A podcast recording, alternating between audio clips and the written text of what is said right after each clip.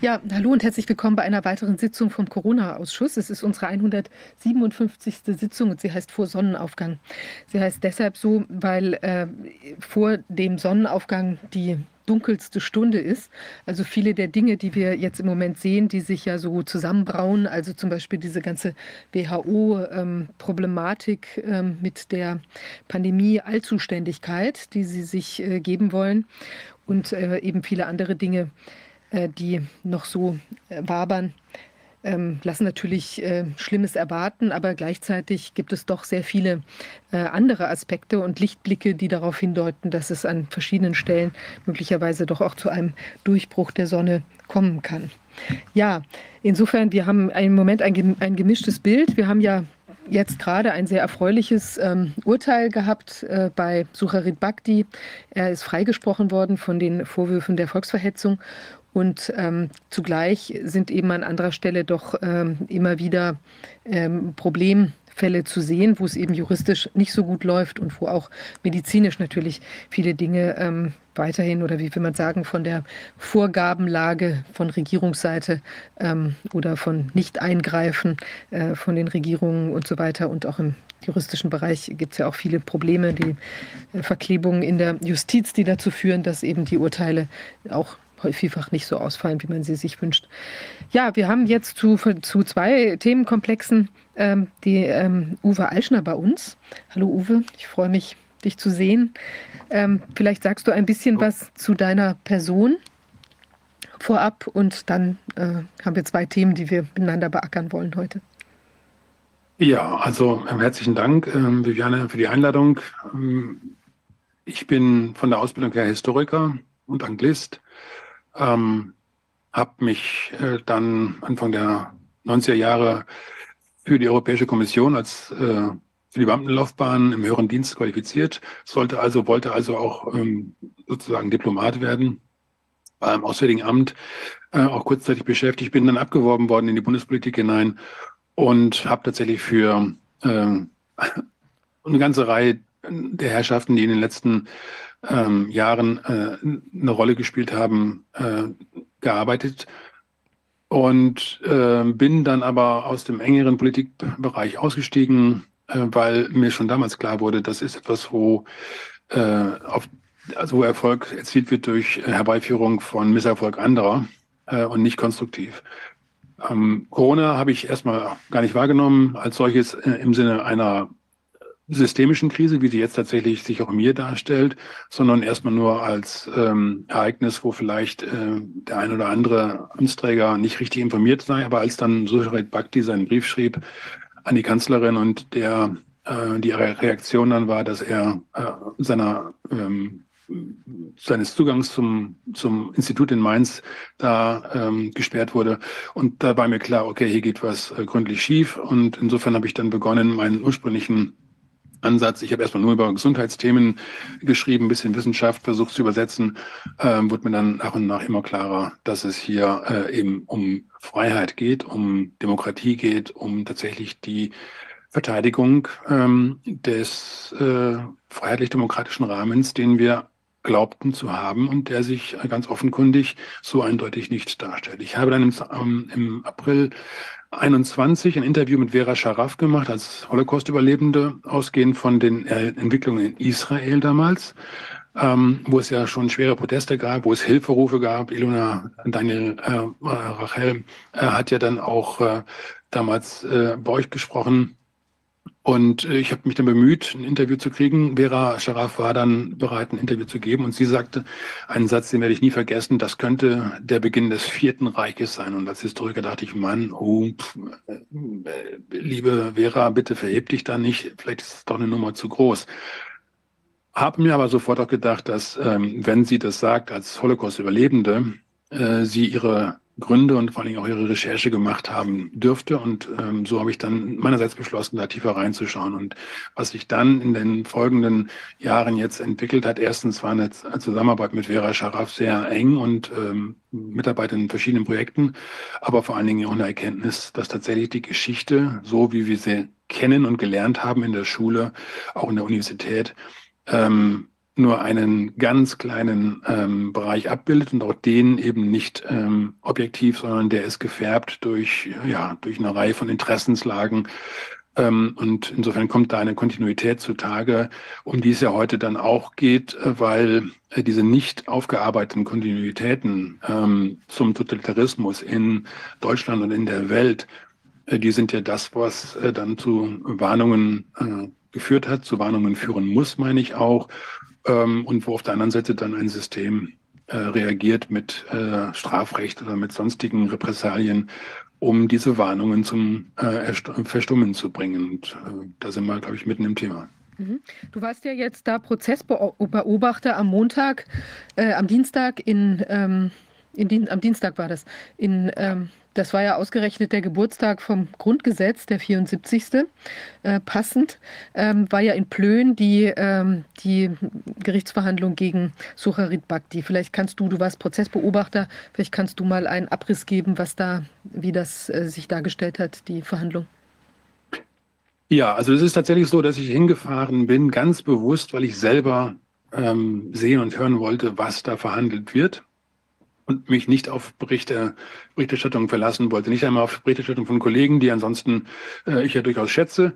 Äh, aber es war mir klar, dass dieses, äh, dieses Verfahren wirklich ähm, sehr wichtig ist und dass deswegen es äh, für mich ähm, keine andere Wahl gab, als hinzufahren, mich dazu äh, akkreditieren und dann eben auch selbst zuzuhören.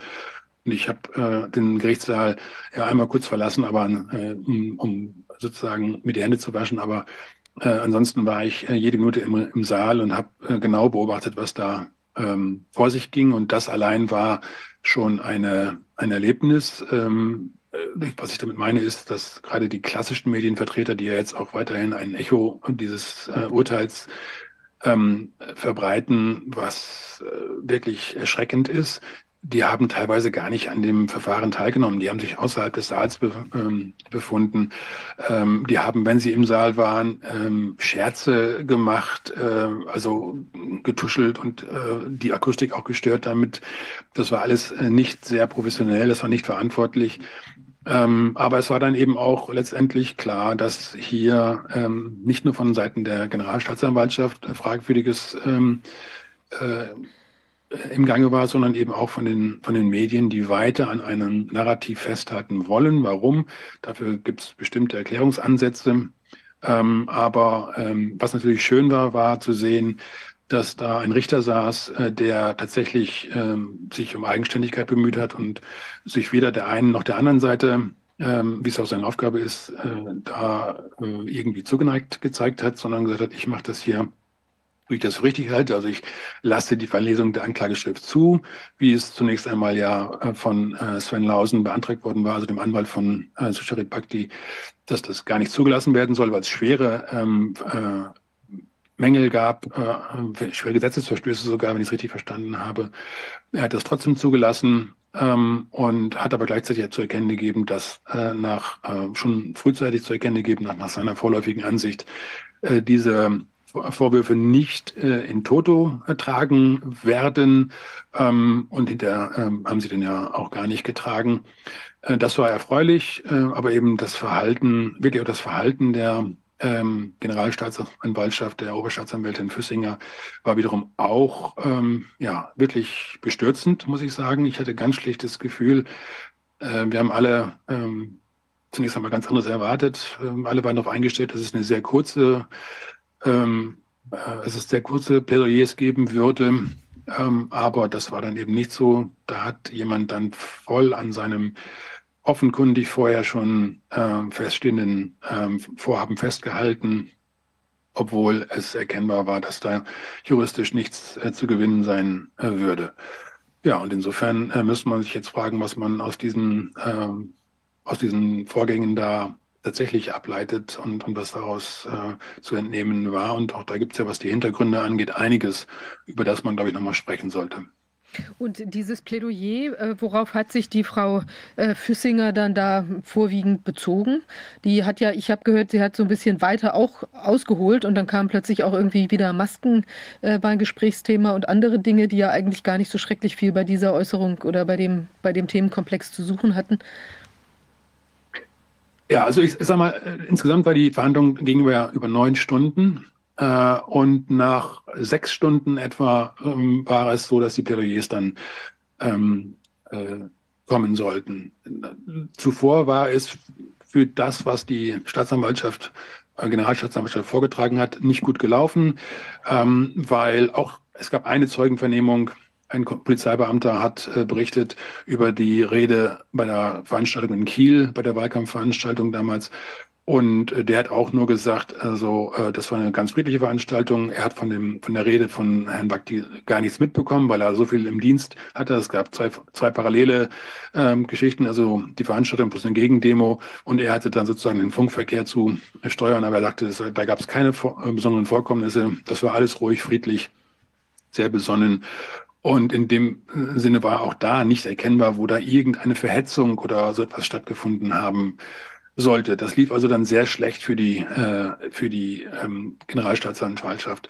Dann hatte die Dame noch versucht, ähm, eine, doch noch einen Beweisantrag zu stellen, also einen weiteren Zeugen ähm, zu hören. Ähm, und dieser Zeuge war natürlich nicht, nicht eingeladen. Das heißt, es hätte eine Vertagung dann geben müssen. Das war also offenkundig dann auch äh, das Ziel, hier Zeit zu gewinnen, in die nächste äh, Runde zu kommen, sozusagen, ohne das Verfahren zu verlieren.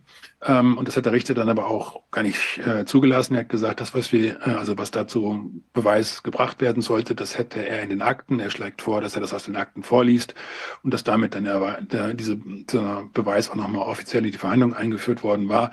Dem hat sich dann auch die Staatsanwaltschaft angeschlossen. Er hatte das vorgetragen und dann war allen war klar, okay, hier ist äh, im Prinzip nichts zu gewinnen für die Generalstaatsanwaltschaft. Ja, und dann setzt die Dame an, ist im ersten Moment auch noch recht unsicher. Ähm, also das heißt, dieser Part, den sie dann da innerhalb einer Stunde dann äh, vorbereiten äh, sollte oder vorbereitet hat. Das heißt, sie hat eine Stunde Unterbrechungszeit bekommen, um das Plädoyer vorzubereiten. Ähm, und der erste Teil war eben auch nicht wirklich rund. Da, da war ein bisschen ähm, Gestammel dabei, da war ein bisschen Unsicherheit erkennbar.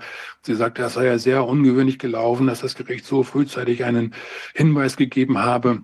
Äh, aber äh, sie hoffe dann doch, dass ihre Argumente doch noch gehört werden mögen und dass es hier nicht vergeblich sei. Und dann fing sie an und dann begann sie sich in einen erstens ähm, vorformulierten Text ähm, hinein zu ähm, hinein zu begeben, äh, der ihr auch dann immer mehr Energie äh, gab. Das heißt, sie las dann ab und sie baute sich auf dem Tisch auf, sie äh, kam mit dem Oberkörper über den Tisch rüber. Äh, ich konnte von der Seite ihre Augen nicht sehen, aber ich bin sicher, diese Augen waren zum Schlitz verengt, weil sie war dann sehr aggressiv. Sie hat dann versucht, eine, ein Bild zu zeichnen, was überhaupt nicht äh, durch die Beweiserhebung, sprich durch das, was vorher in den beiden Videos äh, zu sehen und zu hören war, überhaupt nicht wiedergegeben hat, weder vom Inhalt, vom Wortlaut noch ähm, von, der, äh, von der Stimmung.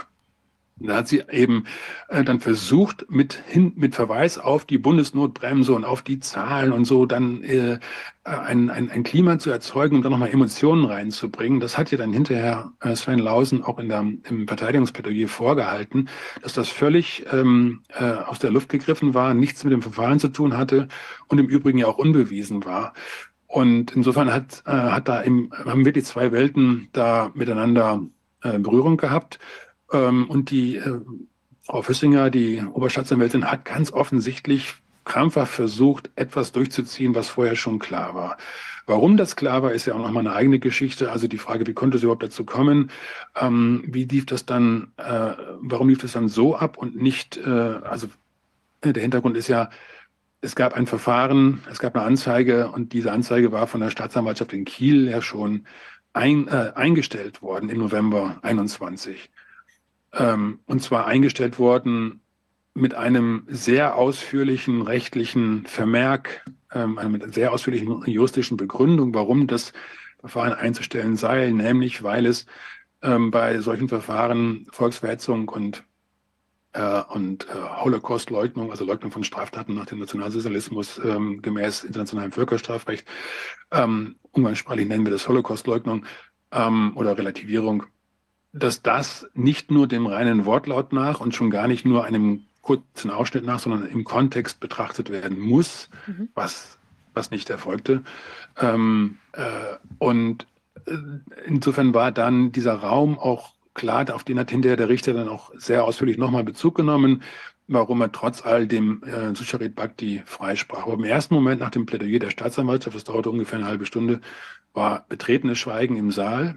Die Verteidigung hat dann auch nochmal beantragt, ähm, eine äh, Unterbrechung der Sitzung, äh, um sich zu besprechen. Äh, ganz offensichtlich war man von, anderer, von anderen Dingen ausgegangen und musste dann ähm, überlegen, wie man darauf reagiert. Und es haben dann alle drei Anwälte, also sowohl Martin Schwab als auch Tobias Weißenborn als auch Sven Lausen, dann nochmal jeweils ähm, ähm, Tobias Weißenborn etwas kürzer, aber die beiden anderen haben sehr ausführlich ähm, äh, plädiert und Martin Schwab hat in rhetorischer Brillanz und auch mit, mit Wucht ähm, da die Kompetenz der Staatsanwältin ein bisschen auseinandergenommen äh, und äh, ihr gezeigt, dass das äh, also von der Subsumation äh, der juristischen Sachverhalte äh, nicht passt.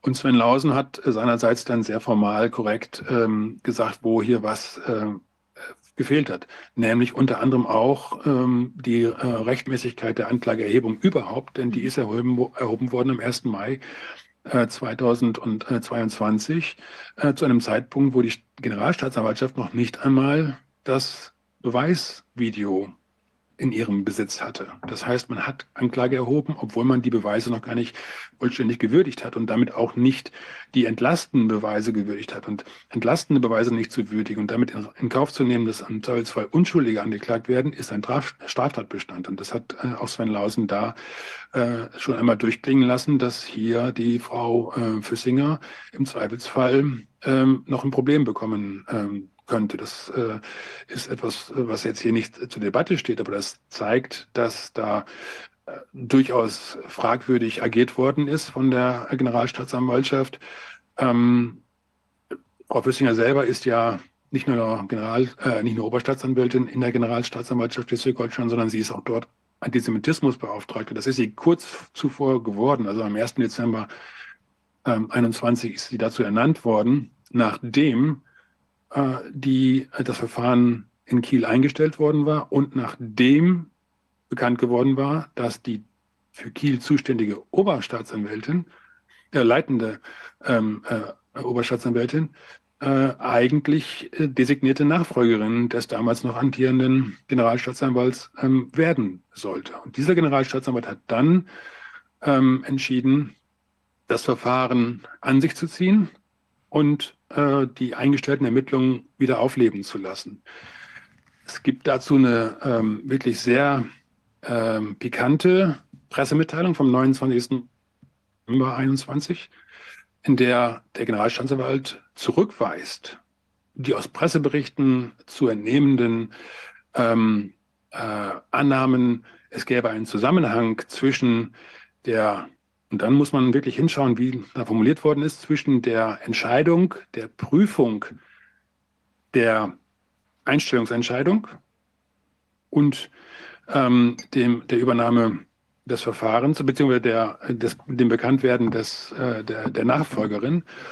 Und dieser Zusammenhang ist nie, auch nicht in dem vom Generalstaatsanwalt ähm, zitierten Pressebericht erhoben worden. Mhm.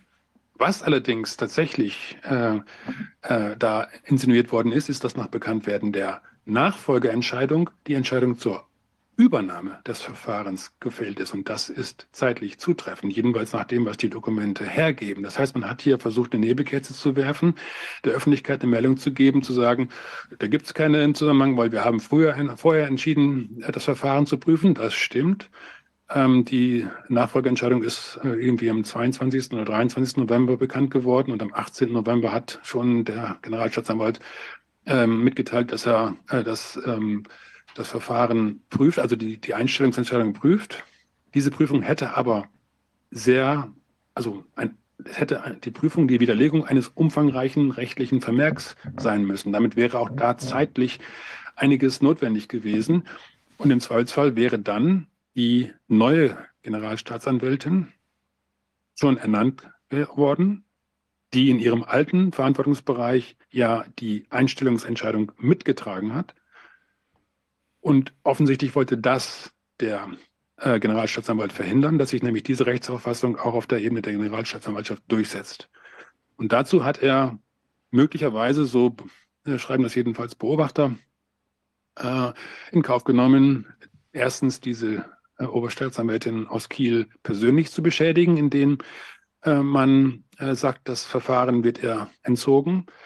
Ähm, und zweitens eben, äh, Susharit Bhakti ist damit weiter zum Spielball ähm, gemacht worden, weil etwas, was ja, nach dem, wie es sich jetzt darstellt, überhaupt nicht anders zu entscheiden gewesen ist, weil es nicht um Verhetzung ging, weil es um, um Diskurs, um Auseinandersetzung, um Debatte ging.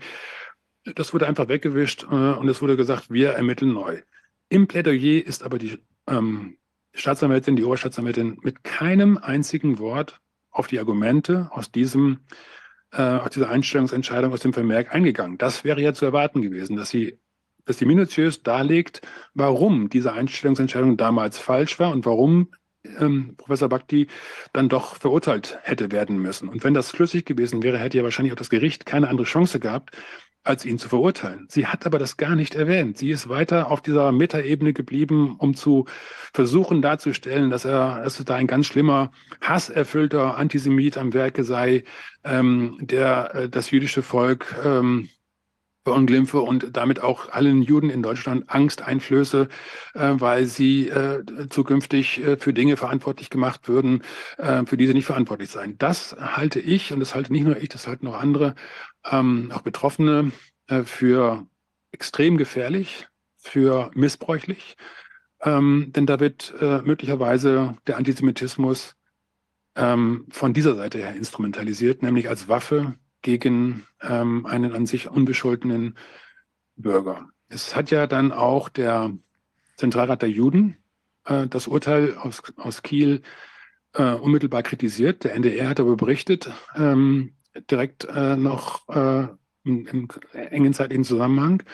Und da äh, soll danach Herr Schuster, der Vorsitzende des Zentralrats der Juden, das Gericht kritisiert haben wie es nur so hätte entscheiden können, äh, wie es nur hätte entscheiden können, ähm, dass die äh, Äußerungen von Susharit Bhakti, die ja im Kern auch nur ein Zitat waren, nicht seine eigenen Äußerungen, auch das ist ja ein, ein Detail, was unterschlagen worden ist, dass diese Äußerungen eben keine Meinung seien, sondern strafbarer Antisemitismus.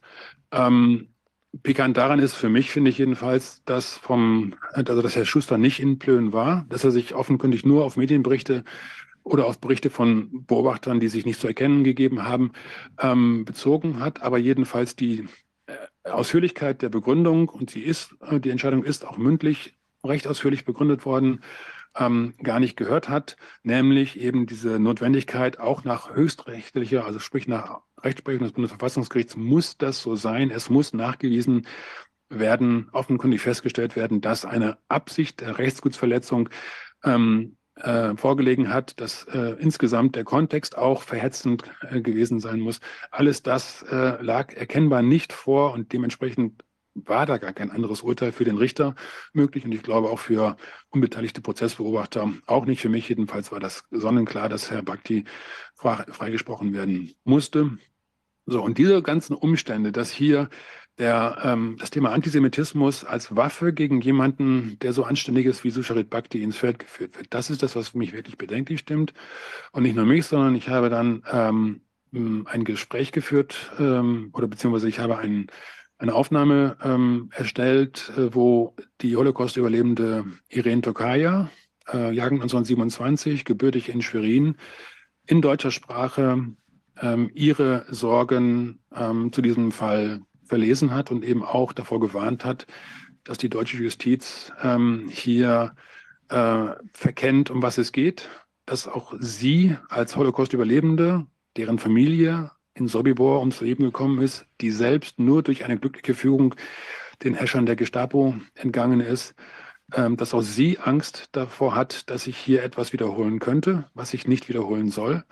Und ähm, dass es im Übrigen auch nach Ihrer Auffassung etwas ist, was sich vollkommen im Rahmen dessen bewegt, was auch die Kommission, äh, die von Jimmy Carter 1979 eingesetzt worden ist zum Holocaust und die da Empfehlungen gegeben hat, wie Holocaust gedenken, aber eben auch die Verhinderung einer Wiederholung ähm, erreicht werden kann. Und zwar auch durch diese Vergleiche, auch durch ein Beobachten dessen, was im Raum der Technologie sich vollzieht. Denn die Technologie wurde danach, äh, nach diesem Bericht schon 1979 explizit als Gefahr für die Wiederholung eines ähm, weiteren Holocaust ähm, äh, benannt. Und dementsprechend hat Susharit Bhakti auch nach Meinung von Frau Tokaya nichts anderes gemacht, als seine fachlich begründeten Sorgen zum Ausdruck zu bringen, im Bemühen um Verständigung und im Bemühen um Debatte. Nichts davon ist Verhetzung und nichts davon ist Leugnung von schrecklichen Ereignissen in der Vergangenheit. Mhm. Also ich meine, das ist ja auch ähm, immer interessant, weil es ja nicht unbedingt einen, also wenn ich jetzt äh, mich da beziehe mit einer Äußerung, also jetzt ja bei Sucharit Bhakti, ich habe das Interview ja auch gesehen, also aus meiner Sicht war es wirklich, wie es dann ja jetzt auch von der, äh, vom Gericht gesehen wurde, wirklich auch getragen, ähm, letztlich um die, äh, von der Sorge, also ich weiß nicht, ob der Richter das jetzt genau gesagt hat, aber das ist ja, in der Einordnung muss es ja so sein, dass man sagt, er hat ja diese Dinge gesagt, aber letztlich in einer Sorge um das jüdische Volk, um Betroffene dort jetzt in Israel. Ähm, da hat er sich ja da geäußert, dass er eben Angst hat, dass es da jetzt eine, eine Dynamik aufnimmt, die eben ungut ist. Aber das kam, entsprang ja einer, einer Sorge um die, die äh, gesundheitlichen Schädigungen, die da passiert sind. Und ich glaube, was ja schon, es ist ja, kann ja nicht immer sein. Also wenn ich jetzt sozusagen den, den ich mache ja nicht immer den Rückwärtsvergleich, wenn ich sage, da war es nicht so schlimm, wie es jetzt ist, ja, oder das, das wäre ja die, Ver, die Verleugnung, die Ver, ähm, quasi die, die, das Absprechen von diesem erlittenen Unrecht und der Qual und Grausamkeit in dem Dritten Reich. Aber wenn ich jetzt eben äh, dann damit, ich, ich kann ja im Gegenteil ist es ja so, ich, indem ich auf was hinweise, was noch schlimmer ist, als was sich jetzt äh, heute vollzieht oder in einem ganz, also anders, natürlich in einem anderen Kontext zu sehen ist, kann ich ja auch einen, einen Wehret den Anfängen machen. Und sowas muss ja, muss ja möglich sein, dass man auch auf schlimme, sehr schlimme Aspekte in der Vergangenheit äh, eben auch Bezug nimmt. Und es sind ja letztlich auch eben zumindest unter diesem Aspekt der ähm, dass wir jetzt mit einem äh, auch experimentellen Vorgehen äh, zu tun haben mit den Impfstoffen. Unter dem Aspekt ist natürlich schon auch eine, eine, eine Warnfunktion auf jeden Fall oder ein Warnruf natürlich auch wichtig letztlich. Ja? Und das sehen wir ja auch, der Nürnberger Kodex ist ja entstanden nach, dem, nach den grässlichen Vorgängen ähm, und äh, dass man das eben vor dem Hintergrund natürlich auch auf es hinweisen darf. Und selbst wenn vielleicht dann der Warnruf etwas übermäßig oder es vielleicht da nicht ganz 100 Prozent passt oder so, dann finde ich, muss es da natürlich auch im Zuge der Meinungsfreiheit eine gewisse, ein, eine gewisse ähm, äh, ein, ein, ein, breite, eine, ein, ein breites Band an Spektrum geben, ja, weil es ja eben auch in dem Fall überhaupt nicht von einer verhitzenden Absicht getragen ist, genau äh, wie du jetzt gerade gesagt hast. Also es ist schon sehr schwierig, wo man da ansetzen kann. Und es ist ja nun wirklich nicht so, dass wir jetzt mit einem irgendeinem einem Kleinkram äh, verglichen wird, wo wir sagen, das ist so, das ist ja gar nicht in dem Sinne verglichen worden, aber dass man, selbst wenn man sich auf sowas bezöge und das ist eben wirklich ein, irgendeine Pille-Palle-Geschichte, die sich heute abspielt und dann sagt man, das ist so ungefähr wie das, was die da äh, erlitten haben und das ist dann ein Nichts. Ja? Also das ist ja genau, genau andersrum im Prinzip. Man weist ja warnend äh, mit dem Finger in die Vergangenheit und sagt, passt auf, ähm, kann sich ja jetzt auch auf andere Dinge beziehen, Meinungsfreiheit oder sonst was. Solche Dinge, solche totalitären Dinge dürfen sich nicht wiederholen. Ja, so ist das ja letztlich dann jetzt auch gesehen worden. Ähm, ja, also was du da äh, jetzt zusammengefasst hast, ist ja im Wesentlichen der Kern der Rede von Marian Turski, ähm, der ebenfalls Auschwitz-Überlebender ist, der Präsident des Auschwitz-Komitees ist, der, 19, äh, der 2020 am 27. Januar aus Anlass des 75. Jahrestags der Befreiung von Auschwitz eine Rede gehalten hat äh, unter dem Titel äh, Das elfte Gebot, du sollst nicht gleichgültig sein. Mhm. Er hat in dieser Rede, ähm, die auf meiner Webseite äh, auch im Wortlaut nachzulesen ist, sie ist in, in, Deutschland ansonsten wenig rezipiert worden. Es gibt äh, noch irgendwo ein Video, habe ich gesehen, von ähm, einer Fernsehanstalt, die das irgendwo im Archiv, äh, wenn man noch äh, um, umständlich sucht, dann, dann kann man das finden, aber ansonsten ist das nie in den, äh, in den Berichten aufgetaucht, dass diese Rede sagt, Auschwitz ist nicht vom Himmel gefallen, da zitiert Herr ähm, Turski damals Alexander van der Bellen, den österreichischen Präsidenten, die das in einer Begegnung dann so formuliert hatten und eben damit auch betrachtet haben, dass es etwas ist, was sich aus kleinen, scheinbar harmlosen oder, naja, vielleicht lässlichen, aber dann doch irgendwie verkraftbaren Widrigkeiten äh, entwickelt hat, die aufeinander aufgebaut haben. Und, und diese, diese Entwicklung zeichnet da Turski in der, in der Rede nach. Sehr, sehr eindrücklich. Also ne, zunächst beginnt es mit, äh, hier dürfen, dürfen keine jüdischen Kinder spielen, hier dürfen Juden nicht mehr schwimmen gehen, dann dürfen sie nicht mehr auf einer Parkbank sitzen, dann dürfen sie nicht mehr in Sang Gesangsvereinen.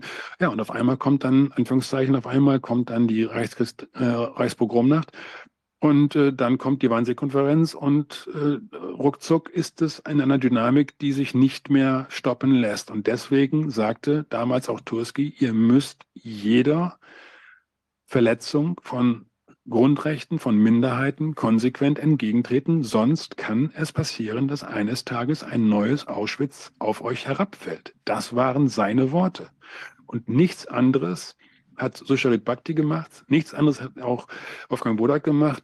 Äh, die beiden haben ja damals das, das Schreiben an die EMA ähm, äh, verfasst, die Warnung vor den, äh, vor den möglichen Folgen ähm, der Injektionen. Und alle diese oder sehr viele dieser Warnungen sind ja jetzt auch ablesbar in den Daten der, ähm, äh, der, der, jeweiligen Länder. Das heißt, es ist ja auch noch ein, ein hohes Maß an, an, äh, an Korrektheit, an, an Zutreffung ähm, in diesen Warnungen sogar gewesen. Das heißt, wir haben allen Anlass, den Hut zu ziehen, uns zu verbeugen, um Entschuldigung zu bitten für dieses gesamte Unrecht in den letzten Jahren, weil da sehr viel schon vorhergesehen worden ist und viel Leid hätte verhindert werden können, wenn man das ernst genommen hätte. Man hat es nicht. Die Frage ist, warum? Da kommen wir dann zu Interessen, die beteiligt sind und die im Zweifelsfall verborgen geblieben sind. Das ist ja auch Gegenstand dann der, des Films Never Again is Now Global von Vera Scharaf. Also der Warnung, dass das nie wieder im Deutschen sagen wir, wäre den Anfängen, aber eigentlich heißt es ja, nie wieder darf so etwas geschehen. Das ist jetzt. Jetzt geschieht es und jetzt müssen wir aufstehen. Und es wird versucht, mit dem Hinweis, mit dem Strafrecht überhaupt nur diese Parallele zu, äh, ins, ins, ins Reich des Unmöglichen, des ähm, Unanständigen zu verdammen. Das, sagt Vera Scharaf, ist eine Relativierung und eine Trivialisierung des Holocaust, weil damit wird das Leid der Toten und das Leid der Überlebenden tatsächlich völlig irrelevant, denn dann können wir nicht einmal mehr daraus lernen, wenn wir das nicht noch ähm, ähm, äh, darauf Bezug nehmen sollen. Natürlich ist es so, dass diese Gesetze ihren Ursprung haben, auch in, der, äh, in dem Verhindern von Ewiggestrigen, die sagen, das hat es nie gegeben, dieses Leid ist überzeichnet, äh, ist instrumentalisiert und, und bla bla bla. Das ist eine ganz andere Geschichte. Dabei geht es nicht, ähm, also Susharit Bhakti hat so etwas nicht gemacht. Ich kenne keinen ähm, der äh, Aktivisten im Widerstand, die so etwas gemacht hätten. Sie anerkennen, soweit ich das sehe, ich jedenfalls tue das, äh, die Monstrosität, auch insofern die Singularität, die historische Singularität des Holocaust. Aber anzunehmen oder zu behaupten, dass sich dieser Holocaust nicht noch einmal wiederholen könnte, vielleicht sogar noch schlimmer, ja, ist ja schon eine Anmaßung, denn das lässt außer Acht, dass erstens damals dieser Holocaust genauso schlimm gewesen wäre, wenn es statt sechs Millionen ähm, Juden äh, zwei Millionen gewesen wäre. Es geht eben auch um das, was dahinter liegt, um die menschenfeindliche Einstellung. Ähm, und es gibt Anhaltspunkte, dass sich diese Einstellung erstens nicht auf Deutschland beschränkt hat, damals schon nicht, und zwar auch nicht aus Deutschland kam, sondern von außen hereingebracht worden ist oder zumindest Verbindungen sich gestärkt haben. Darüber äh, arbeiten wir weiterhin, diese Verbindung herauszuzeichnen. Also ne, Henry Ford als Antisemit und Förderer der Nazis, äh, die Eugenik ähm, als gedanklicher Unterbau und ähm, gefördert von Rockefeller, der dann auch das Kaiser Wilhelm Institut für Anthropologie gefördert hat, ähm, wo äh, nicht nur Josef Mengele ausgebildet worden ist und gearbeitet hat, sondern auch sein Lehrer Ottmar von Verschur. Ottmar von Verschur ist von den, äh, von den Siegern hinterher ähm, mit der Operation Paperclip nach Amerika geholt worden, hat dort weitergelehrt, obwohl er ein hochbelasteter, mit den Nazis eng kollaborierender Wissenschaftler war. Diese Kontinuitäten haben wir komplett aus den Augen verloren. Es ist ein Bild aufgebaut worden, die Nazis sind besiegt, die Nazis waren böse, die Nazis waren deutsch. Das ist viel zu einfach. Ähm, es gab Interessen, die bis zum letzten mit den äh, Nazis, mit ähm, Deutschland, äh, mit der Industrie Geschäfte gemacht haben. Ähm, es, hat, äh, es gibt Verbindungen aus diesen äh, industriellen Vermögen auch in, äh, sogar in Kreise hinein, die heute dann Menschen wie Vera Scharaf anzeigen wegen angeblicher Holocaust-Verharmlosung, nur weil sie eine Rede hält in Nürnberg zum Nürnberger Kodex, die ganz klar auf das moralische ähm, äh, äh, Paradigma in, dieser, in diesem Nürnberger Kodex anhebt, dass nämlich nie wieder ein Versuch ähm, ohne die vollständige Informierung der jeweiligen Teilnehmer äh, ähm, gemacht werden darf. Und nur durch eine Notfallzulassung wird aus einer experimentellen Anwendung keine, ähm, keine Routineanwendung. Niemand oder kaum jemand der ähm, Ärzte, die sich daran beteiligt haben, wusste, was da enthalten war, ähm, wusste, was daraus geschehen kann oder hat sich Gedanken gemacht. Insofern waren es natürlich Versuche.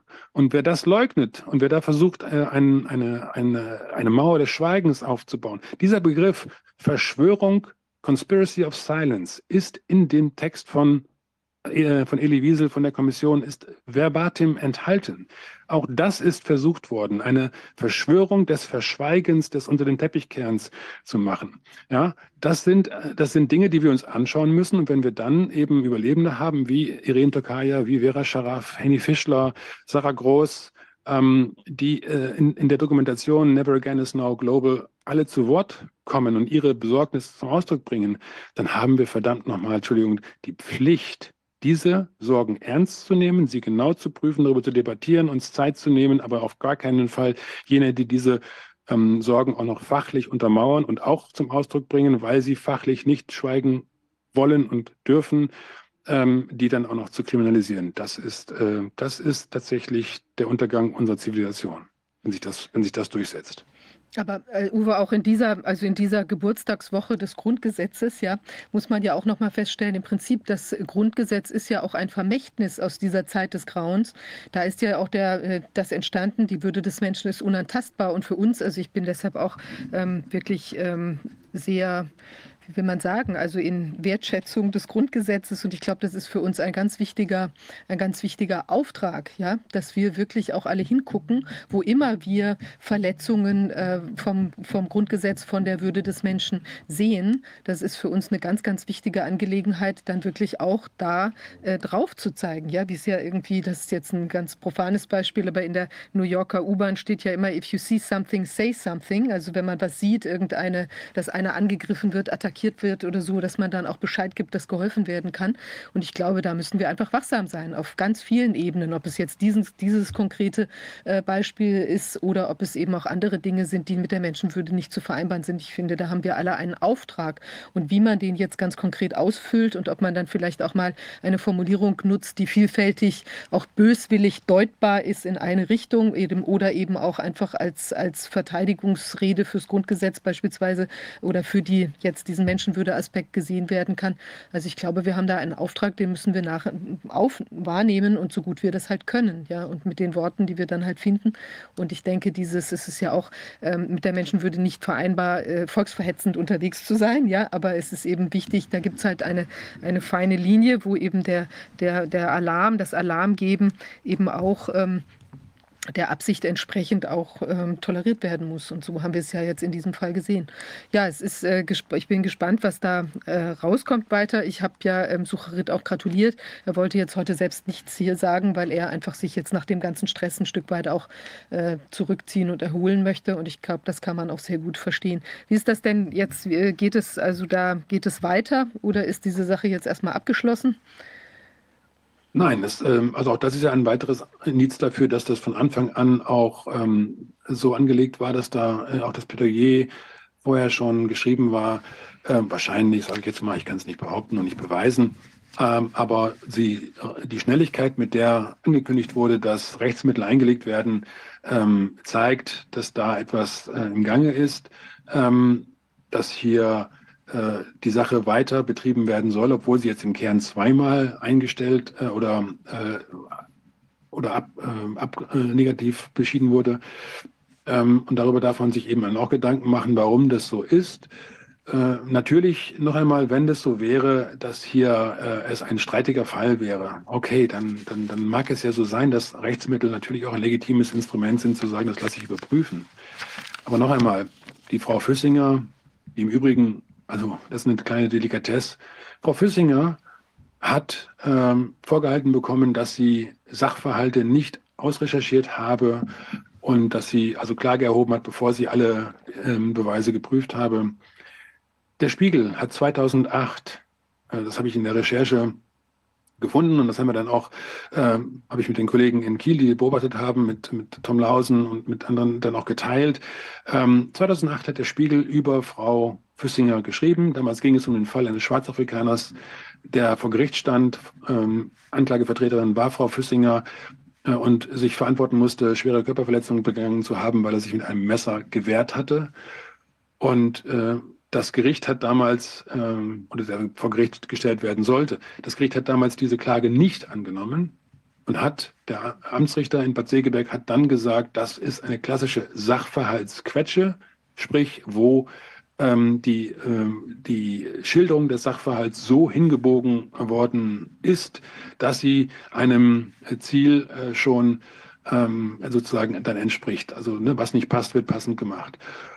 Pikant dabei ist, es ging damals um einen Angehörigen einer ethnischen Minderheit, der der Leidtragende war, ähm, der zuvor angegriffen worden war und dann anschließend auch noch angeklagt worden ist, und zwar als einziger angeklagt worden ist oder angeklagt werden sollte. Jetzt geht es auch um einen Angehörigen einer ethnischen Minderheit. Susharit Bhakti ist Angehöriger einer ethnischen Minderheit. Er ist natürlich ein deutscher Staatsbürger, er ist tief hier verwurzelt, aber das ist ähm, ein kleines ähm, äh, Detail, was in diesem Fall möglicherweise auch eine gewisse Relevanz haben könnte, vielleicht auch nicht, ähm, äh, aber dahinter steht, dass hier diese Sachverhaltsquetsche jetzt erneut wieder ähm, zum Einsatz gekommen sein äh, dürfte, denn es hat in dem Plädoyer, in dem Verfahren keinen Vortrag dazu gegeben, weshalb der, ähm, der Vermerk aus Kiel zur Begründung der ursprünglichen Einstellungsentscheidung, den hätte man ja zu, zur Akte geben können. Man hätte sagen können, so, und das ist hier die Grundlage, auf der eingestellt worden ist. Die war so hanebüchen an den Herren herbeigezogen, wir liegen das mal kurz da, tak, tak, tak, tak, tak. Und dann wäre der Fall klar gewesen. Das ist ja nicht gemacht worden. Also auch daran sieht man, dass juristisch überhaupt nicht argumentiert worden ist, sondern hier ist politisch argumentiert worden. Und Frau Füssinger war zuvor in der Generalstaatsanwaltschaft in Schleswig-Holstein zuständig für politisch motivierte Kriminalität. Also das ist auch, das ist wirklich, das, hier, hier, hier kommen so viele Merkwürdigkeiten zusammen, die einen in Bezug auf das Grundgesetz und auf unsere Selbstwahrnehmung als demokratisch gefestigten Staat doch nachdenklich werden lassen. Mich jedenfalls lassen sie sehr nachdenklich werden. Ist schon enorm. Ich meine, es ist gut, dass dieser Richter da jetzt äh, standgehalten hat und eben tatsächlich mit einer ganz normalen, objektiven äh, Subsumierung äh, unter die, also die, den, den, die, den Tatbestand unter das, den Gesetzeswortlaut äh, zu diesem Ergebnis gekommen ist, offenbar. Äh, und das ist auf jeden Fall schon mal ein guter Schritt. Das hätte ja jetzt auch schon mal anders ausgehen können. Und dann wäre ja noch offenbarer geworden, dass es eben wirklich eine rein politische Angelegenheit ist. Aber die Vehemenz, auch wie du das beschrieben hast, wie die da quasi flammenden Herzens äh, sich da äh, in dieses Plädoyer reingesteigert hat, in die vorformulierten äh, Ansichten zu dem Thema offenbar. Äh, das ist ja auch äh, spannend, dass sie da nicht in der Lage war, diese, diese ähm, vielleicht neu zutage getretenen Erkenntnisse oder Einschätzungen da in ihrer äh, Rede da zu berücksichtigen und weiter auf diesem Trip blieb sozusagen. Tja, also man muss abwarten, wie sich das weiterentwickelt. Also ich habe mich auf jeden Fall erstmal gefreut und drücke natürlich die Daumen, dass das in der dann im, im, in der, im weiteren Verfahren auch so bleibt bei diesem Ergebnis, das wäre natürlich schon wichtig, weil es ja auch sonst, wo ist die Grenze? Es wird ja auch extrem schwierig, ähm, Dinge dann überhaupt noch äh, sagen zu können, weil man ja wirklich äh, dann offenbar immer mit einem Fuß schon in der Strafbarkeit ist, auch wenn man Dinge sagt, die eigentlich jetzt für den Normalmenschen ähm, also nicht in dieser Deutlichkeit sind ja oder auch überhaupt nicht in diese Richtung gehen, weil es, es gibt ja andere Formulierungen, die man jetzt wählen könnte, wo es total klar ist, dass das eben volksverhetzend oder übel ist, ja. Und, und äh, Viviane, auch darin liegt leider Gottes möglicherweise eine Parallele.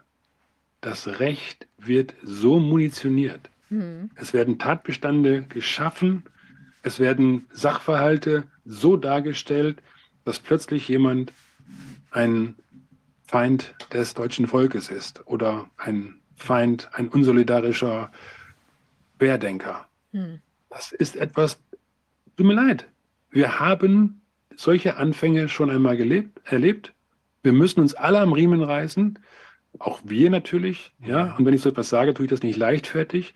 Aber die Häufigkeit dieser ähm, einzelnen Aspekte, die dann zusammenfallen, die Vehemenz, mit der von Anfang an auf Kritik reagiert wurde.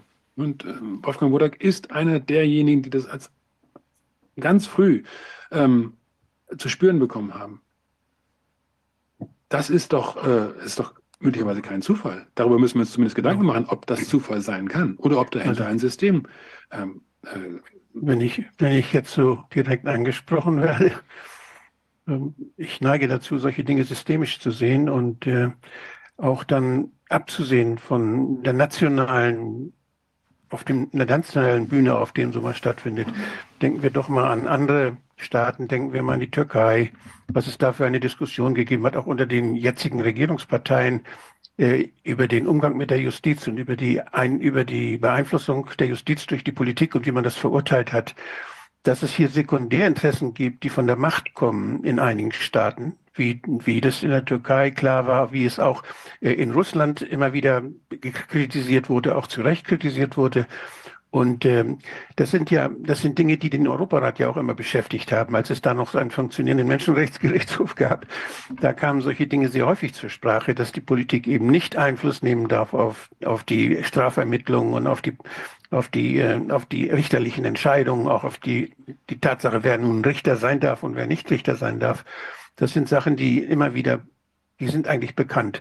Die zweite, die zweite, der zweite Faktor, der in anderen Ländern noch mehr eine Rolle spielt, ist der Einfluss des Geldes, dass man sich sein Recht kaufen kann, indem man eben dadurch, dass man sehr viel Geld hat und sehr viel Geld ausgeben kann für äh, ja, dass man bestechen kann einerseits. Es gibt bestechliche Gerichte auf dieser Welt.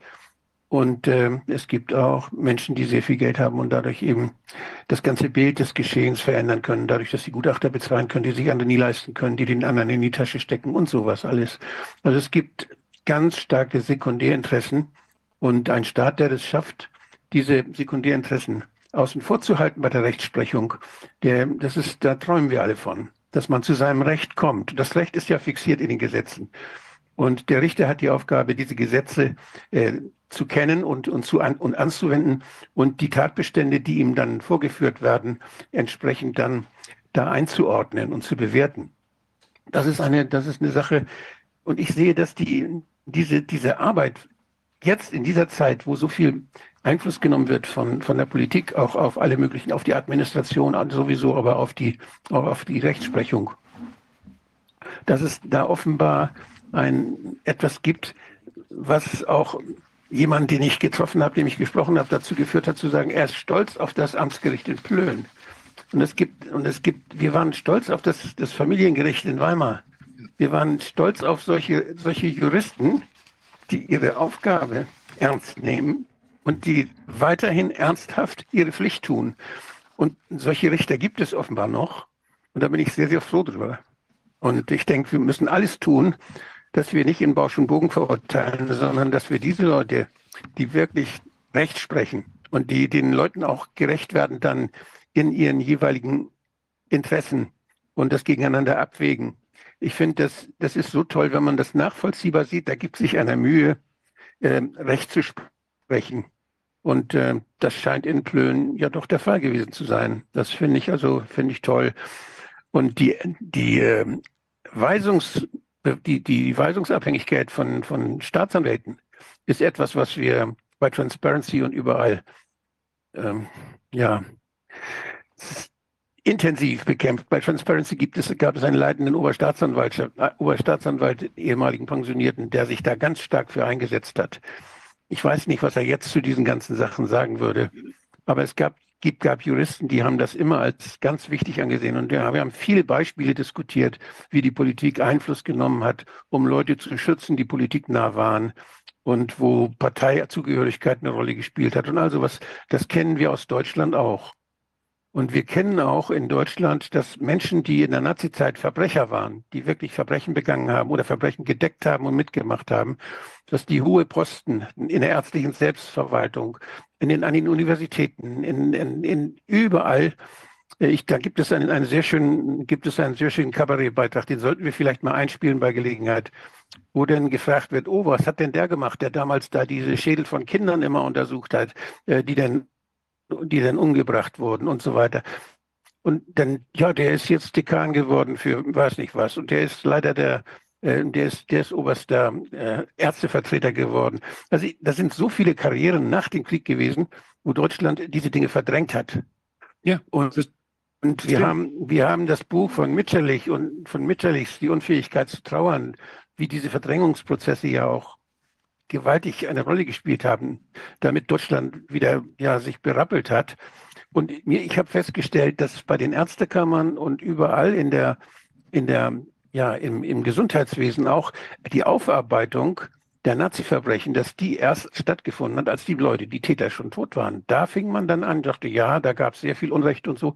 Aber in der Zeit, wo sie noch lebten, hat man das Ganze wie, ein, wie einen heißen Brei umgangen. Das ist und, das, was äh, man, was, was ja. man im, im, im, im Geheimdienstbereich Limited Hangout nennt. Also das zuzugeben, was, äh, was harmlos ist, was eh schon draußen ist äh, oder ja. wo eben jemand durch Tod äh, dann auch nicht mehr en, äh, entscheidend ist. Aber ich glaube, ich möchte eins wirklich sagen. Äh, ich, ich, teile Ihre, äh, Ihre Einschätzung, dass es wichtig ist, die ähm, äh, diejenigen von der Kritik auszunehmen, die wirklich ihre, ihre Aufgabe ernst nehmen. Absolut und insofern nicht alles Bausch und Bogen zu verdammen, aber systemisch draufzuschauen und zu gucken, wo wir systemische Probleme haben. Und dazu gehört auch der, die, das Eingeständnis, dass diese Entscheidungen, von denen Sie gesprochen haben, auch gerade, die viel häufiger waren als ähm, als man äh, annimmt. Ja? Also selbst Globke, Gehlen als BND-Chef, äh, das sind ja alles hochrangige Nazis gewesen, hoch verstrickt in, äh, in Rassen, in, in geheimdienstliche Tätigkeiten, Totalitarismus. Ähm, äh, und das sind hinterher tragende Säulen. Klopke und Gehlen haben sich jahrelang getroffen und Personalentscheidungen besprochen. Die haben das Institut für Zeitgeschichte besetzt, die Führung des Instituts für Zeitgeschichte in den späten 70er, frühen 80er Jahren. So, so weit reichte der Arm der Nazis und damit die Ausbildung der Historiker ähm, äh, bis ins, äh, bis ins 21. Jahrhundert hinein. Das muss man sich einfach mal vorstellen. Und das ist kein systemischer Unfall gewesen, weil es keine besseren Leute gab, sondern im Zweifelsfall war es das, das sagt Vera Scharaf, es war eine ganz gezielt planvolle von außen nämlich von den nicht-deutschen Nazis, Anführungszeichen, von den Nazi-Sympathisanten, von den Geschäftspartnern, von den Eugenikern im Ausland herbeigeführte, ähm, herbeigeführte äh, Sicherung der Interessen, ja, in Anführungszeichen, das Nazi-Experiment ist äh, möglicherweise äh, schiefgegangen. Jetzt mal, ich formuliere jetzt ganz bewusst ähm, polemisch äh, aus Sicht eines äh, solchen ähm, äh, äh Interessensvertreters aus dem Ausland. Ja, man hat äh, vielleicht äh, nicht damit gerechnet, dass der Hitler und die deutschen Nazis so durchdrehen, aber im Kern hat man diese eugenischen, diese Rassen Unterschiede, dass, dass die Überzeugung, dass äh, bestimmte Erbanlagen einfach ähm, prädestinieren für Erfolg und andere die Deplorables von Hillary Clinton. Das ist ein Ausdruck, der ist belegt. Das ist doch äh, etwas, was ähm, äh, kein Zufall ist. Hillary Clinton war Rhodes Scholar. Rhodes, Cecil Rhodes war ähm, nicht nur zu Wohlstand gekommen, sondern war auch jemand, der den, äh, das, den anglikanischen äh, Imperialismus auf der ganzen Welt in einer One World Government ähm, verbreiten wollte. Diese Kontinuitäten werden historisch nicht gelehrt, weder in der Schule noch an der Universität. Wenn Sie einen Forschungsantrag dazu stellen wollen, ist das genauso wie, wie wenn Sie die ähm, äh, negativen Folgen der mRNA-Impfung untersuchen wollen, kriegen Sie kein Geld dafür.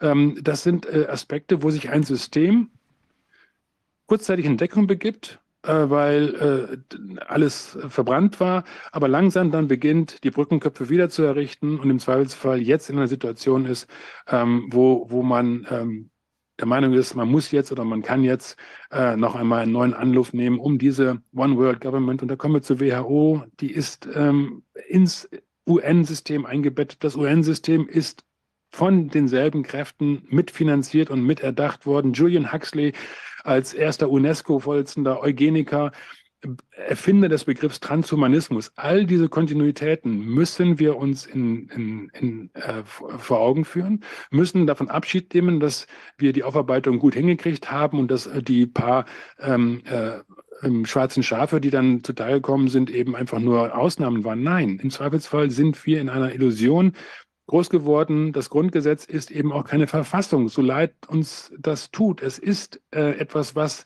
ähm, angenommen worden ist und was auch seinen, vom Wortlaut her seinen Sinn hat. Aber es ist im Zweifelsfall gegründet auf Nebenabsprachen, die kein Mensch von uns kennt.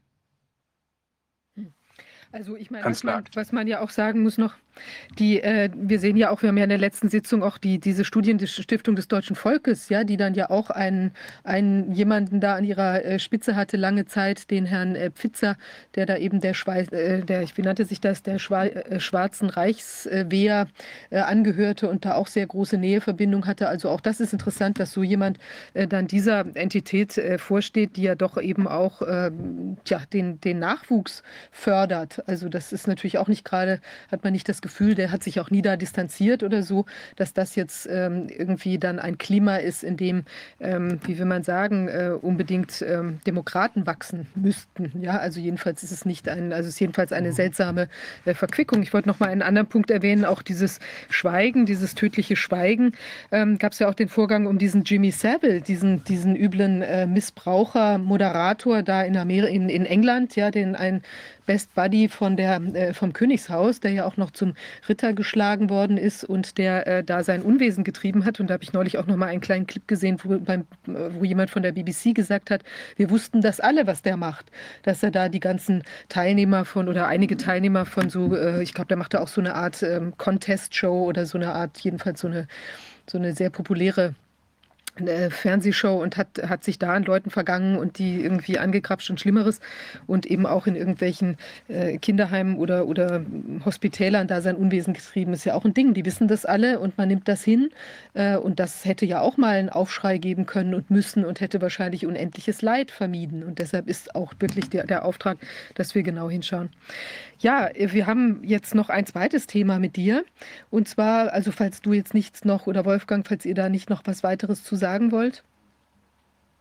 Da kann man noch ganz lange drüber reden, aber das, wir haben ja, mir ist dabei eben eingefallen, der Begriff der Elite. Und das wird auch von, dieser Begriff der Elite wird ja von vielen immer wieder verwendet.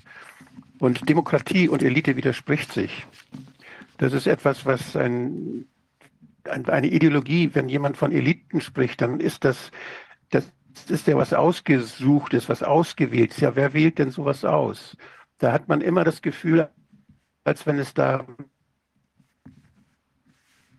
geht. Aber wenn wir die Demokratie ernst nehmen, dann vertrauen wir den Leuten, denen wir vertrauen, Funktionen an, an der Universität oder im Gericht oder in der Politik. In der Demokratie vertraut das die Bevölkerung etwas an.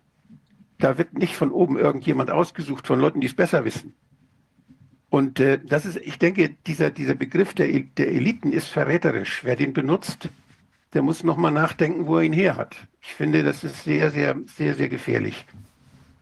Wenn ich dazu noch was sagen darf, das äh, teile ich. Ähm, ähm, wobei jetzt mal von der Semantik oder von der, von der Etymologie her, die Auslese an sich ähm, ist ja immer an Kriterien gebunden. es kommt insofern auf die Kriterien an und auf den, äh, den zugemessenen äh, Kompetenzraum, den man damit dann beschreiben möchte. Äh, das heißt, dass bestimmte, ähm, jeder von uns hat Fähigkeiten, jeder von uns hat auch besondere Fähigkeiten und insofern ist jeder von uns in, in, im Rahmen dieser jeweiligen Kompetenz dann auch ähm, vielleicht sogar Angehöriger, der aus, auserlesen würde, ausgewählt würde, gewählt würde für eine bestimmte Von wem? Aufgabe. Von wem? So, genau. Also, entscheidend ist ja, dass es hier etwas ist, wo sich eine selbsternannte Elite in einem oligarchischen Sinne, das ist der Punkt, Elite und Oligarchie zusammen, Plato, ähm, die Oligarchie als, ähm, als, äh, als Gruppe, die sich ständig absichern muss gegenüber einer Mehrheit. Das ist mit einer Demokratie in der Tat unvereinbar. Und da kommen wir zum Beispiel auf Dinge wie George Orwell 1984, äh, auf Orwell ähm, und Huxley als Antipoden, auf die fabianische Gesellschaft ähm, als, äh, als Organ einer systematischen, sukzessiven Unterwanderung der Strukturen zu welchem Ziel? Ja, so. Und wenn das von einer Oligarchie auch noch äh, gefördert wird, was es tatsächlich wurde, also die fabianische Gesellschaft, der Rhodes-Clan, da gibt es Verbindungen, ähm, dann ist es etwas, wo, wenn man jetzt Orwell nochmal als Antipode zu Huxley in, in Erinnerung sich ruft und schaut, 1984 war eine Antwort auf Brave New World, war eine, war eine Warnung. Und in dem Buch ist Winston derjenige, der in dem Wörterbuch hinterher die verklebten Seiten findet. Und da geht es um den oligarchischen Kollektivismus, der dann zu Doublespeak greift, um uns heute dieses und morgen jenes äh, als Wahrheit zu verkaufen. Ich glaube, da ist etwas, wo wir wirklich verlernt haben. Ich habe mit Schrecken festgestellt, meine Kinder haben das in der Schule gar nicht mehr gelernt. Das war für uns ein essentieller Text. Ähm, und diese diese ähm, Nichtbefassung und Nichtbeschäftigung mit solchen elementaren, wertegebundenen Demokratie, ähm, essentiellen äh, Aspekten, die äh, hat eben vielleicht auch dann dazu beigetragen, dass wir heute da sind, wo wir sind, weil wir uns haben glauben machen, wir sind tatsächlich in einer Art Utopie, wo Experten, gewählte Experten, also ne, keine, ich, ich möchte auch nicht schwarz-weiß malen, aber auch die Auslese von Kandidaten ist ja, jeder, der in einer Partei mal gewesen ist, weiß, wie das, wie das läuft. Äh, da ja, äh, sind ein ganz kleiner Kreis, die eine Liste aufstellen. Und diese Liste ist hinterher zu 80 Prozent dann auch identisch mit dem, mit dem Parlament. Ähm, ja. Das ist etwas, wo wir uns zurückbesinnen müssen auf unsere, unsere Rechte, auf unsere eigene Souveränität und auch auf unsere Verantwortung, uns mit unangenehmen Dingen auch mal zu beschäftigen ähm, und seien sie im ersten Moment so unappetitlich wie die Beschäftigung mit, äh, den Nazi, ähm, mit der Nazi-Vergangenheit oder mit dem, was dahinter äh, steckt. Ja, also es ist wirklich ein unerschöpfliches Thema, aber es ist wichtig, dass wir da genau hinschauen. Jetzt wollte ich auf das zweite Thema äh, zu sprechen kommen, was wir ja äh, mit dir heute noch äh, uns näher anschauen wollen.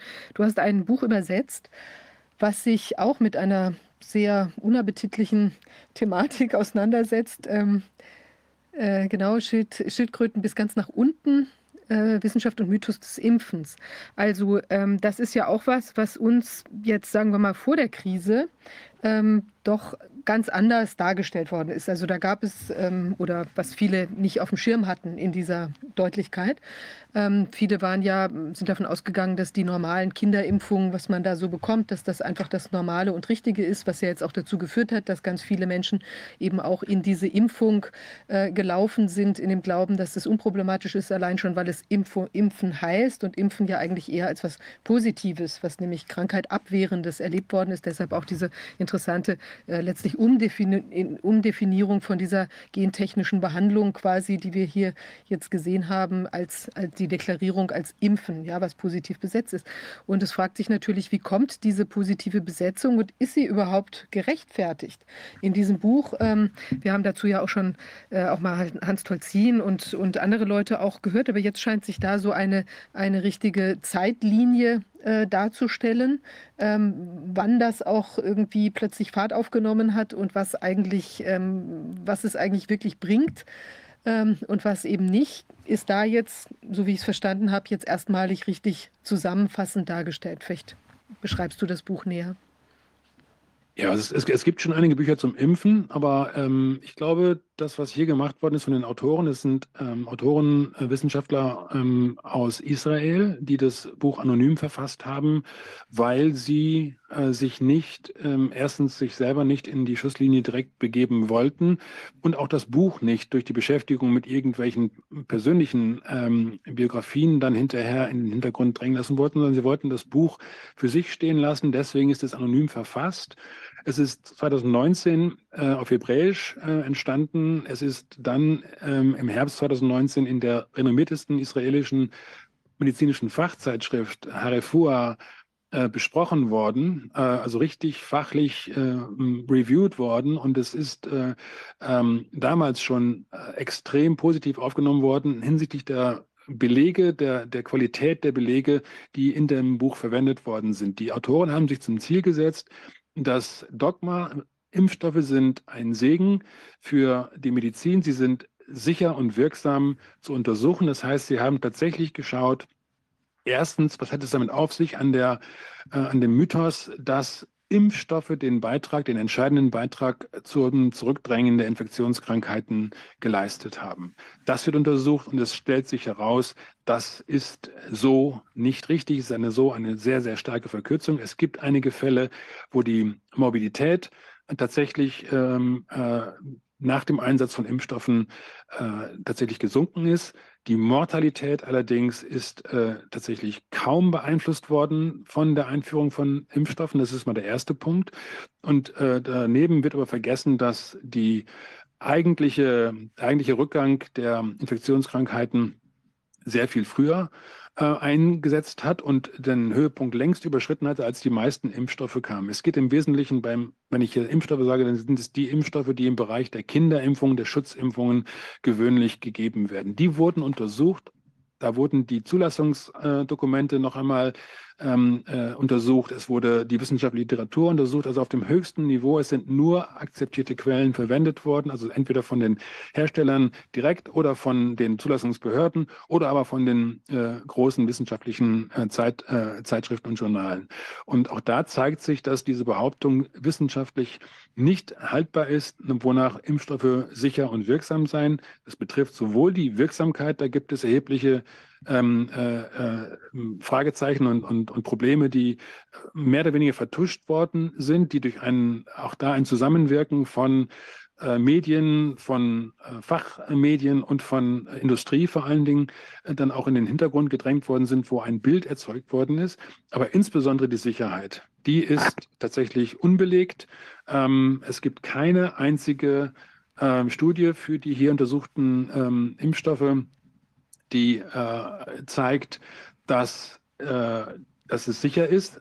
Das heißt, es gibt keine einzige Studie, die mit einem tatsächlichen Placebo unternommen worden wäre, wo also der Impfstoff gegen eine harmlose, inerte ähm, äh, Substanz dann geprüft worden wäre, sondern wenn es diese Placebo-Studien in der wissenschaftlichen Literatur gibt, dann sind das allesamt Placebos, die, wo einer der Impfstoffe mit einem anderen Impfstoff untersucht worden ist und sich nur das Antigen im Zweifelsfall unterschieden hat oder wo beispielsweise in einem Fall ähm, dann ein Impfstoff ohne Antigen gegen einen Impfstoff mit Antigen, also sprich die ganzen äh, Zusatzstoffe, die, ähm, äh, äh, die Impfverstärker, Wirkverstärker und, und, und dergleichen Konservierungsstoffe, ähm, die sind dann mit initiiert worden. Das sind ja allesamt biologisch aktive Substanzen, sodass auch da eine Häufung von Nebenwirkungen äh, auftritt. Und wenn dann anschließend nur beim einen und beim anderen die Häufung der Nebenwirkungen auf Abweichung voneinander verglichen wird.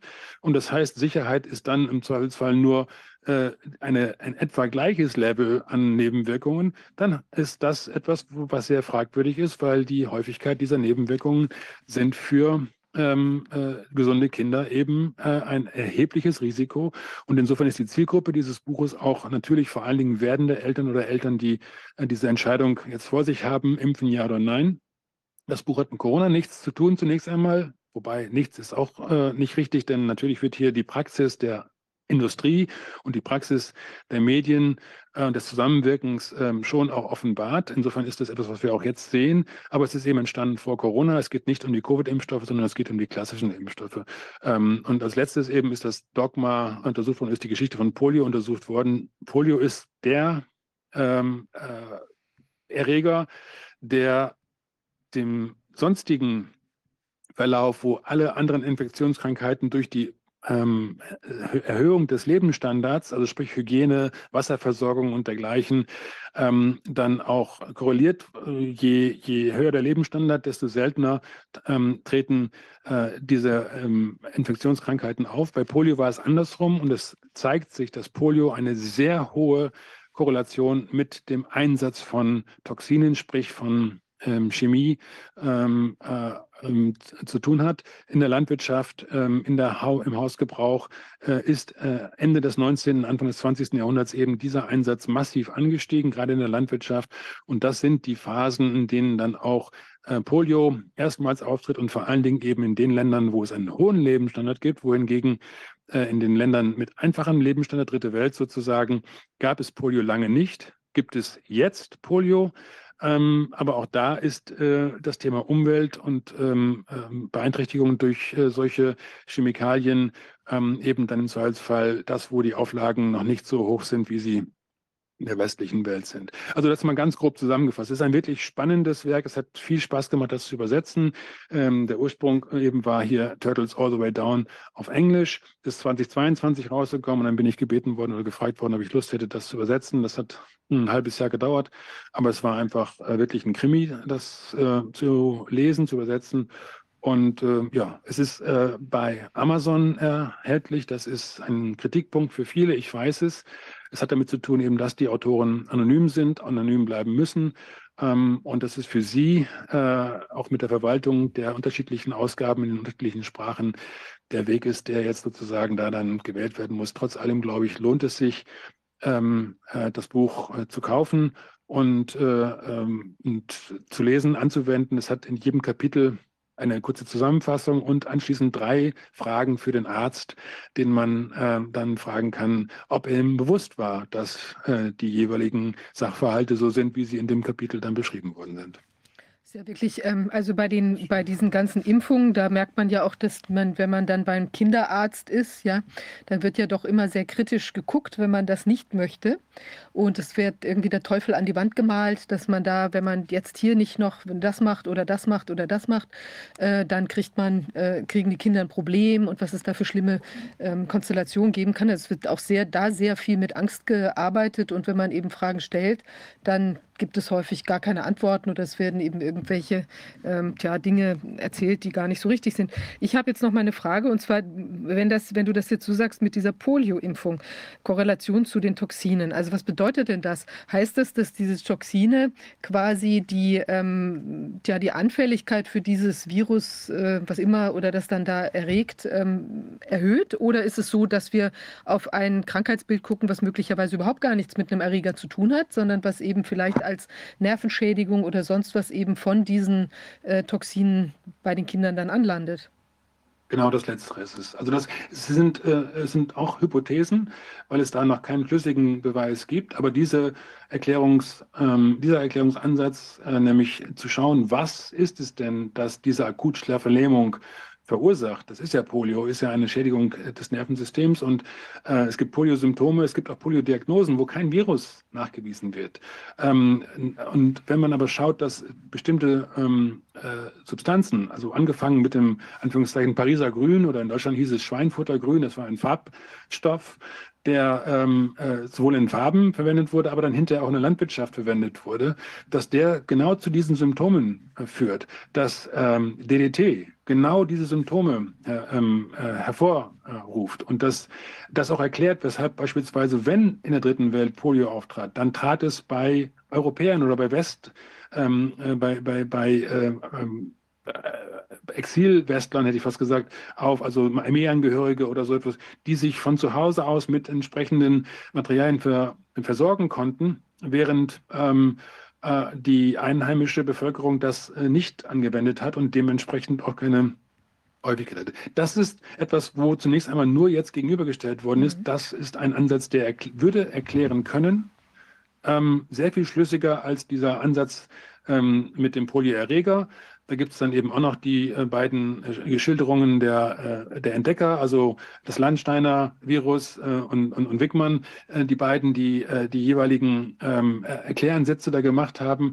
Im Kern ist es etwas, wo wir auch da sehen, es hat sich eine herrschende Meinung in der medizinischen, ähm, im, im medizinischen Establishment durchgesetzt, sehr früh schon und insofern ist es auch kein Wunder, wenn Mediziner heute, die das im Studium so lernen, die auch dazu ein paar Daten ähm, äh, lernen, aber nicht genau prüfen, äh, also Studien bestenfalls im Abstract lesen, aber eben nicht selber prüfen, was ist da tatsächlich dann genau geschehen, nicht ins Detail gehen, die werden das nicht hinterfragen, weil es etwas ist, was im ersten Moment ja, so ist es halt. Und dann ist jemand äh, wie eine Mutter oder ein Vater, der das hinterfragt, auf einmal äh, ein esoterischer, ähm, äh, emotional ähm, äh, unvernünftiger, äh, rational nicht vernünftiger und emotional gesteuerter Mensch, wohingegen im Zweifelsfall, und das ist die Erklärung dann auch des Titels, Schildkröten bis ganz nach unten, beginnt eben mit dieser Schilderung, ähm, wo ein, äh, äh ein Wissenschaftler, ein, ein, ein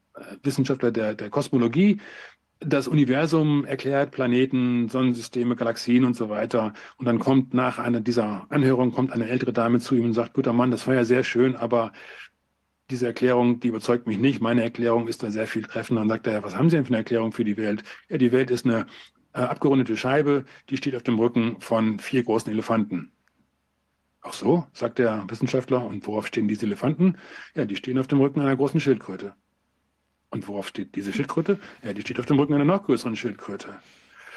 Aha, und, und worauf steht die? Guter Mann, Sie verstehen nicht. Schildkröten bis ganz nach unten. So, diese Geschichte, diese Anekdote wird in Wissenschaftlerkreisen offensichtlich, vor allem im angloamerikanischen Raum, sehr äh, häufig benutzt, um zu zeigen, wie abergläubisch, ne, also wie mythologisch eingefärbt, das ist indische Mythologie, da gibt es das Bild ja auch mit dem Elefanten, mit den Elefanten, wie äh, irrational das doch sei. Und äh, so äh, identifiziert man sich als Wissenschaftler dann gleich als rational und, und modern. Und hier zeigt dann das Buch, dass im Zweifelsfall diejenigen, die einer, einem Mythos äh, anhängen, ne, wissen, äh, die, die, das, der Mythos vom, von Wissen zu einer Wissenschaftlichkeit, der steht auf nichts anderem als auf Schildkröten und zwar ganz bis nach unten. Da gibt es keine Substanz, da gibt es keine einzige Studie, die das so nachweist, wie es behauptet worden ist, sicher und wirksam. Wahnsinn. Und äh, jetzt nochmal, es gibt ja, gab ja bei diesen Polio-Geschichten, ich meine, dass es doch da mal auch so einen Skandal gab mit einem Element, irgendwas SV, irgendein Bestandteil, der auch zu Krebs führen kann oder was man dann in Tumorzellen auch wiederum nachgewiesen hat. Da würde mich das in dem Zusammenhang äh, interessieren, ob das tatsächlich so ist. Und an, an euch beide vielleicht, wie ist das denn mit dem Krebs? Also ist der denn tatsächlich jetzt so viel mehr geworden, vielleicht auch in einem zeitlichen Zusammenhang mit den also damaligen, jetzt gucken wir nicht auf die aktuelle Impfung, ähm, sondern eben äh, gibt es da tatsächlich vielleicht auch eine Korrelation von diesem Impfgeschehen mit den Krebserkrankungen oder gab es den immer schon so und wurde das nicht äh, einfach nicht erfasst? Also in dem Buch wird, wird, kurz beschrieben, also nicht kurz, sondern wird ausführlich beschrieben, SV40, also Simian Virus 40, das ist der 40. Ähm, äh, Stamm eines ähm, äh, Ablegers von, von Affen, ähm, oder bei Affen gefundenen Viren, die tatsächlich krebserregend ähm, sind. Ähm, das wird im Buch beschrieben, aber da ist Dr. Wodak äh, der viel, viel kundigere, auch medizinisch ähm, gefestigtere äh, Ansprechpartner. Ich habe nur gelesen, dass das jetzt etwas ist, was in den äh, DNI-Plasmiden äh, eben auch ähm, drin ist, dass da ähm, Proteine enthalten sein äh, sollen, die SV40 ähm, äh, kodieren und damit eben auch eine Erklärung liefern könnten, sage ich mal als Laie, ähm, weshalb es zu diesem Anstieg von Turbokrebs ähm, ähm, kommt. Aber das ist, wie gesagt, ich bin da kein Experte. Also es gibt inzwischen eine ganze Menge solcher Postulate, solcher Korrelationen, denen man nachgehen sollte. Aber es gibt keine Kausalitätsbeweise.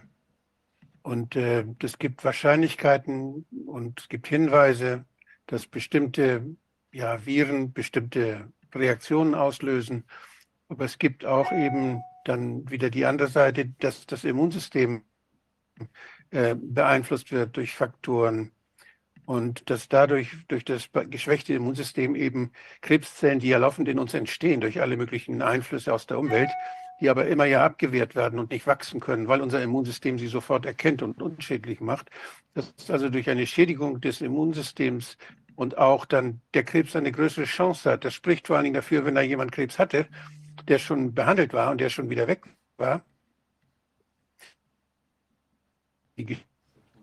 Das heißt, dass der Körper es nicht mehr schafft, diese Dinge, die dann noch irgendwo sind, in Schach zu halten.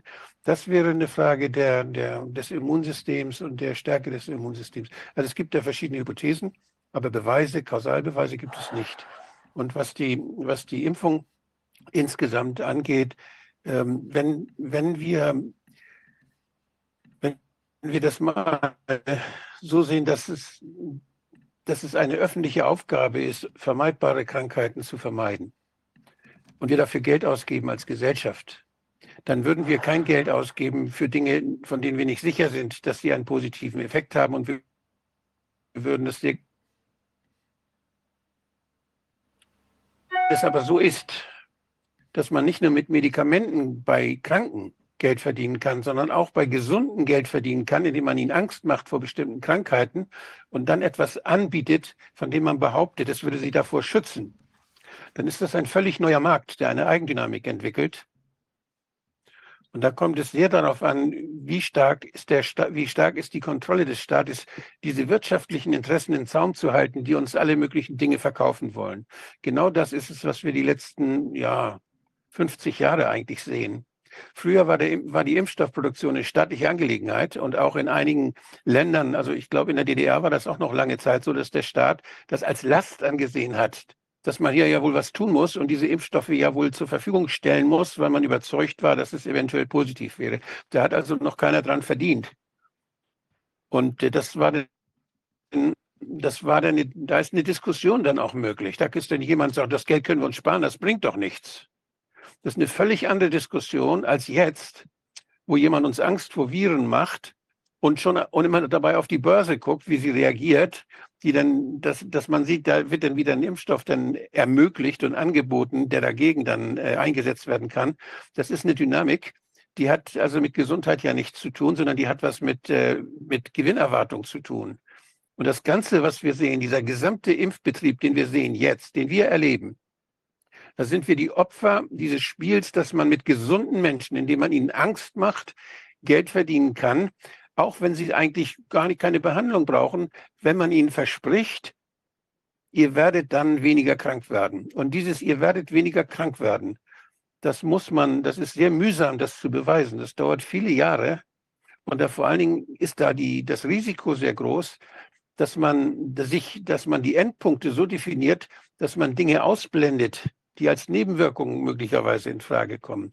Wir gucken, wie wir das bei jetzt bei diesen, bei diesen neuen Techniken gesehen haben, bei diesen gentechnischen Versuchen jetzt der Immunisierung. Da, da sieht man ja auch, da hat man geguckt, haben die Leute Antikörper gebildet, ja oder nein? Und haben sie Symptome gekriegt, die waren wie bei der Grippe. Und das hat ja, da, da, daraufhin hat man gesagt, das wirkt. Aber das ist ja kein richtiger Endpunkt, sondern das ist ja, das ist ja nur ein, ein Parameter, der eben, ja, der etwas misst, was nichts aussagt über eine Schutzwirkung. Genauso so haben wir das auch bei vielen Medikamenten. Wenn wir zum Beispiel, Medik wenn wir Cholesterinsenker nehmen, dann senken die möglicherweise den Cholesterinwert, wenn vielleicht auch nicht immer und vielleicht auch nicht so stark, aber sie, das sagt nichts darüber aus, ob die Menschen länger leben. Denn diese Medikamente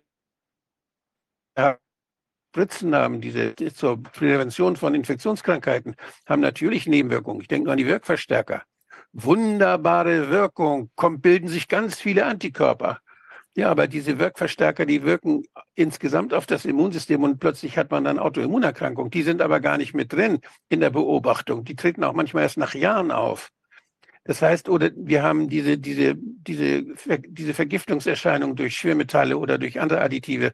Wir haben diese, die Frage auch äh, des Autismus, die, wo, wo es Hinweise dafür gibt, dass es Parallelen gibt zwischen der zwischen der Entwicklung äh, dieser Störung und, und der Anwendung von den sogenannten Impfstoffen. Das heißt, hier, wenn man das alles einer Industrie überlässt, die primär dafür eben da ist, Geld zu verdienen und nicht Gesundheit zu schützen, die schützen nur Gesundheit, wenn es was bringt, wenn es Geld bringt. Und die sind letztlich an Gesundheit nicht interessiert. Aber denen überlassen wir es, zu sagen, was wir den Menschen zumuten, was wir ihnen empfehlen und was wir den Gesundheitsämtern sagen, was wir in die Gesetze schreiben, was wir zur Bedingung machen für, für Teilnehmer an, an, an der Gesellschaft. Das überlassen wir diesen Firmen und der Forschung, die von diesen Firmen gemacht wird, um Geld zu verdienen.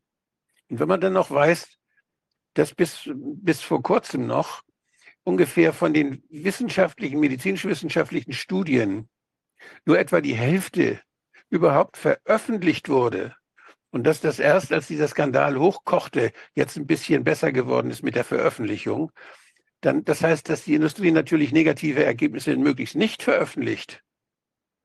Wie wir das, wir wissen, dass das ist ähm, zum Beispiel bei diesem Mittel, auch bei den Mitteln ist ja keine Impfung, aber das Tamiflu, da war das ja skandalös. Da war es eigentlich bekannt, dass das ein schädliches Mittel ist und die, die Staaten haben das aufgekauft und die haben das aufgekauft, weil die Firma, die das ganz die Studien gemacht hat, eben nicht alles veröffentlicht hat. Die negativen Dinge haben sie weggelassen. Und das sind, das sind Sachen, die sind in diesem Geschäftsbetrieb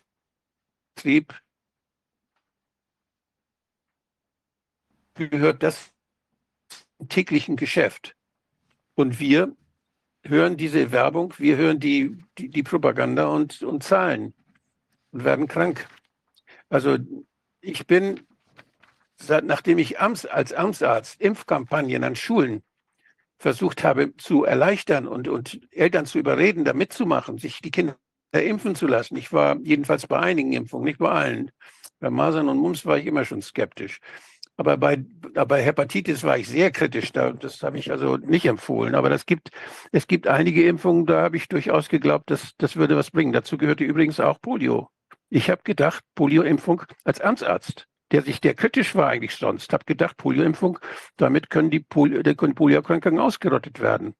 Und deshalb, ich habe das damals nicht gewusst und nicht gelernt, dass mit dem Verbot von DDT zum Beispiel auch die Polio verschwunden ist dass da ein zeitlicher Zusammenhang besteht und dass das überhaupt nicht geklärt wurde, ob die Poliofälle die neurologischen, die nicht toxische, toxische Wirkung waren und dass die, die gar nichts mit, mit äh, Infektionen durch Polioviren zu tun hatten. Das gibt, ähm, also das ganze Bild ist so verwaschen und so unklar und da gibt es so wenig saubere Forschung, dass man wirklich sehr, sehr skeptisch sein muss. Und wenn man seine Verantwortung gegenüber seinen Kindern hat, muss man viele Fragen stellen. Ich bin sehr froh über dieses Buch, was ja auch vor dieser, dieser, diesem Covid-Wahnsinn veröffentlicht wurde. Bin sehr froh darüber, dass sich Leute mal hier das gründlich angeguckt haben und kann das nur sehr empfehlen. Ich habe es auf Englisch äh, gekriegt damals und habe das mir zu, zu Gemüte geführt. Ich finde es sehr gutes Buch, kann es nur empfehlen ja schon wirklich auch bestürzend, wenn man sich das überlegt, dass da Menschen eben in dem, in dem Wunsch, den Kindern da zu helfen äh, oder die zu schützen, die Kinder, ja, man ist da ja doch auch sehr klar angstbesetzt, dass den Kindern ähm, es auch gut geht und so weiter. Und die sich dann zu sowas entschließen und man im Zweifel dann entweder was völlig Sinnloses hat möglicherweise, aber im schlimmsten Fall eben was, was dann eben auch zu diesen äh, Nebenwirkungen führt. Also Autismus oder sowas ist ja auch öfter beschrieben worden. Äh, Gibt es jedenfalls jede Menge Videos oder auch Stellungnahmen von Eltern, die sagen, das Kind hat sich nach der Impfung stark verändert. Ähm, Habe ich selbst auch vor einiger Zeit Leute getroffen, in, war sogar in Israel, die eine sehr nette kleine Tochter hatten und gesagt haben, die ist nach, der, nach einer Impfung, hat die einen totalen Rückschritt gemacht, hatte wieder, hatte quasi Wortfindungsprobleme äh, und, und und ist, ist äh, irgendwie verlangsamt seitdem. Also mag eine reine Koinzidenz sein, aber solche Fälle gibt es ja ähm, häufiger. Und, sehr ähm, viele, ja. Sehr viele. Und das ist ja ein Wahnsinn. Man will das Beste und tatsächlich tut man den Kindern eben unter Umständen überhaupt gar nicht gut. Ist es denn jetzt noch mal eine Frage zu, zu Tetanus, ja, was ja auch immer als so ein Wahnsinn beschrieben wird? Also die, ich meine, ist das denn wirklich so, dass man da, wenn man das hat, überhaupt nichts mehr tun kann? Und schützt denn da die Impfung? Also wenn man, wenn man Tetanus hat, kann man natürlich noch, man kann äh, Antiserum versuchen, aber das ist, wenn es zu, das wird dann häufig ja zu spät erkannt und dann kann man nichts mehr machen. Also das ist eine gefährliche Infektion, die aber selten ist. Und äh, die ist, viel, man, einige sagen ja, die ist deshalb selten, weil die Leute alle geimpft sind, aber das ist nicht bewiesen. Man muss dann mal in den Ländern gucken, äh, wo diese, wo die Menschen nicht geimpft sind. Also brauchte eine große, man braucht eine große äh, Kohorte von Menschen, die ganz normal da leben, wo sie immer gelebt haben und äh, die man dann vergleicht mit einer Kohorte, die dann geimpft ist. Und zwar nicht über diese Kohorten müssen nicht nur beobachtet werden, mal eben für zwei Jahre oder ein Jahr, sondern die müssen dann wirklich, das muss lange gemacht werden. Möglicherweise auch müssen die Generationen, muss das über zwei oder drei Generationen gehen. Und das sind, das sind Monitoring-Instrumente, die jeder Staat einrichten müsste, wo bestimmte Dinge dann, die nicht klar sind, dann eingespeist werden können und wo diese Kohorten dann in Bezug auf diese Veränderungen und auf bestimmte Expositionen und Reaktionen dann beobachtet werden können. Es gibt ja in, auch in Deutschland gibt es solche Kohorten und da ist die Frage, ob man da nicht noch solche Dinge auch noch mit anpfropfen oder mit ansetzen kann, da hat natürlich keiner Interesse dran jetzt. Das wird jetzt, das ist der undenkbar ungünstiger Zeitpunkt, sowas zu fordern bei dieser polarisierten Diskussion. Aber solche Kohorten, die beobachtet werden in bestimmt, Bezug auf, auf bestimmte Expositionen und auf bestimmte Wirkungen, dann gesundheitliche Auswirkungen, die sind unheimlich wichtig.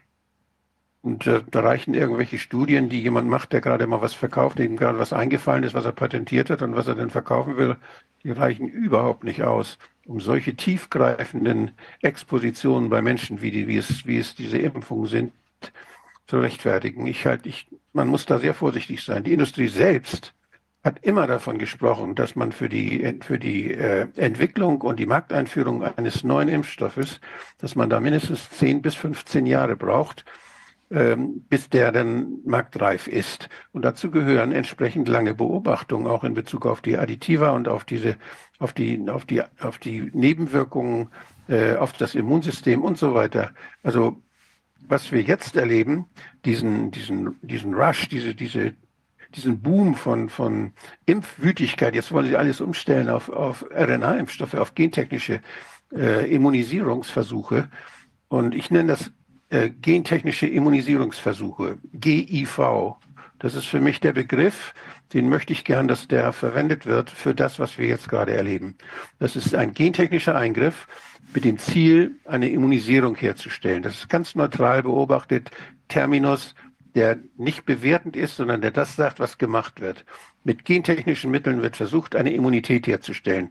Ich nenne das gentechnische Immunisierungsversuche, GIV. Und schlage das vor, dass das in der Diskussion auch vermehrt benutzt wird. Und äh, das sind eben völlig neue Verfahren, die aber eben von der Beobachtungszeit und von der Menge der beobachteten Leute bisher völlig unzureichend waren. Und das, was jetzt als Mass läuft, wo die Industrie natürlich auch dann versucht, alles schnell sammeln kann man soeben, aus, aus Real-World-Data, wie sie das so schön nennen, ähm, da, dann zu sammeln, um das zu benutzen bei irgendwelchen Zulassungen.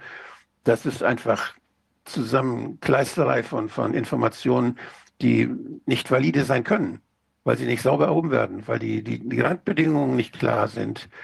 Das wird man nicht verwenden können, um eine vernünftige Zulassung zu begründen von diesen neuen Technologien. Bei Tetanus, äh, die Frage ist insofern äh, relevant. Äh, Tetanus ist ja ein Erreger, der, äh, wo keine Herdenimmunität erreicht werden kann.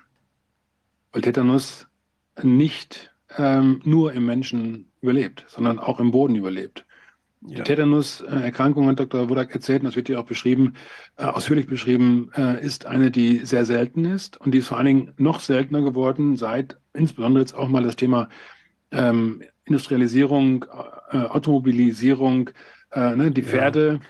Von äh, Autos waren, kriegt man keinen Tetanus, aber von Pferden kann man eher was kriegen, ja. So, nicht? In dem, in dem Pferdedung, da ähm, äh, kann sich so etwas äh, dann, äh, dann ja. halten. Äh, es bleibt im Boden. Ähm, und insofern ist das etwas, wo äh, die Frage der, der, äh, des Herdenschutzes eben auch ganz gut dann gezeigt werden kann. Tetanus ist nicht in der Lage, äh, eine, einen Herdenschutz zu erzeugen und damit eben auch nicht auszurotten. der, der andere Aspekt dabei ist tatsächlich, dass ähm, hier die, ähm, diese Impfung ähm, sie sind nicht nur ökonomisch äh, interessant, sie sind eben auch gesellschaftsstrukturell ähm, äh, interessant, um die Ge Gesellschaft zu, zu, strukturieren und bestimmte Veränderungen zu erzeugen. Das muss man einfach auch, ähm, gerade jetzt, äh, wo es so viele Unsinnigkeiten gibt, muss man mit äh, in Betracht ziehen. Noch einmal das Thema Eugenik und die dahinterstehende Denke, einer Überlegenheit einer bestimmten äh, Gruppe ähm, gegenüber anderen Merkmalen das möglich, die Möglichkeit ist herauszuzüchten. Ich will noch auf einen Punkt kommen, der, der eben auch dabei äh, wichtig ist. Die, der Schutz einer, einer, eines Wirkstoffs ist ja sogar etwas, was auch hier ähm, in vielen Fällen gezeigt wird, dass der erreicht werden kann. Die Frage ist nur, stehen Nutzen und Risiko dann in einem sinnvollen Zusammenhang? Ähm, und äh, sind es dann tatsächlich der Gesamtnutzen, rechtfertigt der dieses hohe Ansehen von Impfungen? Da gibt es erhebliche Zweifel unter anderem auch belegt und erhärtet von dänischen Forschern, Peter Orbi ähm, und, und, und äh, andere, die das auf der Basis ihrer Daten in, in, in Westafrika äh, zeigen, über 30 Jahre Betrachtungen, wo sie nämlich Studien ähm, retrospektive Studien machen konnten zwischen den Geimpften und den Ungeimpften, die ansonsten nirgendwo gemacht werden. Warum werden sie nicht gemacht, obwohl sie gemacht werden könnten? Man könnte das vergleichen, wie ist der Gesundheitszustand. Dort in Westafrika hat man es gemacht. Orbi hat darüber berichtet 2019 auf einer Konferenz in Kopenhagen und hat äh, mit Schrecken, also ist ein Impfbefürworter und hat gesagt, wir wissen nicht, wir glauben, wir wissen, was, äh, was unsere Impfstoffe anrichten. Das ist, das ist nicht wahr. Wir wissen es nicht. Im Gegenteil, es zeigt sich, dass zwar der Schutz gegen einen bestimmten Erreger, in dem Fall ging es um Diphtherie, ähm, äh, glaube ich, äh, bei, bei Mädchen erreicht werden konnte, aber dass aber die Gesamtmortalität und Morbidität sowieso ähm, für andere Erkrankungen, sprich der, die Schwächung des Immunsystems, die ist so eklatant höher gewesen bei Geimpften, dass dann die Frage sich stellt, rechtfertigt das, ähm, also die Sterblichkeit äh, bei, bei Geimpften über alle Ursachen höher ist als die der Ungeimpften. Nur für einen bestimmten äh, Erreger ist es dann anders, aber wenn die Gesamtsterblichkeit insgesamt höher ist, ist der Nutzen nicht mehr da. Und dann ist äh, die Rechtfertigung entfallen. Darüber wird nicht gesprochen. Das sind ja Aspekte, die auch bei Corona eine Rolle spielen jetzt. Ne? Ja. Also ob oder ob nicht, will ich gar nicht hin, aber entscheidend ist ja äh, das hohe Maß Übersterblichkeit, hat gerade Kuban, Kuban publiziert, ähm, ist so eklatant hoch. Das war bei den Studien schon bekannt. Genau. Bei den Studien, wenn man nicht nur diesen Surrogatpara dieses Surrogatparameter Immunität genommen hätte, sondern wenn man geguckt hätte, wer wurde krank und wer überlebte das von diesen 20.000 in der einen Gruppe und in der anderen Gruppe, hätte man sehen können, dass, dass bei den Gespritzten, also die diese, diese Spritze gekriegt haben, dass da erheblich mehr Leute gestorben sind, weil sie nämlich an Herzinfarkten gestorben sind, weil sie an, an, an, an Nebenwirkungen, wahrscheinlichen Nebenwirkungen dieser Spritzen gestorben sind. Ob sie irgendwelche mit der genommen, die hat und hat alle die Gesamtwirkung dieser Spritzen völlig ausgelegt bei der Zulassungsstudie. Solche Studie dürfte eigentlich gar nicht zugelassen werden. Das ist ja in Berlin gerade in der äh, Klinik Havelhöhe, hatte uns Professor Wallach darauf hingewiesen, ist auch eine Studie gelaufen mit äh, Vergleich von geimpften zu völlig ungeimpften Kindern. Wobei das natürlich schon geradezu ähm, äh, also sehr, die sind ja sehr, sehr selten inzwischen, die Kinder, die überhaupt gar keine Impfung abbekommen haben. Also weil es ja auch diese Masern-Impfpflicht inzwischen gibt, ja, jedenfalls für die Kinder, die dann auch in die Schule gehen wollen äh, und auch äh, ab einem bestimmten Zeitpunkt ja auch für die Kinder, die in die Kita gehen. Ähm, also da wird, muss man ja inzwischen schon fast mit der Lupe suchen nach diesen Kindern. Aber da bin ich auch mal gespannt. Die ist vor kurzem abgeschlossen worden und da würde ich auch mal noch mal nachfassen wollen bei dem ähm, Professor, der das dort an der, an der Klinik geleitet hat, was da vielleicht für Ergebnisse äh, sich zeigen, jetzt auch hier im, im westlichen Raum sozusagen. Das ist auf jeden Fall sehr spannend. Ja, das ist ja ein Wahnsinn. Also man muss da wirklich dranbleiben, sich das genau anschauen. Und jetzt im Moment, wir hatten ja auch darüber gesprochen, angesichts der Tatsache, dass man ja nicht so ganz genau weiß, was inzwischen alles in diesen Impfungen drin ist, ist es ja auch, muss man auf jeden Fall vielleicht nochmal doppelt vorsichtig sein, jedenfalls wenn sie dann demnächst das, alle auf mRNA-Basis äh, sich gilt, darstellen. Ja, das, das gilt doch auch für die normalen Impfstoffe auch. Wenn du Sechsfachimpfung gibst, dann weißt du doch nicht, welches, welche Komponente da irgendwelche Wirkung gehabt hat, wo das zugerechnet werden kann. Das ist, das ist systemisch, ist systematisch verblindet worden, die möglichen Nebenwirkungen. Wir können das nicht mehr. Wir sehen nur noch, da ist ein, ein Schrotschuss, ist da, wissen nicht mehr, welche Kugel da getroffen hat und welche Kugel nie, irgendwie was kaputt gemacht hat. Das ist eine Sache, die ist von der Industrie gesagt worden, ja, da werden die Kinder nicht so oft, werden die nicht so oft gepiekst. Der Hauptgrund ist, dass man nicht mehr nachweisen kann, woher diese, diese Nebenwirkung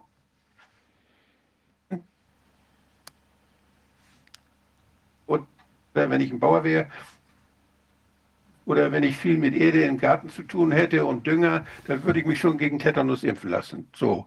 Aber wenn ich jetzt Büroarbeiter wäre oder wenn ich sonst immer mit dem Auto zur Arbeit fahre und sonst nicht weiter dann, dann würde ich mir das schwer überlegen heutzutage. Aber die, weil das wird ja auch dann kombiniert. Wir haben ja Tetanus Diphtherie meistens in der Kombination. Oder wir haben bei den anderen Impfstoffen, wir haben, wir geben den Kindern Hepatitis B-Impfungen. Das würde ich machen, wenn ich jetzt jemand wäre, der operiert, der viel mit Blut von Menschen und Körpersäften von Menschen zu tun hat. Da ist es indiziert. Da kann man sich pieksen und da kann man, oder als Zahnarzt, oder da, da ist es schon möglich. Aber jetzt, jetzt heißt es, sollen wir die Kinder gegen Hepatitis B impfen, weil sie mal zum Zahnarzt müssen irgendwann mal und der Zahnarzt seinen Bohrer nicht vernünftig sterilisiert hat. Ist das ein Grund, die alle, oder sollen wir nicht lieber die Zahnarztpraxen untersuchen, ob sie eine vernünftige Hygiene praktizieren? Das ist eine viel wichtigere, das ist eine viel wichtigere Maßnahme, weil es gibt noch andere Möglichkeiten als Hepatitis B. Also diese Indikation für, für, für die jeweiligen Einzelimpfstoffe, die da jetzt im Schrotschuss den Kindern zugemutet werden, die ist äh, sehr, sehr wichtig und die muss man überprüfen und man, deshalb ist diese, diese Initiative, es gibt ja eine Initiative von Ärzten für individuelle Impfentscheidungen. Die finde ich sehr vernünftig. Es gibt Expositionen, bestimmte Arbeiten, bestimmte Situationen, wo Menschen durch Impfstoffe geschützt werden können. Aber das kann von Mensch zu Mensch, von Lebenssituation zu Lebenssituation anders sein. Das kann man nur individuell machen. Dass man alle Kinder jetzt gegen Masern und dann noch mit einer Mehrfachimpfung impft, das ist Wahnsinn. Ich finde es also, wir wissen zum Beispiel auch nicht, wie sich das auswirkt, wenn wir jetzt die, wenn wir die Kinder impfen und die, die Immunität der Kinder durch die Impfung hergestellt werden, wie wirkt sich das aus, wenn diese Kinder groß werden, wenn sie Mütter werden?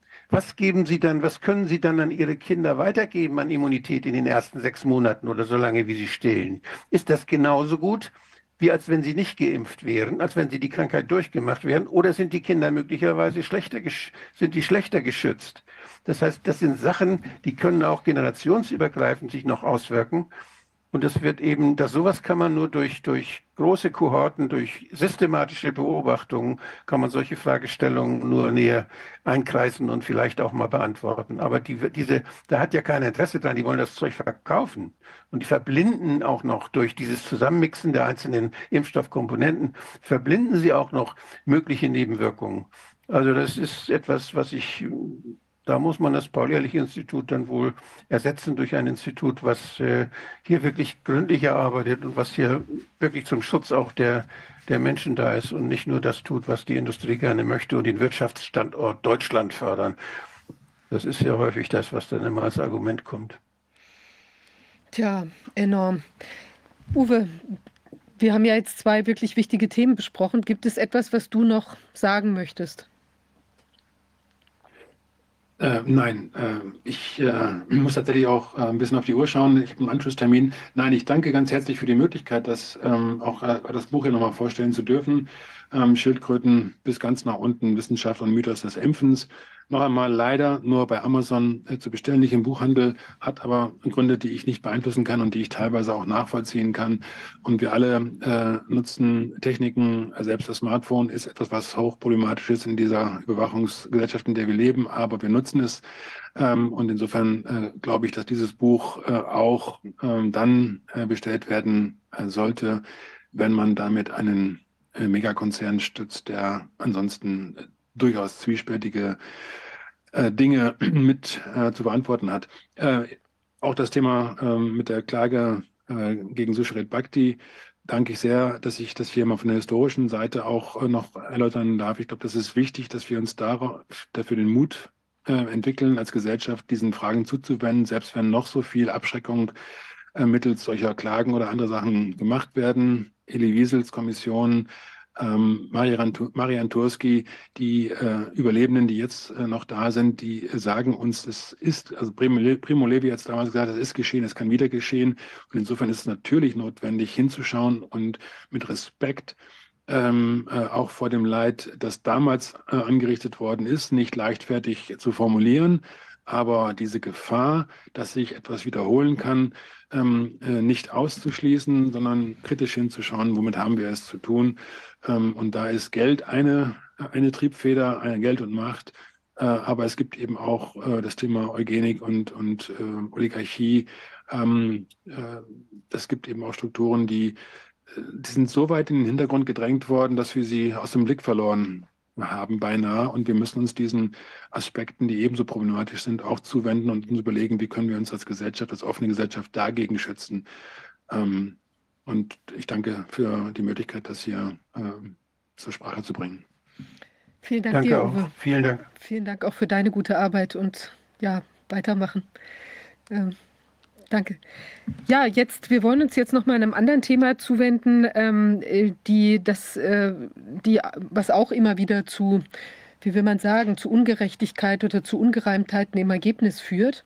Und ähm, Wolfgang, ich, ähm, du hast ja, ähm, wir haben darüber gesprochen, die, das Thema ähm, äh, Gutachten im medizinischen Bereich oder überhaupt im wissenschaftlichen Bereich, die auch bei, sagen wir mal, bei Entscheidungen und auch im, im juristischen Bereich zu, zum Tragen kommen. Ähm, da ist ja auch sehr viel zu beanstanden. Du hast dich damit schon mal auseinandergesetzt in deiner mhm. früheren europäischen, paneuropäischen Tätigkeit.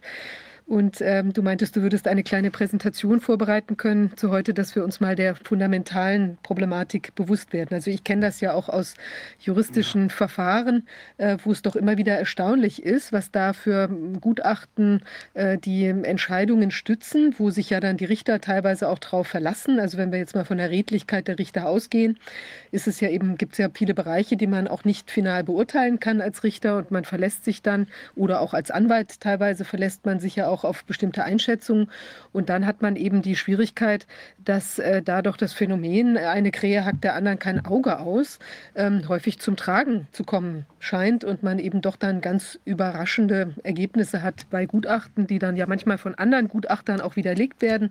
Und ähm, wo man sich auch wundert, dass es überhaupt versucht worden ist, quasi einem Gutachten so ein dilettantisches oder fehlgeleitetes Gutachten überhaupt ähm, vorzulegen. Und man hat den Eindruck, in manchen Bereichen hat es auf jeden Fall Methode. Wolfgang, du hast das Wort. Ja, vielen Dank. Ja, ich habe das, wir haben da ja erst kürzlich drüber gesprochen. Ich habe mal ein bisschen gesammelt. Früher war das ein sehr, war das eines meiner, meiner Hauptthemen, denn als ich aus dem Gesundheitsamt in die Politik kam, da da habe ich häufig Gutachten gemacht für, für ein für Sozialamt zum Beispiel. Da brauchten Leute, die, die kein Geld hatten, brauchten jetzt irgendwie, weil sie die, die Wäsche nicht waschen konnten, brauchten eine Waschmaschine. Und dann, dann musste das begutachtet werden, ob sie die wirklich brauchen. Und dann kamen die an. Und dann waren das Leute, die, die hatten keine Arbeit, die konnten nicht arbeiten, weil sie krank waren. Und die waren, dann habe ich gesagt, dann bringen Sie mal die Gutachten mit, die Sie gemacht haben. Und da habe ich Stapel von Gutachten gekriegt und habe über die Karriere dieser armen Menschen wirklich da gestaunt, was die schon alles so durchgemacht haben. Ich kann da mal ein, ein Beispiel erzählen. Also ich lese das mal vor. Eine 49-jährige Pflegekraft mit Rückenschmerzen ist länger als sechs Wochen arbeitsunfähig. Sie muss zum, zum medizinischen Dienst, also zum Vertrauensarzt, weil dieser die Arbeitsunfähigkeit prüfen soll, bevor die Kasse Krankengeld zahlt.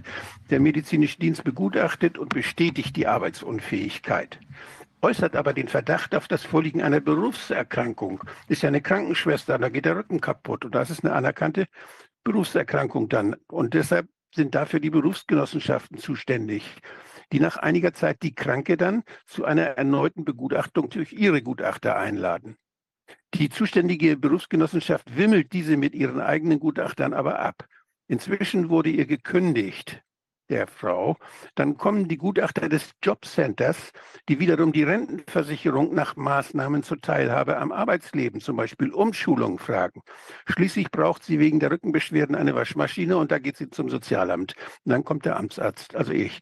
Und das Ganze hat dann etwa anderthalb bis zwei Jahre gedauert. Inzwischen hat die Frau dann äh, angefangen, aus Verzweiflung Medikamente zu nehmen und auch Alkohol zu trinken. Und dann muss sie auch noch zum Psychiater. Also da ist unheimlich viel, wo Menschen kaputt gehen dadurch, weil jeder seine eigenen Gutachter hat. Jeder, der zahlen könnte oder zahlen müsste eventuell, lässt das durch eigene Gutachter äh, begutachten. Und das ist natürlich schon mal vom, vom System her eine Katastrophe, weil so ein Gutachter wird eingestellt, also von demjenigen, der das Gutachten braucht oder der da, der da vielleicht zahlen muss. Und wenn der Gutachter sehr großzügig ist, dann muss er mehr zahlen. Und, und dann haben die natürlich ein Interesse, dann nicht so viel zu zahlen, sehen also zu, dass die Gutachter nicht so großzügig sind. Diese Gutachter stehen immer unter der Kontrolle und werden miteinander verglichen, wie viel positive und wie viel negative Bescheide sie äh, gesprochen haben. Und wenn ein Gutachter da den, den Kostenträgern zu großzügig erscheint, dann sagen die nichts und holen sich einen neuen. Oder aber sie sagen, was ist denn mit Ihnen los? Weshalb machen Sie so oft positive Bescheide? Also das sind das sind Sachen, die mich damals sehr geärgert haben. Und ich habe dann versucht, da, dagegen was zu machen. Und mein, mein politischer Wunsch war es dann, äh, Kostenträger unabhängige Begutachten zu, Begutachtungen zu ermöglichen. Ich will aber jetzt erstmal hier diese, äh, diese Folien, was ist, was ein medizinisches Gutachten über, was der überhaupt macht und was die, was da die Aufgabe eines medizinischen Gutachters ist. Dazu habe ich äh, mal die, die, äh, den Text, den ich mal für den Schirembel gemacht habe, zu, da ging es um medizinische Gutachten, ganz allgemein, was ist das und so weiter. Da habe ich einen Text gemacht, der dann im Schirembel veröffentlicht wurde. Das habe ich hier mal als Folien jetzt so ein bisschen aufgearbeitet und äh, will das mal vorführen.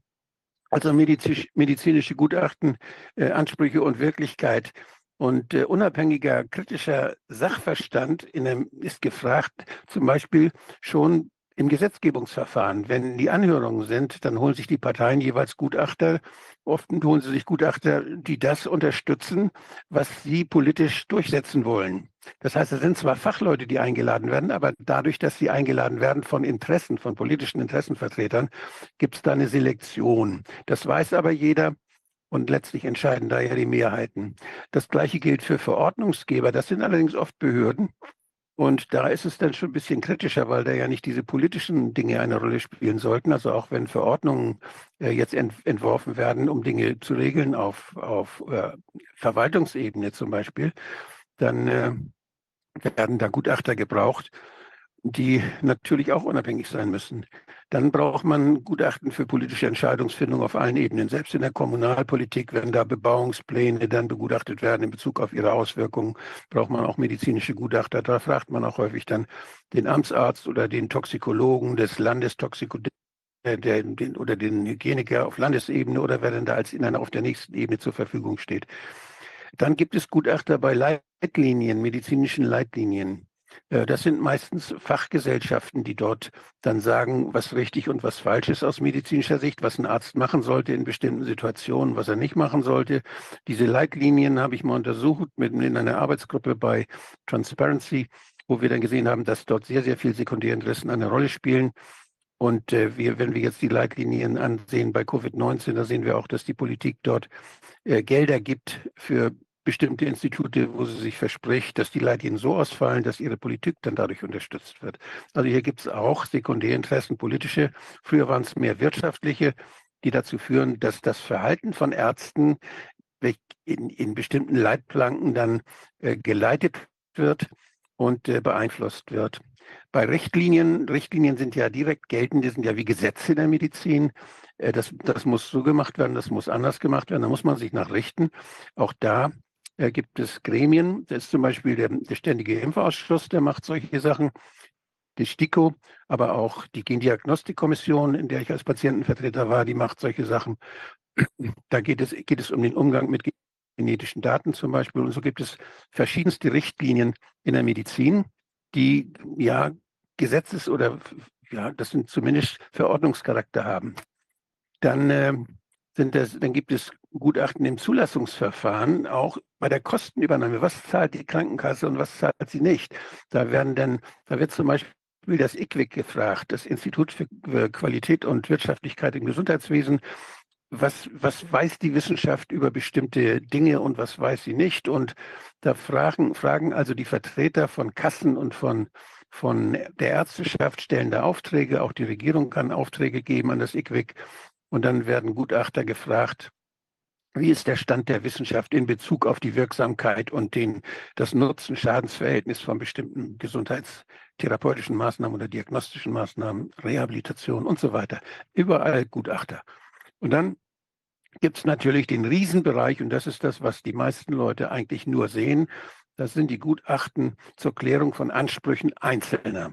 Das ist also, wenn jeder, wir sind ja alle sozialversichert, krankenversichert, rentenversichert und so weiter. Und da haben wir Ansprüche und da gibt es oft Streit. Und äh, da gibt es dann die, äh, die Überprüfung von Anspruchsberechtigungen auf, äh, auf, bei Anspruchsberechtigung auf Leistung der Sozialversicherung. Es geht bei Krankheit, also nicht, da, da geht es darum, habe ich, hab ich ein Recht jetzt auf, auf bestimmte Medikamente oder nicht. Das macht ja erstmal der Arzt. Der, der behandelnde Arzt, der macht das erstmal, der kann erstmal das verordnen, wenn das für richtig hält. Das ist dann ja im Rahmen der Therapie, das ist kein Gutachten, sondern der ist ja für mich da, der sorgt dafür, dass es mir möglichst gut geht und der verordnet mir was. Wenn es da Streit geht, gibt allerdings, ob das wirklich äh, angemessen war oder nicht oder ob der da was gemacht hat, was er nicht machen sollte. Auch dann kann das gutachterliche Konsequenzen haben. Und immer wenn es Streit gibt, wenn was angezweifelt wird. Dann bei Behinderungen, ob man Anspruch hat auf äh, bestimmte ähm, bestimmte Rehabilitationsmaßnahmen oder bei der die berühmten Pflegebedürftigkeits, die Gutachten, die Pflegegutachten. Auch da, da wird die Einstufung, die Pflegestufe wird da festgelegt, wie viel, wie viel man Unterstützung kriegt und wie viel man braucht. Das sind Gutachter, die werden dann von der Pflegeversicherung dann in die nach Hause oder in die Heime geschickt und gucken danach. Ähm, dann gibt es die bei der Arbeits- und Erwerbsunfähigkeit Arbeitsunfähigkeit, das macht der medizinische Dienst zum Beispiel, wenn ich jetzt zu lange krankgeschrieben bin, ob ich Krankengeld kriege oder nicht, oder Erwerbsunfähigkeit, ob ich denn überhaupt, ob ich eine, eine Erwerbsunfähigkeitsrente oder ob ich eine Berufsunfähigkeitsrente kriege. Da gibt es jeweils zuständige Versicherungsträger. Die sind ja, die sind ja unterschiedlich. Da haben wir äh, die, die, die deutsche Rentenversicherung als großen Bereich. Und wir haben dann aber auch die Berufsgenossenschaften, die ja bei Berufsunfähigkeit möglicherweise dann dran sind und was bezahlen müssen. Also es gibt da sehr viele verschiedene Leistungsträger und die zahlen nicht einfach so, sondern die beschäftigen alle Gutachter. Und da wird man dann vorgeladen und dann muss man da die Jacke ausziehen. Ja, und dann gibt es Arbeits, ja, dann gibt es nach Unfällen auch. Da wird dann geguckt, äh, ob das wirklich, ob da eine Kausalität nachweisbar ist oder nicht. Das ist eine sehr kritische Sache, wenn das die eigenen Gutachter machen von, der, von den Versicherungen. Da kann man also sehr viel mauscheln und da gibt es eigentlich den größten Unwillen. Dann ähm, bei sonstigen, bei anderen gesundheitsbedingten Inanspruchnahmen von Leistungen, das ist sehr allgemein. Da gibt es also sehr viele verschiedene Einzelfälle, die kann ich hier nicht alle aufzählen. Dann die Fragestellung jeweils, wenn da begutachtet wird, das sind die Fragen zur Kausalität, also zur Ursache, ist eine bestimmte Sache dafür verantwortlich. Das, hat, das ist wichtig dafür, wer zahlt denn nachher. Wenn es jetzt wieder bei der Krankenschwester eine Berufserkrankung war, dann muss die Berufsgenossenschaft zahlen, die Versicherung. Und das wirkt sich dann auf die Beiträge des Kranken, der, der, der, der Arbeitgeber aus, nicht? Weil die Berufsgenossenschaften, das ist eine Sache, wo die Arbeitgeber versichert sind und das die haben ein Interesse daran, dass möglichst wenig Arbeitsunfälle auftreten und möglichst vielleicht wenig Berufserkrankungen auftreten, dass es also sicher ist, wo man arbeitet. Denn wenn das nicht sicher ist, und da treten viele solche Fälle auf, dann erhöhen die, müssen die Beiträge, die Versicherungsbeiträge für diese Firmen dann erhöht werden. Das wirkt sich also auf die dann negativ aus. Und deshalb mögen die auch nicht gerne, wenn da eine Berufserkrankung anerkannt wird und sorgen schon dafür, dass die Gutachter das möglichst, ähm, ja, diese Kausalität nicht so in den Vordergrund stellen oder dass sie die verneinen. Da muss man dann häufig streiten, auch als Betroffener. Das ist ein sehr, äh, sehr hartes Brot. Dann Fragestellung zur Prognose. Lohnt sich das denn überhaupt, die Rehabilitation? Wie lange wird das, wie lange wird die Krankheit noch dauern? Soll man nicht lieber die Rente einreichen? Oder machen wir lieber eine, erstmal eine Reha und dann, die, und dann fragen wir nochmal oder so weiter. Zum Hilfs- und Rehabilitationsbedarf. Braucht derjenige jetzt äh, äh, eine Automatik im Auto oder braucht der, muss der irgendeinen Rollstuhl haben oder wird da, muss da ein Fahrstuhl eingebaut werden im Haus oder so. Also diese ganzen Sachen, dass man zur Teilhabe am, am, am Leben auf dem man, da hat man ja ein Recht darauf und dass man, die Rechte sind natürlich immer an Bedingungen geknüpft und da auch immer sind medizinische Gutachten, dann werden die eingeschaltet, die diese Fragestellungen dann kriegen. Und auch zum weiteren Fallmanagement, also dieses, dass man plant jetzt. Dazu gehört übrigens auch nach dem SGB IX, dass die verschiedenen äh, Kostenträger hier zusammen verpflichtet sind, eigentlich zusammenzuarbeiten. Tun sie leider nicht. Das ist also, das ist ein, dieses SGB 9, das hat der Karl-Hermann Haag, es ist ein SPD-Abgeordneter, das war sein Steckenpferd, der war da ganz stark hinterher, dass diese Rehabilitation kostenträgerübergreifend dann geregelt wird. Ähm, das hat er damals ziemlich gut gemacht und hat das auch durchgesetzt, dass es das SGB 9 gab, wo dieses Zusammenarbeiten äh, entstanden ist. Sagt, leider haben wir das nicht durchgesetzt, dass es kostenträgerunabhängige Begutachtung gibt. Das, das wollten die Lobby der Kostenträger, wollte das auf, auf jeden Fall verhindern. Das Einzige, was durchgesetzt werden konnte, war, wenn ein Kostenträger ein Gutachten gemacht hat, dann muss das von den anderen für die Rehabilitation jedenfalls anerkannt werden. Und äh, das war ein kleiner, ein kleiner, ein kleines Trostpflaster bei diesen politischen Bemühungen, da was zu verbessern. Ja, dann äh, zum Vorliegen medizinische Voraussetzungen für die Gewährung von Leistungen. Lohnt sich das überhaupt, wenn wir da was tun? Oder ist da noch was anderes, was da hinderlich, was da hinderlich ist? Will der das überhaupt? Braucht er das überhaupt? Und so weiter. Das sind so Sachen, und äh, meistens beschränken sich aber diese, diese Fragestellungen für die Gutachter immer auf, auf das, was der Kostenträger jeweils bezahlen müsste. Der, der fragt nicht nach anderen Dingen, sondern fragt immer nur, muss ich das bezahlen und, und wie kann ich das begründen? Dann äh, das nächste ist die, denn das, was es noch gibt, wo es medizinische Gutachter gibt, das sind medizinische Eignungs- und Tauglichkeitsuntersuchungen. Da gibt es zum Beispiel äh, die Tropentauglichkeit. Wenn einer in die Tropen muss zur Arbeit, dann wird er vorher untersucht. Oder wenn einer Busfahrer werden will oder Flugpilot, dann wird nach Tauglichkeitskriterien äh, wird da geguckt. Ein Taxifahrer muss auch sich immer mal umgucken lassen. Die Seeleute kriegen, werden, kriegen Seetauglichkeitszeugnisse, ob sie dann die rote Tonne von der, von der grünen Tonne unterscheiden können. Die müssen also farbtüchtig sein, damit sie nicht ins falsche Fahrwasser kommen. Und, so, und also da gibt es so diese Untersuchungen, die dann, äh, was, die, was die Tauglichkeit angeht. Dann äh, auch bei, bei zum Beispiel bei Beamten, da lautet die Fragestellung, wenn die sich verbeamten lassen wollen, die jungen Leute, lautet die Fragestellung, ist da irgendeine Gesundheitsstörung, die dazu führen kann, dass der vor seiner Pensionierung schon krank wird? Da muss der Amtsarzt muss dann danach gucken, ob er irgendwas findet, wo man denn, wo man Bedenken äußern muss und wo die Leute dann diskriminiert werden. Die dürfen ja nicht Beamte werden, weil sie bestimmte Erkrankungen haben, die zur vorzeitigen äh, Pensionierung führen könnten. Also das ist auch eine Sache, die sehr problematisch ist. Aber das sind so gutachterliche Tätigkeiten in Bezug auf Eignung und Tauglichkeit, beispielhaft hier mal genannt. Dann haben wir natürlich einen ganz großen Bereich der medizinischen Gutachten für die Gerichte in allen möglichen Verfahren, beim Strafverfahren, da geht es um die, ob, ob, derjenige überhaupt straf, wie heißt das, straffähig ist oder strafmündig ist. Das heißt, oh, jetzt ist mein, muss ich mal umschalten. Mein Rechner ist hier abgestürzt, glaube ich. Ich mache das mal, ich gebe, mach mal den Bildschirm, lass mal den Bildschirm freigeben. Augenblick. So, Freigabe. Dann nehme ich das hier.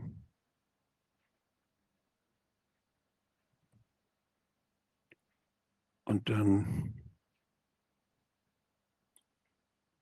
kann man das jetzt, kann man das sehen? Ja, jetzt kann man es sehen wieder. Aber man sieht das falsch. Augenblick. Muss das mal um Guck mal, da oben vielleicht. Äh, Anzeige tauschen. Ah ja, jetzt sieht man es. So, jetzt kann man es sehen? Ja, sehr gut. Prima. Jo, jetzt, ähm, wir haben jetzt hier den. Äh, du musst ah, ja, das ich, nur wir. weiter nach vorne springen. Ja, das hatten wir. Ich mache mal weiter nach vorne springen. Ich habe jetzt den anderen Rechner. Das hatten wir, ja, und da, waren wir jetzt bei den, bei den Gerichtsgutachten, also im Strafprozess, im Sozi beim Sozialgericht auch.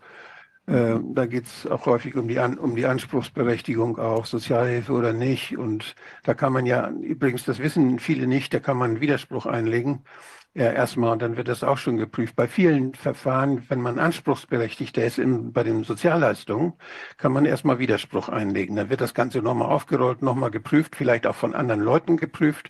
Und dann kann man schon Chancen haben, dass dann die Entscheidung doch anders ausfällt als bei der Erstentscheidung, besonders dann, wenn sie ablehnend war.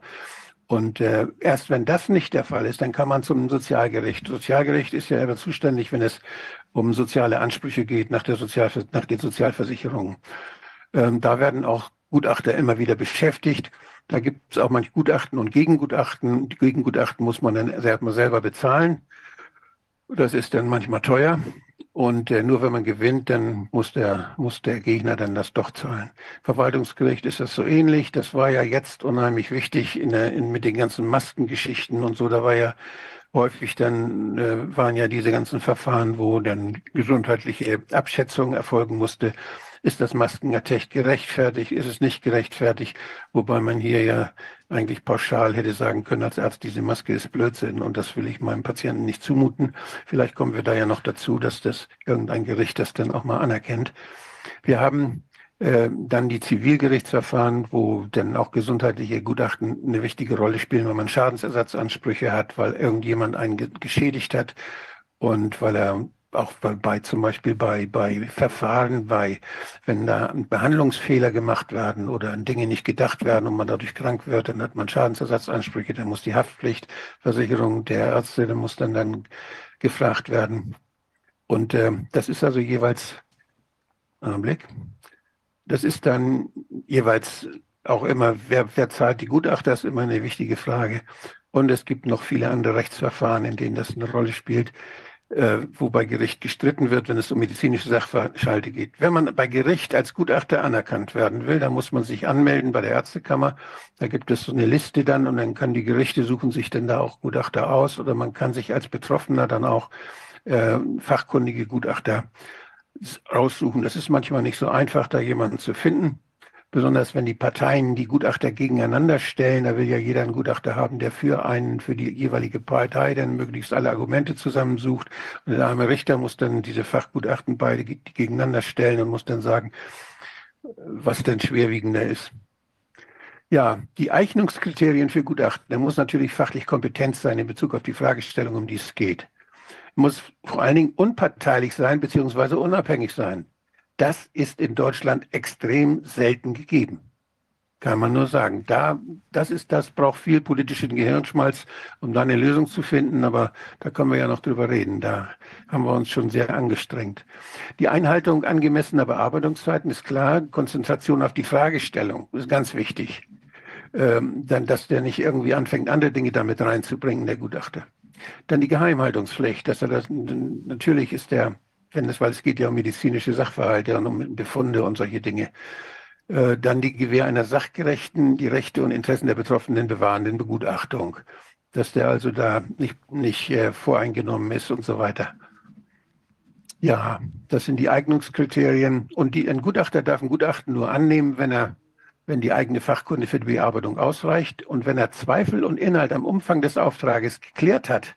Wenn der Gutachter, der beauftragt wird, nicht genau weiß, ob er dazu was sagen kann oder wie weit diese Fragestellung geht. Und wenn er das nicht übersieht, dann muss er das vorher klären, bevor er so ein Gutachten annimmt. Soll, man darf sich nicht, nur weil man, dies, weil man gerne was verdienen möchte mit dem Gutachten, darf man nicht ein Gutachten annehmen, wo man sich überschätzt oder wo man, wo man vielleicht dann auch äh, voreingenommen ist oder was auch immer. Man muss all diese Umstände vorher klären und muss gegebenenfalls Nein sagen, das Gutachten dann zurückgeben oder nicht annehmen.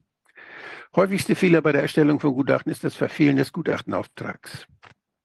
Das ist lehrbuchmäßig so, sind sich alle einig. Ja, da wird, da wird also häufig daneben begutachtet. Das ist, gar, das ist gar nicht die Fragestellung gewesen, sondern dann wird alles Mögliche herangeholt, was denn nur von der, von der Beantwortung der, der zu beantwortenden Frage im Rechtsstreit zum Beispiel oder bei der Entscheidung im Verwaltungsverfahren da kommt es manchmal auf Beantwortung bestimmter, ganz bestimmter Fragen an.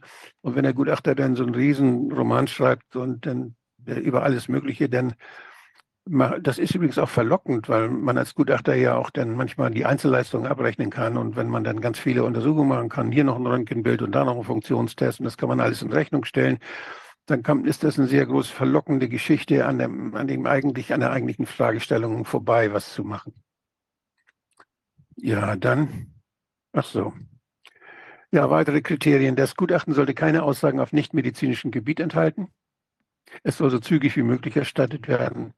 Und natürlich muss der Gutachter die Gesetzeslage kennen. Der darf dann nicht wieder wie die Axt im Walde da so rum äh, auch wissen, welche Interessen da möglicherweise eine Rolle spielen. Und angesichts dieser Interessen muss er unabhängig den medizinischen Sachverhalt fachlich klären das ist also eine ganz wichtige, ganz wichtige Sache. Also Gutachter sein ist eine ziemlich schwierige Aufgabe.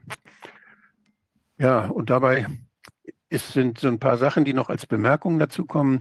Häufig wird überhaupt nicht gefragt, was die Leute sonst alles noch für Belastungen haben bei der Differentialdiagnose geht es ja nicht nur nach den verschiedenen Krankheiten, die Menschen haben, sondern auch die Differentialdiagnose der Belastungen, der körperlichen, seelischen Belastungen, die, die möglicherweise bei der Kausalitätsbeurteilung eine Rolle spielen. Wenn da jemand wahnsinnig gestresst ist am Arbeitsplatz, und äh, wahnsinnige oder, oder ein Hobby hat, was unheimlich risikoreich ist oder was auch immer. Da muss also die, man muss, man muss möglichst umfassendes Bild haben äh, der Situation, damit man die Fragestellungen dann auch angemessen beantworten und eingrenzen kann. Dann ist natürlich klar, dass behandelnde Ärzte, wenn die Gutachten was sind, das ist mein Arzt, der kümmert sich um meine Gesundheit, der will mir was Gutes. Das wissen auch alle. Auch die Kostenträger wissen, dass die Ärzte für ihre Patienten eher mal was verschreiben, weil sie ihnen was Gutes tun wollen. Deshalb gibt es ja die Vertrauensärzte. Und ich weiß, also in meinem, in meinem Bereich, als ich, wo ich Amtsarzt war, da waren so zwei, drei Arztpraxen in der Region, die waren bekannt dafür, wenn man einen gelben Schein brauchte, dann ging man dahin. Da kriegte man ihn so von der Sprechstundenhilfe schon ausgefüllt. Und da, das ist natürlich, also wenn man eine Arbeitsunfähigkeitsbescheinigung brauchte. Also dieser Missbrauch äh, von davon, dass man ein Gefälligkeitsgutachten macht, der ist natürlich strafbar. Und ähm, der, da schadet man ja auch den Leuten, die das dann bezahlen müssen nachher, ob das der Unternehmer ist, der dann auf sein Personal verzichten muss oder was da auch immer dann für Kosten entstehen. Das ist eine Entscheidung, die ist nicht ohne. Und da sind Ärzte auch dann gefragt, äh, an diese Dinge, an diese Konflikte zu denken und sich da zurückhaltend äh, für ihre Patienten einzusetzen und nicht zulasten Dritter was für ihre Patienten zu tun. Dann ähm, ist da die Einflussnahme aber auch auf der anderen Seite von Auftraggebern. Und das ist, wenn, wenn, ein, wenn eine Berufsgenossenschaft zum Beispiel ähm, ein, ein, eine Fragestellung hat, kommt, ist das jetzt eine Berufserkrankung oder ist das keine bei dem Maler, der jetzt eine verminderte Leistungsfähigkeit des Gehirns hat, ja? Ist das eine Malerkrankheit? Ist das durch Lösemittel, durch jahrelange Lösemittelintoxikation bedingt? Das führt ja zum Abbau von Nervenzellen wenn die dann immer diese Lösemittel schnüffeln beim Malen in, in geschlossenen Räumen mit Lösemittel noch und nöch. Das ist in Dänemark eine anerkannte Berufskrankheit, eine Malerkrankheit. In Deutschland war das das nicht. Und die, die Berufsgenossen haben lange dafür gekämpft, dass das um Gottes Willen auch keine wird. Die sagen, da sind viele andere Sachen, das kann man nicht auseinander. Das Gehirn baut ab bei allen möglichen. Wenn einer trinkt zum Beispiel, dann baut es auch ab. Also da gibt es ganz viele Gifte. Und deshalb ist da bei den, bei den Auftraggebern, bei denen, die nachher zahlen müssen, ist das Interesse da des Auftraggebers. Und wenn der Begutachter nicht im Interesse der Auftraggeber, seiner Auftraggeber urteilt, dann sucht sich der Auftraggeber das nächste Mal einen anderen möglicherweise, der ihm mehr. Das sind auch Gefälligkeitsgutachten. Es gibt Gefälligkeitsgutachten für die Pflegeversicherung. Es gibt Gefälligkeitsgutachten für die Rentenversicherung. Es gibt Gefälligkeitsgutachten für die Berufsgenossenschaften. Also nicht nur der Arzt für seinen Patienten macht Gefälligkeitsgutachten möglicherweise, sondern auch die Gutachten für die Kosten, Gutachter für die Kostenträger kriegen, weil sie dann häufiger, weil sie dann mehr Aufträge kriegen, weil sie dann besser bezahlt werden, weil sie, weil mehr durchgeht, können möglicherweise, das muss man, da muss man dran denken, können auch Gefälligkeitsgutachten machen. Die sind auch nicht unparteiisch, weil wir haben keine Kostenträger unabhängige Begutachtung in Deutschland. Das sind alles Hofgutachter der Kostenträger. Und deshalb fordern wir und haben wir politisch gefordert, ich habe das im Bundestag auch einen entsprechenden Antrag gemacht, eingebracht. Der ist auch durch die Fraktion, die SPD-Fraktion damals gegangen, angenommen, einstimmig. Und als wir dann, an der, als sie denn, das war noch in der Zeit, als die Opposition, als die SPD in der Opposition war und als sie dann an der Regierung war, da wurde das plötzlich so ein bisschen geschoben. Und habe ich immer wieder gefragt, was ist denn damit? Wir wollten da noch was ändern ja, mal sehen, und das kommen wir dann, und dann ist das SGB 9 dabei rausgekommen, wo das so ganz klein bisschen irgendwo zu erkennen ist, aber wo nicht wesentlich was verändert wurde. Das heißt, hier ist das Interesse der, der, die Lobby der Arbeitgeber, die Lobby der Kostenträger ist weitaus größer als die Lobby der, derjenigen, die möglicherweise Sozialleistungen dann brauchen. Und ähm, das ist ein, ein schiefes Verhältnis. Ja, davon müssen wir ausgehen. So, soweit meine, meine grundsätzlichen Betrachtungen. Ich will das immer stoppen hier und wieder zurückgehen. Ja, die, äh, diese Bemühungen, jetzt politisch was zu ändern, die hängen immer davon ab, wie ist die, wie ist die Interessenlage in der Politik und äh, welche Chancen sieht man da. Wir haben also bis jetzt haben wir da noch nicht viel erreicht. Und im Einzelverfahren ist es unheimlich kostenträchtig und kostenaufwendig, wenn man wirklich zu seinem Recht kommen will, als jemand, der Ansprüche gegenüber den Sozialversicherung hat zum Beispiel. Da kommt es natürlich sehr dann auch darauf an, ob die Richter ihre Arbeit gut machen. Ich kenne Sozialrichter, die sind toll. Ich habe ein, ein, ein Sozial, ich hab, bin mit meinen Studenten immer ins Sozialgericht gegangen und wir haben uns diese Verfahren uns angehört.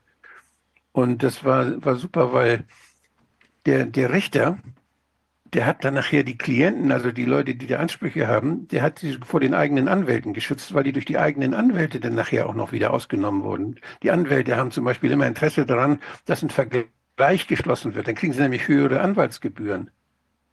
Und der Richter hat gesagt, warum hat dem, dem Anwalt dann gesagt, ja, warum machen Sie nicht, warum wollen Sie nicht einen Gerichtsbescheid, äh, Gerichtsbeschluss? Und, und der hat uns nachher, hat uns das immer schön auseinandergesetzt, wie die Interessen da sind der Prozessbeteiligten. Das ist schon Dschungel. Und da weißt du natürlich mehr darüber, weil du als Juristin ja in diesem Dschungel groß geworden bist. Aber die, äh, es ist nicht so einfach. Und das, was dahinter steckt, hinter dem Ganzen, das muss man ja bei der Gelegenheit nochmal wieder sagen dürfen, das ist das, dass einzelne Menschen sagen, ich will was für mich, da habe ich ein Recht drauf. Das wird aber bezahlt von allen anderen. Und die anderen müssen das bezahlen durch ihre Beiträge. Und wenn ich, und wenn ich den, den Menschen, die sagen, ich will was, alles gebe, dann müsste leider von allen mehr aus der Lohntüte genommen werden, damit steigen die Beiträge. Das heißt, wir haben ein Interesse daran, als, als Gesunde als Versicherte haben wir ein Interesse daran, dass möglichst nur dann gezahlt wird, wenn es wirklich was bringt, wenn es hilft und wenn es nötig ist, wenn es berechtigt ist.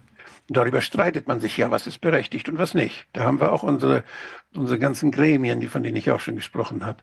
Aber dieses Interesse der Öffentlichkeit, möglichst wenig äh, auszugeben und die Leute trotzdem gesund zu halten, und das Interesse des Einzelnen, ich habe jetzt mein Leben lang Beiträge bezahlt, jetzt will ich aber auch mal was davon haben. Das egoistische Interesse des Einzelnen, möglichst viel rauszuholen, ob das denn gut ist oder nicht, das steht oft dagegen. Und äh, dafür braucht natürlich einer, der dann entscheidet, und das ist ein Richter oder in erster Instanz einer, der verwaltungsmäßig zuständig ist, der braucht da medizinisches Fachwissen und muss sich das anhören und muss sich dann ein Bild machen. Das Ganze muss sorgfältig gestehen und ohne dass fremde Interessen dazwischen funken können. Das ist so das, das Bild, vor dem das alles läuft.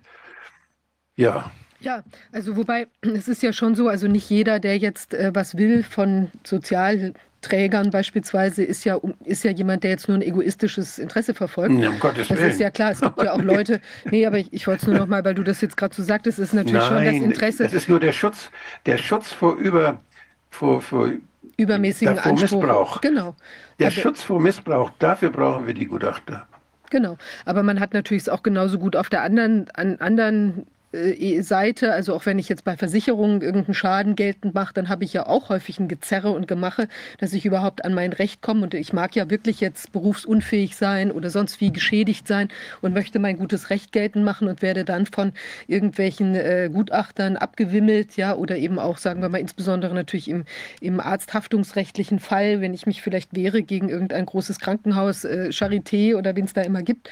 Und dann ähm, äh, habe ich irgendwie gut Gutachten, die ersichtlich äh, sachfremde Erwägungen zum Inhalt haben, wo man eben dann den Eindruck gewinnt, okay, da laufen eben vielleicht Sachen, dass man das eben gar nicht haben möchte, nicht als Präzedenzfall oder sonst was. Oder wir werden es ja auch vielleicht noch im Bereich der Impfopfer sehen, die ja jetzt auch mit ihren Schädigungen da äh, ja. äh, nach außen treten und dann eben auch entsprechende Gutachten beibringen werden oder schon tun. Und äh, also von dem Hintergrund ist natürlich schon wichtig, der Anspruch muss sein, dass die Gutachter eben wirklich objektiv äh, am Wirken sind. Und dann kann man mhm. sich über die, die Details auseinandersetzen, aber mhm. das ist eben vielfach, habe ich den Eindruck, auch eben nicht unbedingt gewährleistet, ja, im Moment. Das ist ein großes Problem. Ja, da ist auch noch eine ganz wichtige andere Sache, weil du das sagst, Präzedenzfall. Ähm, diejenigen, die jetzt äh, eigentlich zahlen müssen, die versuchen das jetzt, solange, solange sie können, das zu verhindern und haben dann auch ihre Gutachter und, und, und streiten sich vor Gericht und gehen in die nächste Instanz und so weiter. Und äh, wenn, die, wenn die merken, dass sie den Prozess verlieren, dann wollen die natürlich häufig Vergleiche abschließen. Und das ist ja dann für alle die Beteiligten, die einen Vergleich abschließen, lohnt sich das eigentlich, mit, Aus, mit Ausnahme für die Allgemeinheit. Denn wenn da, ein, wenn da ein Urteil gefällt wird als Präzedenzurteil, dann gilt es ja für alle kommenden Gerichtsverfahren als Präzedenzfall. Das heißt, hier wird was für die Allgemeinheit, wird Recht gesprochen.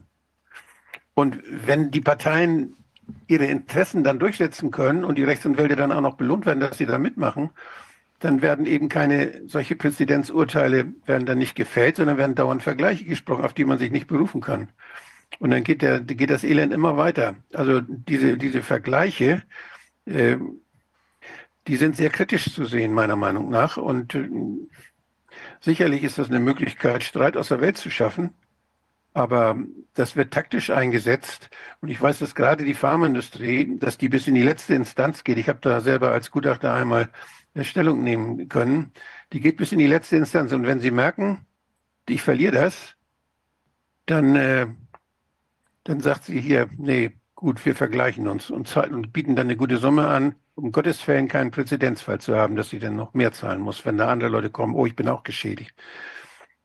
Ja, und das trifft dann ja häufig auf völlig zermürbte Kläger, die dann äh, schon über drei oder wie viele Instanzen gegangen sind und entnervt ja. sind und natürlich ja. auch endlich nach wahrscheinlich zehn Jahren mal Ruhe haben wollen oder so. Und dann hat man die Sache vom Tisch und eben zack, äh, wie du mhm. sagst, ist es eben nicht äh, manifestiert, dass es tatsächlich hier ein schadensträchtiges Ereignis war, ja, beispielsweise. Also ja. das ist schon, schon ein großes Problem. Also ich glaube, da muss man sich über die Grundstruktur äh, Gedanken machen und eben auch über das, was natürlich auch in den Gerichtsverhandlungen läuft also wie dann vielleicht auch Gutachten mit einbezogen werden in die Entscheidung, ob das alles wirklich entsprechend gewürdigt ist. Da haben wir ja, ja in Deutschland auch das Problem zum Beispiel, dass eben die ähm, die äh, Gerichtsverhandlungen ja in der Regel auch, ähm, die sind ja in vielen Bereichen öffentlich, aber da gibt es ja häufig gar keine Zuschauer bei jetzt irgendeinem äh, Verfahren. Ähm, ist ja normalerweise, ist das zwar vielleicht eine öffentliche Verhandlung, aber da sitzt niemand drin.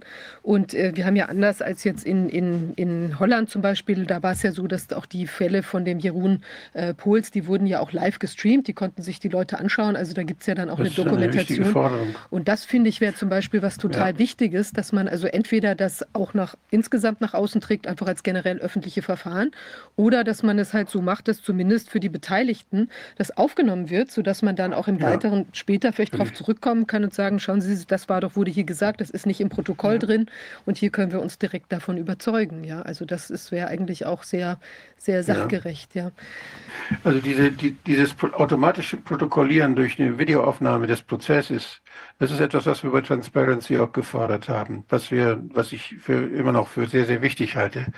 Und äh, der Tom Lausen hat neulich in der Diskussion mal äh, äh, die Rechtsanwälte daran erinnert, die jetzt bei Gericht irgendwie ihre Pflicht tun, sagen wir, dass, ihr, dass sie ihr Handwerkszeug benutzen sollen.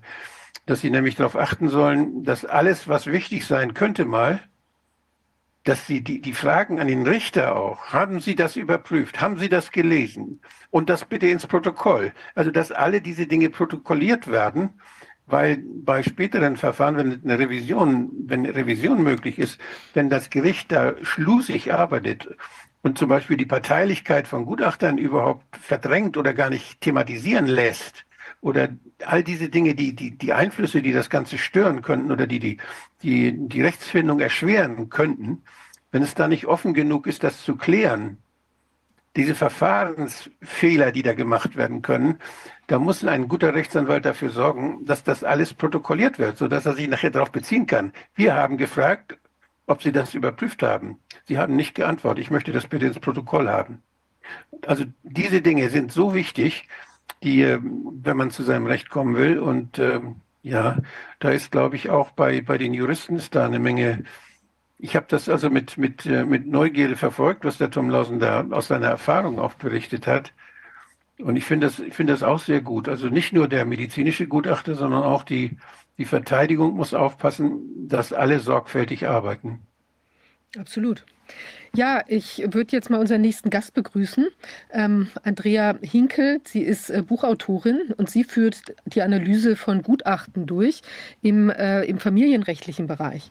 Und das ist ja ein Bereich, der ist besonders, äh, wie will man sagen, sensibel, weil da hängt es ja auch jetzt nicht nur davon ab, also ich will nicht das äh, nicht nur, meint nicht äh, abwertend, sondern eben sozusagen in die andere Richtung. Es kommt da dazu, dass eben die Entscheidungen, die da im Familienrechtsbereich ähm, getroffen werden, Da geht es ja dann eben nicht nur um Geld, äh, sondern da wird ja auch eingegriffen in, sagen wir mal, Lebenskonstellationen. Also da werden ähm, Kinder weggenommen oder es werden Kinder zugesprochen oder solche wirklich schwerwiegenden Entscheidungen werden da getroffen, sodass es natürlich da ganz besonders auf die sorgfältige ähm, Analyse von zum Beispiel Familienkonstellationen ähm, oder vom Verhalten von den Betroffenen ähm, eben ankommt. Und da ist es eben seltsam, also wir hatten das ja in der letzten äh, Sitzung auch so ein bisschen angefangen zu betrachten, dass da eben doch ähm, äh, Auffälligkeiten im Gutachterwesen äh, zu passieren scheinen und wo eben auch teilweise die Richter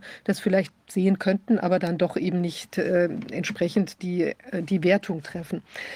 Frau Hinkel, Sie haben sich mit dem Thema ähm, näher beschäftigt. Können Sie uns hören und sehen? Ja, ich kann Sie hören und sehen. Ich sehe mich auf mich auch. Ja, also es ist ein bisschen äh, abgehackt, aber ich hoffe, dass es. Ähm, Jetzt besser? Test, Test. Ja, also ich kann Sie hören und sehen, genau. Ich hoffe, dass es ähm, so bleibt, weil jetzt sehe ich, dass Sie sich, dass Sie zwar irgendwas sagen, aber wir hören Sie nicht. Ach so, ähm, ich habe ein Mikrofon an. Das ist vielleicht einfach nicht eine ganz optimale Verbindung, aber ich hoffe, dass die vielleicht doch hält. Ich will jetzt nicht gerade unterbrechen hier, das nochmal zu starten. Wenn Sie vielleicht mal Ihr Bild ausmachen, ob wir mal gucken, ob es jetzt daran liegt, dass die einfach die Verbindung zu schwach ist. Mensch, jetzt sehe ich mich hier. Kriege ich das nicht angezeigt? Ja, der lädt gerade mein Computer. Ja, die ganze Zeit lief flüssig.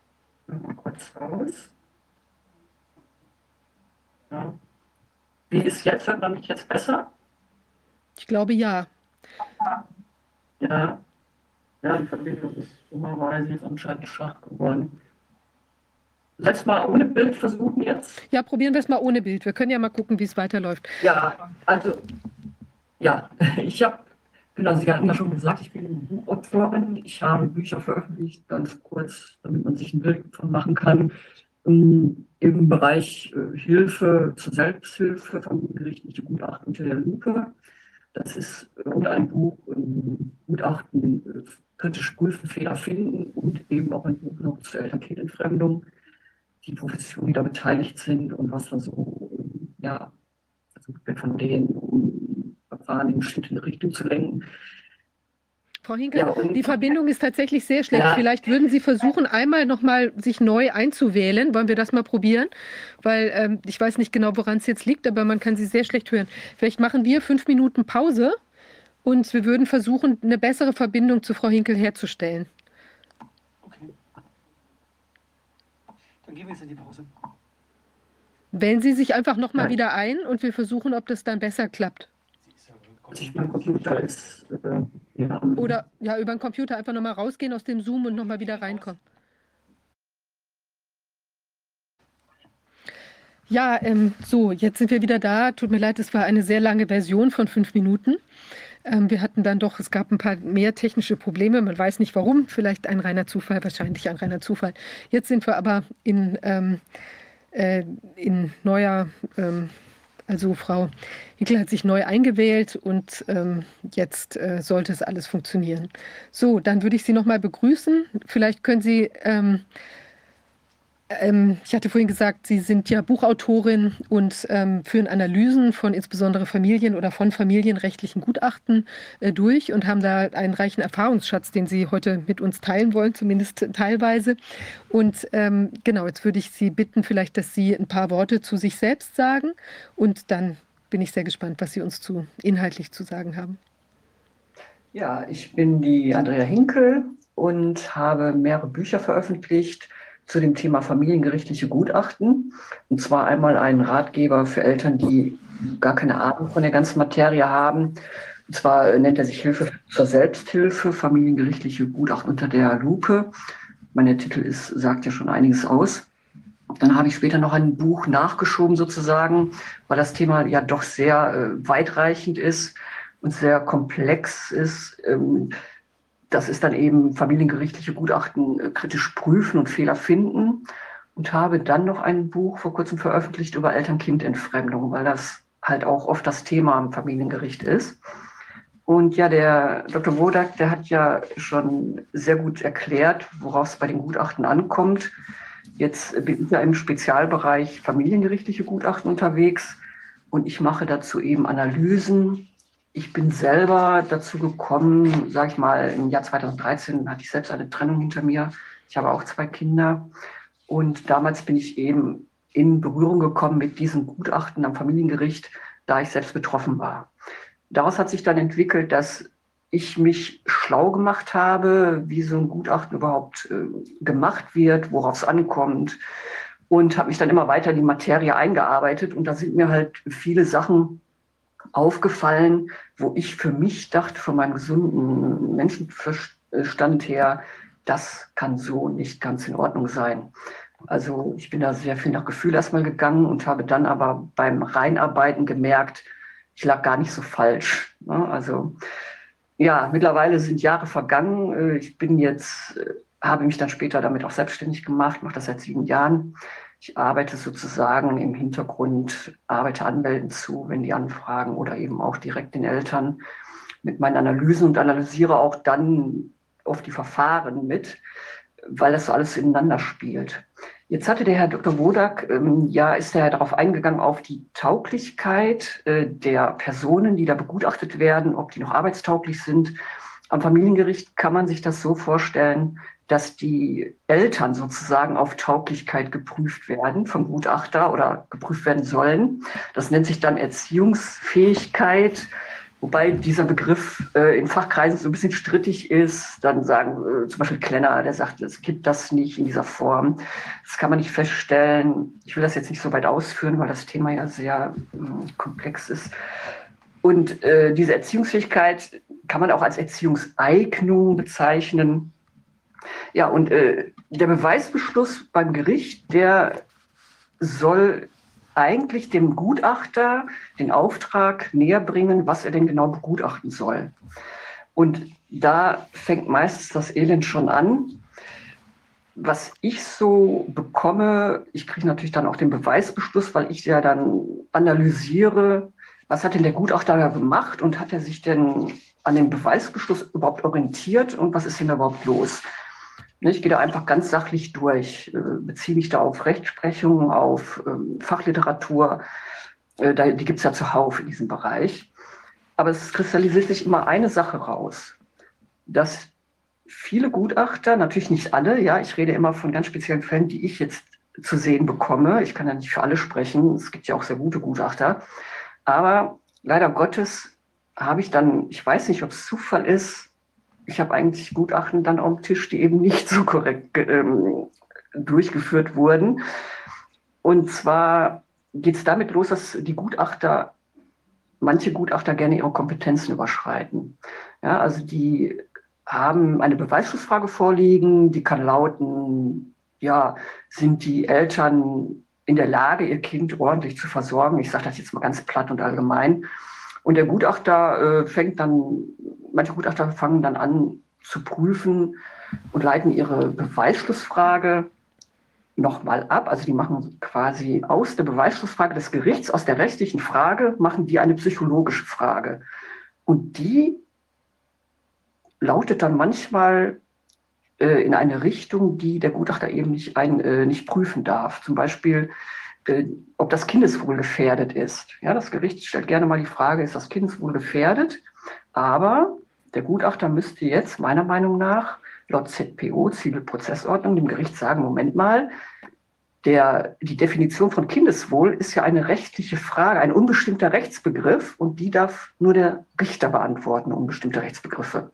Also müsste meines Erachtens der Richter ja erstmal dem Gutachter sagen, was denn unter Kindeswohl zu verstehen ist. Das finde ich in diesen Beweisfragen aber nicht. Und wenn dann der Gutachter hingeht und selber dann prüft, ob das Kindeswohl gefährdet ist, muss er sich ja selber ausdenken, was ist denn das Kindeswohl? Aber das darf er ja meines Erachtens nicht, weil er ja kein Richter ist. Der Richter darf laut Gesetz, ich habe die Gesetze da, kann ich Ihnen gerne dann schicken, darf aber dem keinem Dritten diese rechtliche Beantwortung von Richterfragen aufgeben.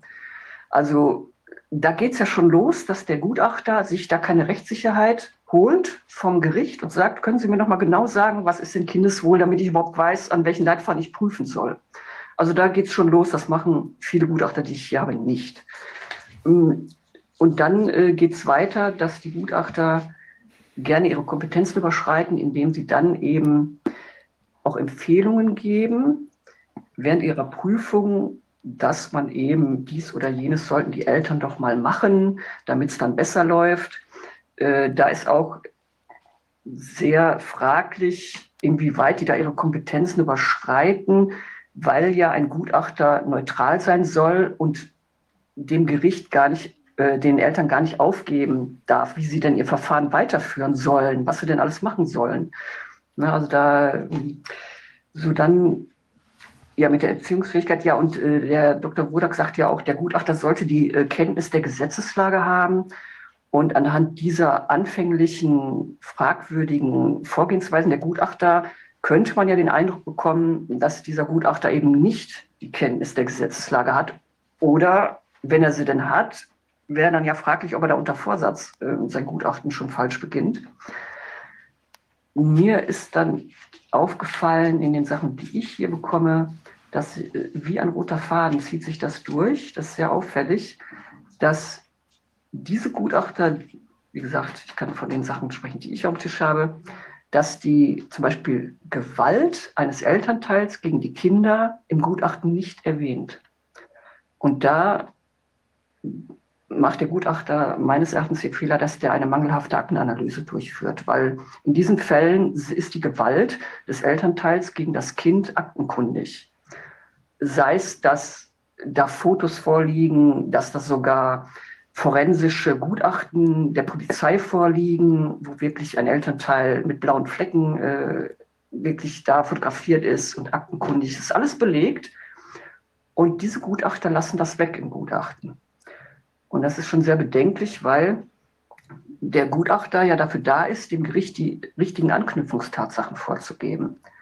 Macht er dann aber in dem Moment meines Erachtens nicht, wenn er so was Wichtiges wie Gewalt gegen Kinder nicht erwähnt und auch nicht prüft. Ja, also von daher ist das Ergebnis des Gutachtens ja sehr fragwürdig, weil der Gutachter ja sich selber schon die falschen Anknüpfungstatsachen vorlegt, wenn er wichtige Sachen aus den Akten nicht benutzt oder nicht prüft. Hm? Das äh, kommt mir auch immer wieder äh, vor und sehr auffällig ist, ich habe ich möchte jetzt nicht in eine Wertung gehen, wer besser ist, Mutter oder Vater. Ähm, ne, also ich kann ja nur die Gutachten prüfen, die ich vorliegen habe, also da analysieren. Da ist mir eben aufgefallen, dass wenn Mütter ihr Kind vor Gewalt des Vaters schützen möchten und das dem Gutachter mitteilen und als auch aktenkundig ist und die Mutter wirklich Beweise vorlegt, dass da in vielen Fällen die Mutter auf die sozusagen eingedroschen wird. Also die wird, die, ihr wird dann unterstellt, sie hätte München bei Proxy-Syndrom, Krankheit. Sie würde eine symbiotische Beziehung mit dem Kind haben. Das geht aber aus den Akten alles nicht hervor. Und dadurch, dass das in Gutachten, die ich hier am Tisch habe, nicht ordentlich ausgearbeitet wird vom Gutachter, hat das Gericht da auch wieder diese falschen Anknüpfungstatsachen meines Erachtens. Na, also ähm, dann, ich versuche jetzt mal so ein bisschen überall so ein bisschen reinzuleuchten. Man kann natürlich jeden Punkt sehr genau ausarbeiten und noch genauer erklären. Aber um überhaupt mal so einen Überblick zu bekommen, was da so los ist, was ich jetzt hier am Tisch habe. Ähm, ja, genau. Diese, diese Thematik mit dem By Proxy, was war das? Äh, das ist, wenn die Eltern, ich sage mal ganz salopp gesagt, wenn äh, Elternteile dem Kind äh, das Kind mit Absicht krank machen oder ständig zum Arzt rennen und äh, selber aber Krankheiten herbeiführen. Das wird den Eltern so, den, so unterstellt. Also ich sag mal, dieses, äh, dieser Schutzinstinkt einer Mutter, die ihr Kind vor dem gewalttätigen Vater schützen möchte, wird ihr als Krankheit ausgelegt. Auffällig ist dabei, dass diese Vorwürfe, egal welcher Elternteil jetzt etwas macht, was dem Kindeswohl angeblich schadet, dass die oft von Dritten kommen, sei es der Verfahrensbeistand, Jugendamtsmitarbeiter, Nachbarn, Lehrer, Ärzte, also es kann jeder sein, die vom Gutachter befragt werden. Und dass diese Sachen, wenn die nicht bewiesen sind, also die behaupten etwas, in der Akte sind keine Beweise zu finden, dass diese Behauptung stimmt, wird die vom Gutachter einfach so übernommen, als wäre das äh, Tatsache. Und da begeben sich manche Gutachter eben in diese meines Erachtens unerlaubte äh, Lage, dass die sagen, wir nehmen eine strittige Tatsache einfach als wahr an. Und darauf baue ich das Gutachten auf. Ne, und wenn die Eltern dann anfangen, sich dagegen zu wehren und Sachen einzureichen, Beweise einzureichen, werden die in vielen Fällen einfach nicht gewürdigt. Also weder vom Gutachter noch vom Gericht. Also ich kriege ja durch die Analysen auch viel diese Nebenschauplätze mit, was da noch so alles passiert und wie die Eltern verzweifelt sich da äh, die Beweise und noch ein Beweis und noch ein Beweis. Jetzt kommt noch dazu, dass die Eltern meistens gar nicht so informiert sind, ob sie denn überhaupt das Gutachten mitmachen müssen und welche Rechte sie überhaupt haben und was der Gutachter überhaupt machen darf und kann, was der Richter darf. Und diese Uninformiertheit, die lässt die Eltern auch in so eine, ja, in, so, in so, so, so gegen die Wand rennen. Ne? Also die müssen sich ja nicht zwingend begutachten lassen. Das Bundesverfassungsgericht hat ja festgestellt, Eltern äh, sind nicht gezwungen, sich begutachten zu lassen. Natürlich, soweit ich das weiß und gelesen habe, kann ein Gutachter geladen werden. Äh, dann darf der sich auch eine Meinung über die Eltern bilden. Gut, wenn die nichts sagen in der Verhandlung, was will er sich eine Meinung bilden? Aber die meisten Eltern glauben wirklich, wenn die nicht mitmachen, dann droht denen ganz schlimmes Übel. Ne? Und äh, manche, die gar nicht so überzeugt sind, äh, dass sie meinten, sie müssen sich begutachten lassen, machen das dann mit, das Gutachten, und fallen dann hinter aus allen Wolken, wenn die sagen, das, das ist doch so nicht richtig, das kann doch nicht sein. Der hat das nicht äh, berücksichtigt, der hat das weggelassen. Und erst so mit der Zeit werden die immer schlauer und merken dann, was denen da überhaupt so widerfahren ist. Ne? Ja, das, Moment, jetzt muss ich mal eben hier noch Faden finden. Ja, und diese, diese, dass diese äh, äh, Dritten, die befragt werden, keinerlei Beweise liefern, das ist, halte ich für höchst bedenklich. Jetzt hat natürlich der Gutachter, soweit ich das äh, gelesen habe, ich will jetzt nicht in irgendwelche Rechtsberatung verfallen oder so, aber ich lese mich ja in einiges ein, so nebenbei, dass der Gutachter ja bestimmte Sachen sowieso gar nicht klären darf. Ja, der ist ja kein Staatsanwalt, der hat keinen Ermittlungsauftrag. Aber die offensichtlichen Sachen, dass er nicht in die Fahrlässigkeit verfällt, dass sein Gutachten nicht verwertbar ist, weil es fahrlässig falsch erstellt wurde, da begeben sich viele Gutachter meiner Meinung nach, so wie ich die Sachen analysiere, schon in diese, in diese ähm, Situation, dass die eben, jetzt habe ich den Faden verloren, berichtigen Sie dass mich sie, mal hier. Dass sie, dass sie, einfach fahrlässig oder sich nicht äh, intensiv genug um die Faktenermittlung genau, kümmern. Jetzt haben Sie da, dass Sie offensichtliche, offensichtliche Tatsachen aus den Akten einfach ignorieren. Und die sind so offensichtlich. Ich meine, äh, wenn ein Vater seine Kinder schlägt oder wenn eine Mutter ihre Kinder schlägt, dann sagt das Justizministerium, äh, sagt oder die Fachliteratur, die sagen ganz klar, Gewalt gegen Kinder ist erstens verboten, ist zweitens von öffentlichem Interesse und jemand, der Gewalt gegen Kinder ausübt, ist wohl stark eingeschränkt in seiner Erziehungsfähigkeit. Und diese Gutachter lassen das weg. Die äußern sich nicht dazu. Und das ist offensichtlich, dass sowas geprüft werden muss. Und das findet eben in vielen Gutachten nicht statt. Und äh, da stellt sich ja die Frage, warum denn nicht? Ne, was hat ein Gutachter für ein Interesse, offensichtliche Sachen, die ihm ja gar nicht wehtun, wenn er die zur Sprache bringt oder wenn er die aufklärt oder prüft oder eine Fachliteratur anführt. Hier ist, ein, äh, hier ist die Fachliteratur, Kinder, die Gewalt miterleben, haben Schläfereffekte. Die können sogar mit 30 Jahren später noch äh, psychische Probleme bekommen, weil es dann ausbricht. Ähm, das, das findet nicht statt. Und das macht natürlich auch die Eltern so fassungslos. Ne, und die Frage ist eben, wie gesagt, warum nicht? Eine Theorie ist ja, dass Kinder, die zu Gewalttätern gegeben werden, also diese Gutachten haben ja oft die Folge, die ich jetzt hier habe, dass wirklich Kinder zu den Gewalttätern gelobt werden. Ja, also das Sorgerecht bekommt dann der Gewalttäter, obwohl offensichtlich ist, dass er vielleicht nicht zu erziehungsgeeignet ist. Und ja, dass diese Kinder äh, destabilisiert werden psychisch. Und destabilisierte Menschen sind eventuell leichter händelbar für gewisse Gruppen, die da Interesse haben, Kinder zu handeln oder auch im Erwachsenenalter. Das, das wäre so eine Theorie. Die andere Theorie ist, dass äh, Gutachter einfach es nicht besser wissen, dass dieser Gutachter einfach schlecht ist und es nicht kann. Die andere Möglichkeit ist, der Gutachter hat vielleicht wirtschaftliche Interessen. Also ich lese oft auf Gutachterbriefköpfen, dass die noch Werbung für andere Sachen machen. Die haben dann Webseiten, auf die sie oder in Briefköpfen weisen die darauf hin, dass sie auch Supervision mit den Eltern machen, dass sie Elterntraining machen, Gespräche. Einer hat einen Ponyhof für Kinderreiten. Die andere Gutachterin führt selber ein Kinderheim. Ja, ähm, es könnte ja sein, dass dann Menschen annehmen, vielleicht möchte der Gutachter gar nicht, dass es dem Kind gut geht, dass das Kind behandlungsbedürftig wird und dann bestimmten Institutionen Geld in die Kassen spült, indem das Kind dann doch mal äh, da noch mal zu dem Psychologen geht und da noch mal zu dieser tollen Jugendhilfe. Wie gesagt, ich möchte keinem zu nahe treten. Äh, das sind äh, Vermutungen, dass ein Gutachter, der selber ein Kinderheim betreibt, eventuell einen Gedanken haben könnte, dieses Kind doch äh, den Kinder, Eltern wegnehmen zu lassen, damit es in Obhut genommen wird. Das sind alles so Vermutungen, die dann Eltern auch anstellen.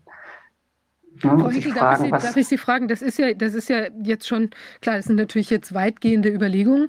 Wenn man jetzt sich aber mal überlegt, diese Gutachter, was Sie beschreiben, das ist ja ein bundesweites Phänomen, so wie ich das verstehe jetzt. Sie sind ja nicht nur in irgendwelchen äh, lokalen Konstellationen tätig, sondern Sie sehen Gutachten aus der ganzen Republik und Sie bemerken da, dass es eben vielfach so ist, dass jetzt diese, sagen wir mal, Gewaltkonstellationen, dass die eben nicht entsprechend Berücksichtigung finden. Jetzt kann man natürlich natürlich, ich weiß nicht, ähm, äh, also na klar, betreibt jetzt mal der eine ein Kinderheim, der andere hat einen Ponyhof oder so, kann sein, aber es scheint ja doch irgendeine Art von generalisierten Phänomen dann zu sein, dass man da eben, also das ist ja jetzt erstmal merkwürdig, man kann es ja jetzt auch so erstmal einfach stehen lassen, woran immer es jetzt liegt. Mhm. Ähm, was bedeutet denn das für das Kind? Dann kommen die Kinder gegebenenfalls eben äh, weg von der Person, die sich vielleicht eigentlich schützend vor sie gestellt hat, die Mutter, der Vater, wer auch immer da jetzt derjenige ist, der nicht äh, schlägt.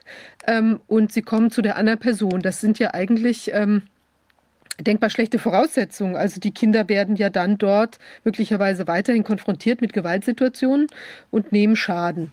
Gibt es denn da irgendeine Art von Überwachungskonstellation, dass dann wieder geguckt wird, wie geht es dem Kind denn da? Oder ist das dann einfach so zementiert? Und wenn sich jemand wehren möchte gegen sowas, was passiert denn dann? Also der Elternteil, der jetzt der nicht schlagende Elternteil, der dann sein Kind wieder zurückhaben möchte, wie laufen denn, laufen denn solche Fälle ab dann?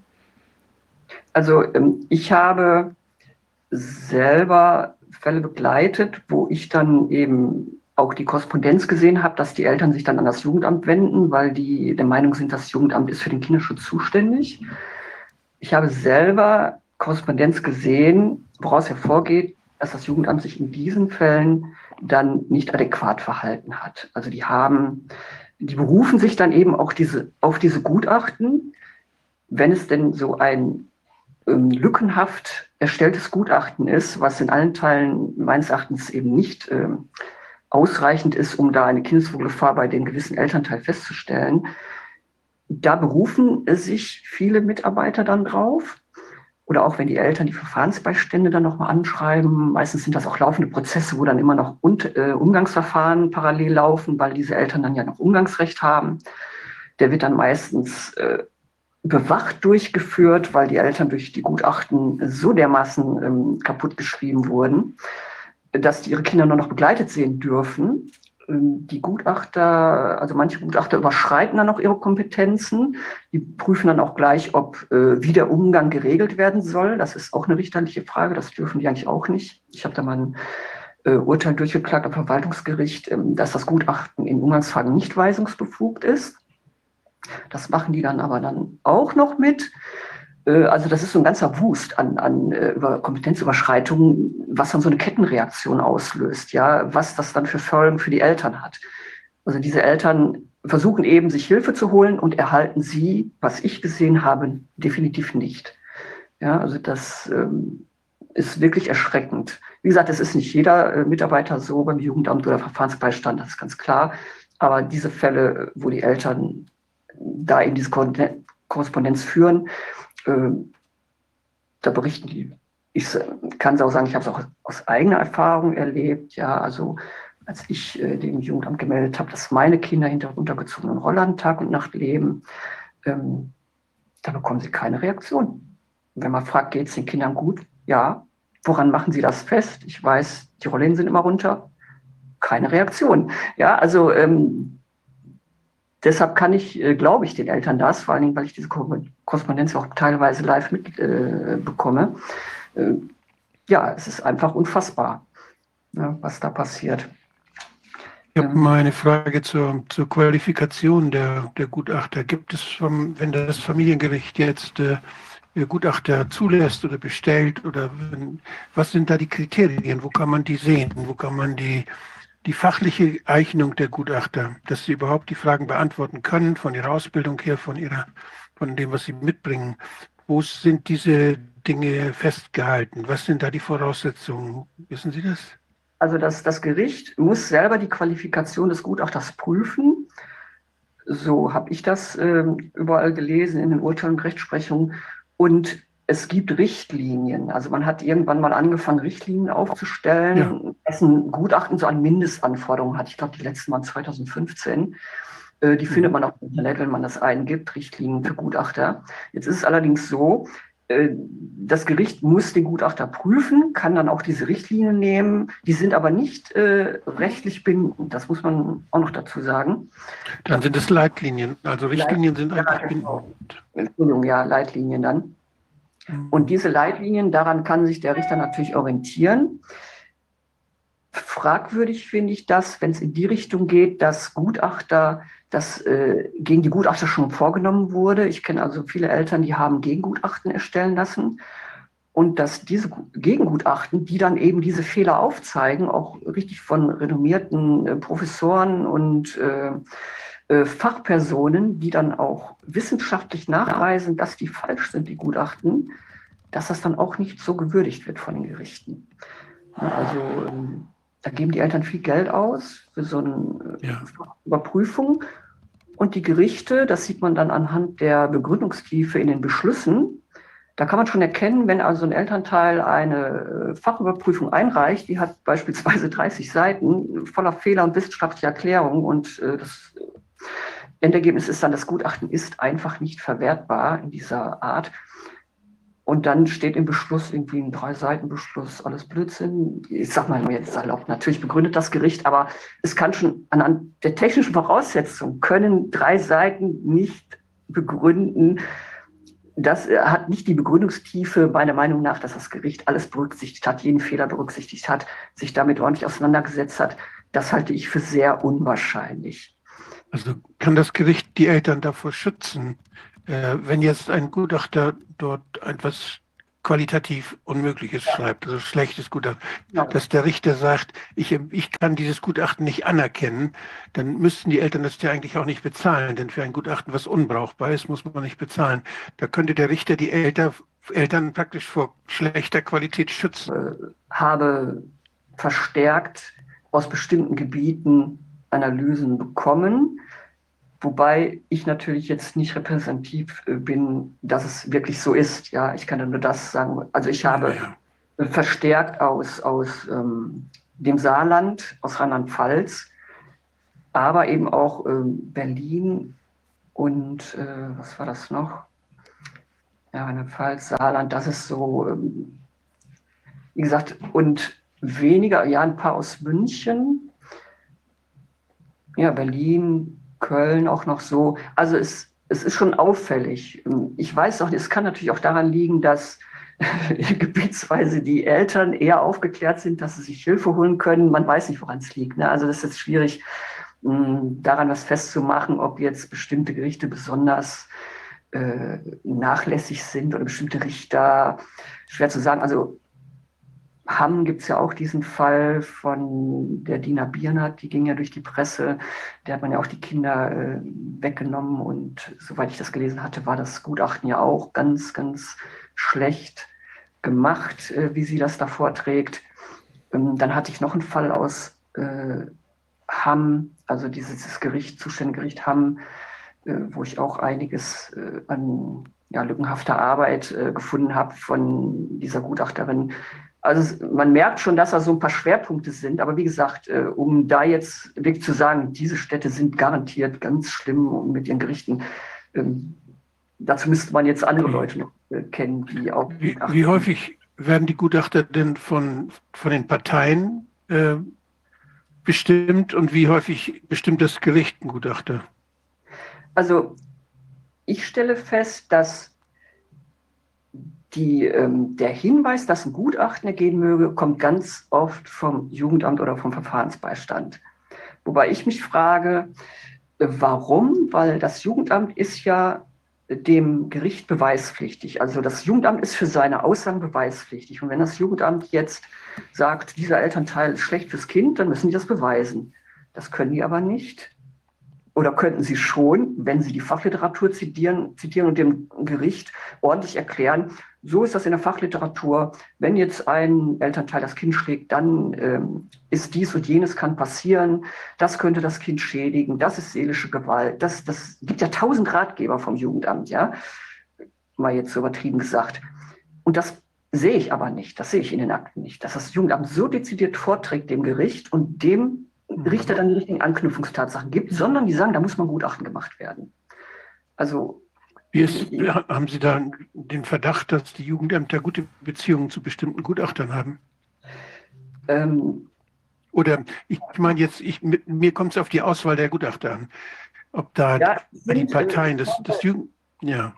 Es fällt auf, dass ich immer dieselben Gutachter dem Tisch habe, die dann auch hm diese Gutachter speziell sehr, sehr schlechte Gutachten machen, schreiben. Also Und die Auftraggeber der Gutachten, das ist aber das Gericht dann, ne? Das Gericht, genau. Das beauftragt mhm. die meisten Eltern wissen ja nicht, dass sie sich auch selber, dass sie auch selber einen Gutachter vorschlagen dürfen. Wie ist, da, wie ist da die gesetzliche Regelung? Wenn ich jetzt den Verdacht habe, dass das Jugendamt sich einen Gutachter, der bei Gericht aussucht oder einen empfiehlt, kann ich als Elternteil dazwischen funken und sagen, nee, da bin ich nicht mit einverstanden, sondern ich habe hier einen Alternativvorschlag. Wie, wie, was macht das Gericht dann?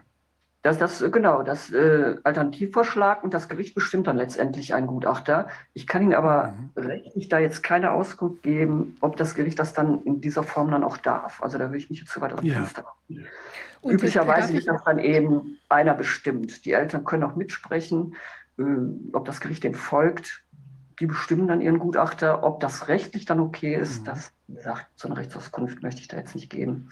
Darf ich noch was fragen? Und zwar, wenn, wenn Sie jetzt sagen, äh, Sie sehen da immer wieder die gleichen äh, Gutachter. Wie viele Gutachter, also jetzt nur mal Pi mal Daumen, oder haben Sie da überhaupt eine Erkenntnis, wie viele gibt es denn da in dem familienrechtlichen Bereich? Weil wenn Sie diese Gutachten haben und die kommen aus der ganzen Republik, scheinen die Leute ja auch äh, republikweit tätig zu sein quasi. Und dann kriegen Sie trotzdem ja. von äh, möglicherweise einer Handvoll Leute oder wie viel auch immer, immer wieder was auf den Tisch, wo es nicht stimmt. Ja, es gibt einen ganz, also für mich bekannten Gutachter in Kreisen, äh, Namen möchte ich jetzt nicht nennen, der ist bekannt dafür, dass der an ganz vielen, eine, der betreibt Briefkastenfirmen in verschiedenen Städten. Ich bin selber auch mal zu einer Briefkastenfirma hingefahren, habe die auch gefunden und fotografiert. Betreibt die in verschiedenen Städten und hat dadurch die Zulassung, also kann dadurch an die verschiedenen Gerichten ich glaube, lass mich nicht lügen, 20, 30 Gerichten, kann er dann überall als Gutachter die Aufträge bekommen. Und der macht die wirklich so in, sag ich mal, Massenabfertigung. Ich habe Gutachten auch gesehen und kenne auch eine Mutter, die sich erfolgreich dagegen gewehrt hatte, gegen dieses Gutachten. Und der kann die in dieser Form meines Erachtens gar nicht ordentlich schaffen, in dieser Menge. Da werden auch gerne mal die Gutachteraufträge ausgelagert, ohne dass der Richter diesen anderen Gutachter beauftragt hat. Jetzt darf der Gutachter ja nach äh, bestimmten Gesetz auf eine Hilfsperson ziehen. Und da unterschreiben auch teilweise andere. Ja, also die schließen sich ja mittlerweile, äh, viele Gutachter schließen sich zusammen, Diplompsychologen machen dann ein Institut für Gutachten auf. Und dann findet man plötzlich den beauftragten Gutachter und daneben die Unterschrift unter dem Gutachten von einem seiner Mitarbeiter im Institut, der auch zufällig Diplompsychologe ist und Gutachten macht, aber gar nicht vom Gericht bestellt wurde. Also diese Gutachten habe ich vorliegen. Ne? Also die beauftragen sich dann einfach es mal gibt ja selber sowas auch, und sagen, gibt es auch im Betreuungswesen. ja, Also wenn nicht nur bei Kindern, sondern auch im Betreuungswesen, wenn es, wenn es darum geht, dass da Betreuer eingesetzt werden, da gibt es diese Seilschaften auch. Mhm. Und äh, da gibt es dann die, die Amt, die Verwaltung, die haben sehr gute Beziehungen zu bestimmten Gutachtern und holen immer wieder dieselben oder die Gerichte holen immer wieder dieselben. Da hat es auch eine Arbeitsgruppe gegeben bei Transparency, die sich damit auseinandergesetzt hat. Das ist ein, ein Sumpf, das Betreuungswesen. Und da gibt es Anwaltsbüros, die haben so viele Betreuungen, die machen die Betreuung selber und die haben da ein paar Angestellte, die machen hunderte von Betreuungen. Das geht gar nicht. Die können die Leute, die, können die ja nicht mal kennen. Da, da haben sie wahrscheinlich dann irgendjemand, schicken sie irgendjemand hin, machen da ein riesen Business draus genau, die müssen und da, sch- spezialisieren sich da. Und ich Mhm. weiß nicht, ob das wir vorstellen, dass dieses Geschäftsmodell, wo es nicht eben nicht um eine gute Betreuung geht oder nicht um, eine, um ein gutes Gutachten, ein, ein verantwortungsvolles Gutachten, sondern um das Gutachten als Geschäft, dass das äh, sehr häufig anzutreffen ist. ja. Und wie gesagt, im Grunde, ich bin ja der Meinung, die Gutachter sollen ähm, ihre Geschäftsmodelle machen, wie sie möchten. Das ist meine persönliche Meinung. Aber das Gutachten soll ordentlich erstellt werden. Ne? Und Ja. wenn ja, eben nicht ordentlich erstellt ist und äh, diese lückenhafte Prüfung stattfindet, dann hat es ja Auswirkungen auf nicht nur auf äh, den begutachteten äh, Elternteil, es hat Auswirkungen auf das Kind. Ich bekomme mit, es hat Auswirkungen auf die gesamte Verwandtschaft des Kindes.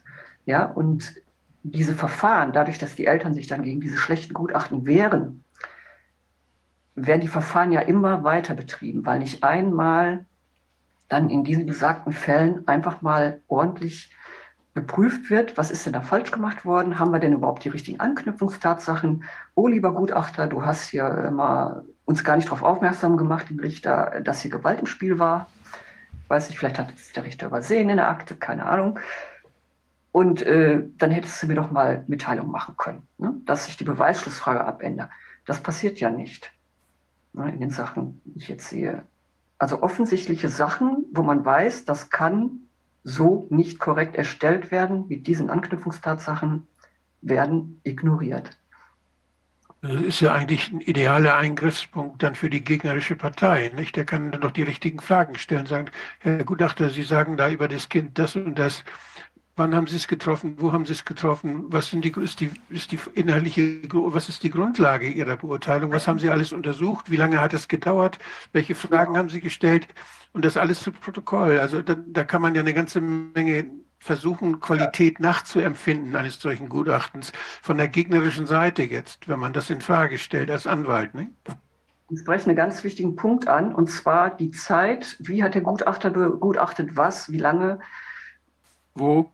Die meisten Gutachten, die ich hier analysiere, ist ein Gespräch mit den Eltern, manchmal sogar zwei Gespräche, das dauert maximal eine Stunde in der Regel, und eine Interaktionsbeobachtung zwischen Eltern und Kind, meist auch so eine Stunde, anderthalb Stunden. Und wenn man die Wissenschaft äh, oder wenn man jetzt die Fachliteratur liest, dann stellt man fest, dass anhand einer Interaktionsbeobachtung von einer kurzen Zeit, von einer kurzen Dauer zwischen Eltern und Kind und womöglich noch in der Spielsituation, meistens wird ja noch eine Spielsituation konstruiert, kann man nicht die Bindung wissenschaftlich korrekt feststellen. Das geht einfach nicht. Ja, und das sind Eltern, die sind vielleicht sogar mit ihren Kindern schon äh, sehr lange beim Psychologen. Diese Psychologen werden in vielen Fällen nicht befragt oder wenn sie befragt werden, werden bestimmte Sachen nicht berücksichtigt oder die Fragen werden so gestellt, dass, naja, vielleicht nicht alle Antworten gegeben werden, die man braucht.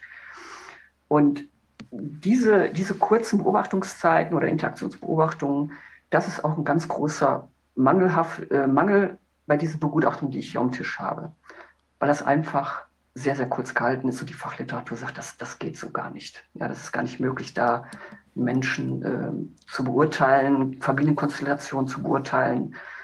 Die meisten Gutachter, die ich hier habe, sind Diplompsychologen, die haben oft keine äh, weitere Ausbildung, die haben keine Erziehungswissenschaften studiert, die haben keine Fachkenntnisse, auf jeden Fall nicht kenntlich gemacht auf dem Gutachten, ähm, dass sie äh, Trennungsdynamik in Familien sich da auskennen. Also die sind sehr psychologisch unterwegs, aber haben gar nicht diese Dynamik in einer Beziehung. Ja, was ist, wenn Elternstreit ist? Wann ist, legt sich ein Elternstreit wieder? Was, welcher Elternteil hat den und den Anteil? Da kommen wir auch zu einem Punkt, dass diese Gutachten sehr einseitig gefasst sind, die ich lese. Also es ist immer ein Elternteil der Böse, der andere ist der Engel. Das ist auch sehr unwahrscheinlich, ist der andere nur gut. Das ist, ja, ich meine, das sagt ja der gesunde Menschenverstand. Wir haben ja alle Beziehungserfahrungen, sowas ist gar nicht möglich, meiner Meinung nach. Aber alle, die, auch die Dritten, die dann befragt werden, die, ich nehme mal das Wort lästern, ja, die, die haben, bekommen einen Raum vom Gutachter, über den Elternteil, einen Elternteil abzulästern, aber wirklich vom Übelsten. Also das geht auch schon in meiner Meinung nach in Verleumdung und üble Nachrede rein.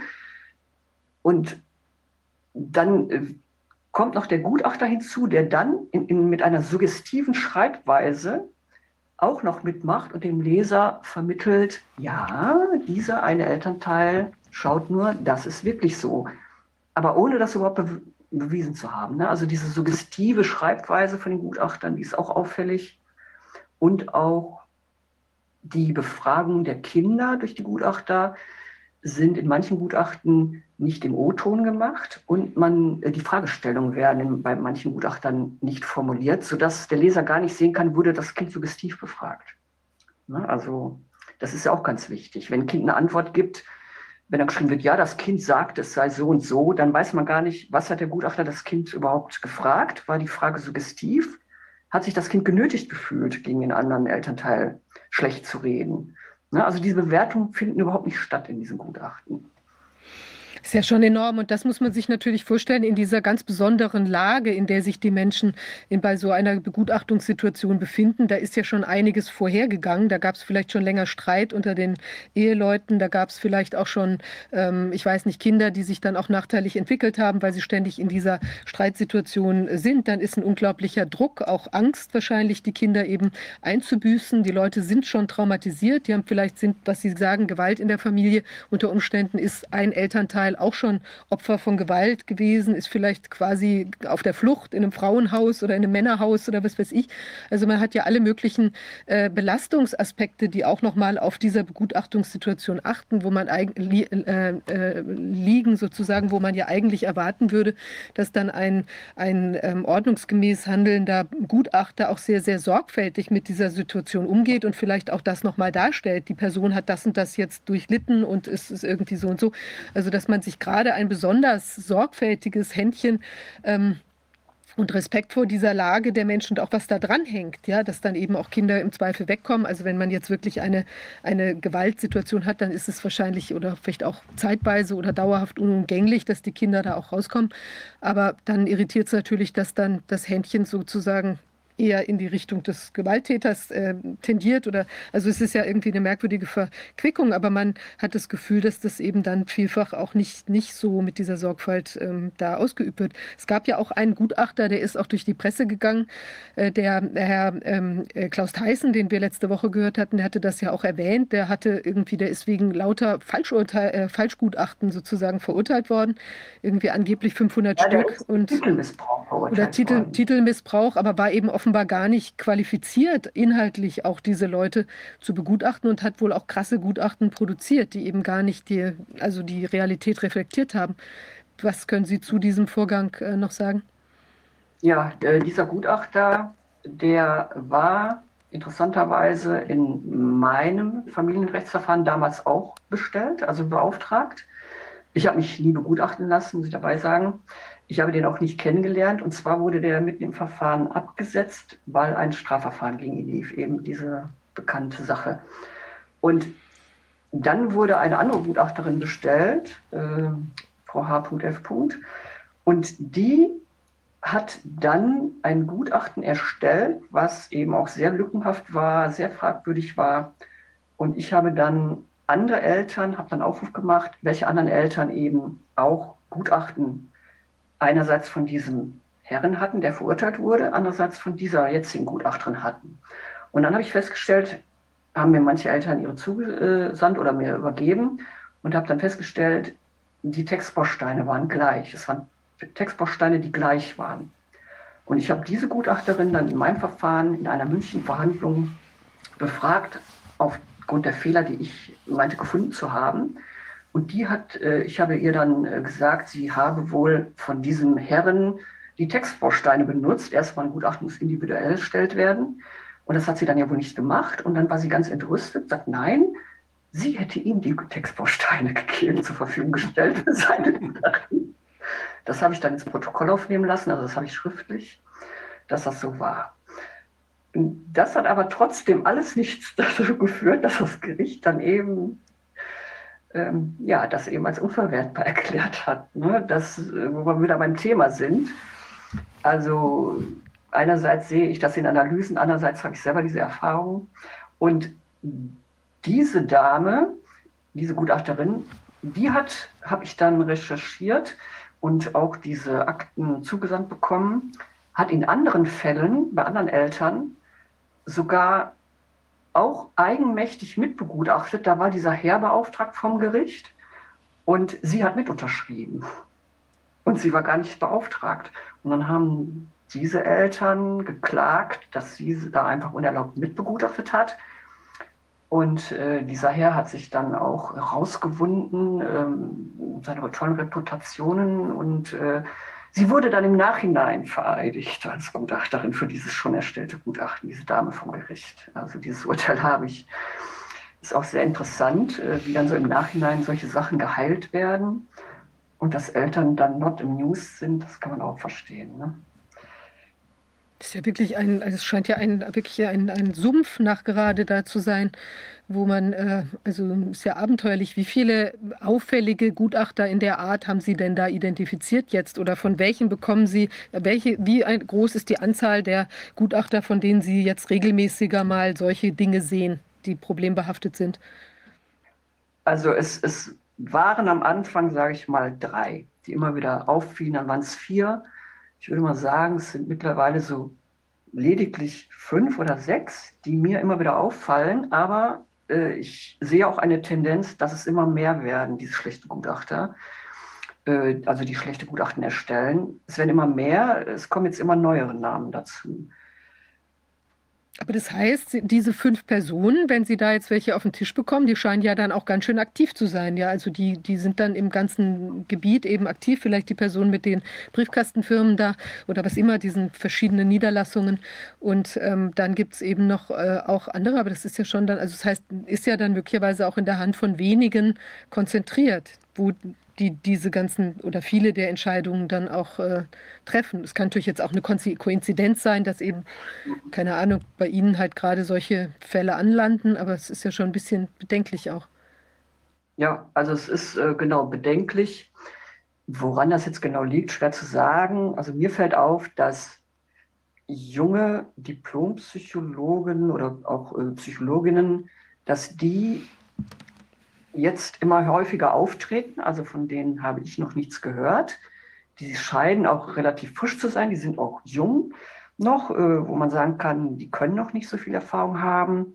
Und die werden äh, gerne dann so, sag ich mal, mit ins Boot geholt und werden mit zu diesem Gutachten herangezogen oder bekommen diese Aufträge oder man wirbt auf den Webseiten, wo die sich zusammenschließen für, für diese neuen Gutachter. Also mir kommt das so vor, als wäre da so, äh, wäre so die nächste Generation äh, wird da so eingeführt durch Empfehlungen oder in, dass die mit in den ähm, Zusammenschlüssen der Psychologen, die so Gutachten machen, dass die plötzlich da auch mit im Team sind sozusagen. Die sind ja nicht grundsätzlich alle angestellt, was ich so gesehen habe die bilden ja so Teams, ja, machen dann so einen ähm, offiziellen Eindruck und äh, dass jeder denkt, oh Mann, ja, wichtige Webseite, Institut für Gutachten, oh, und die Liste, das sind die alle.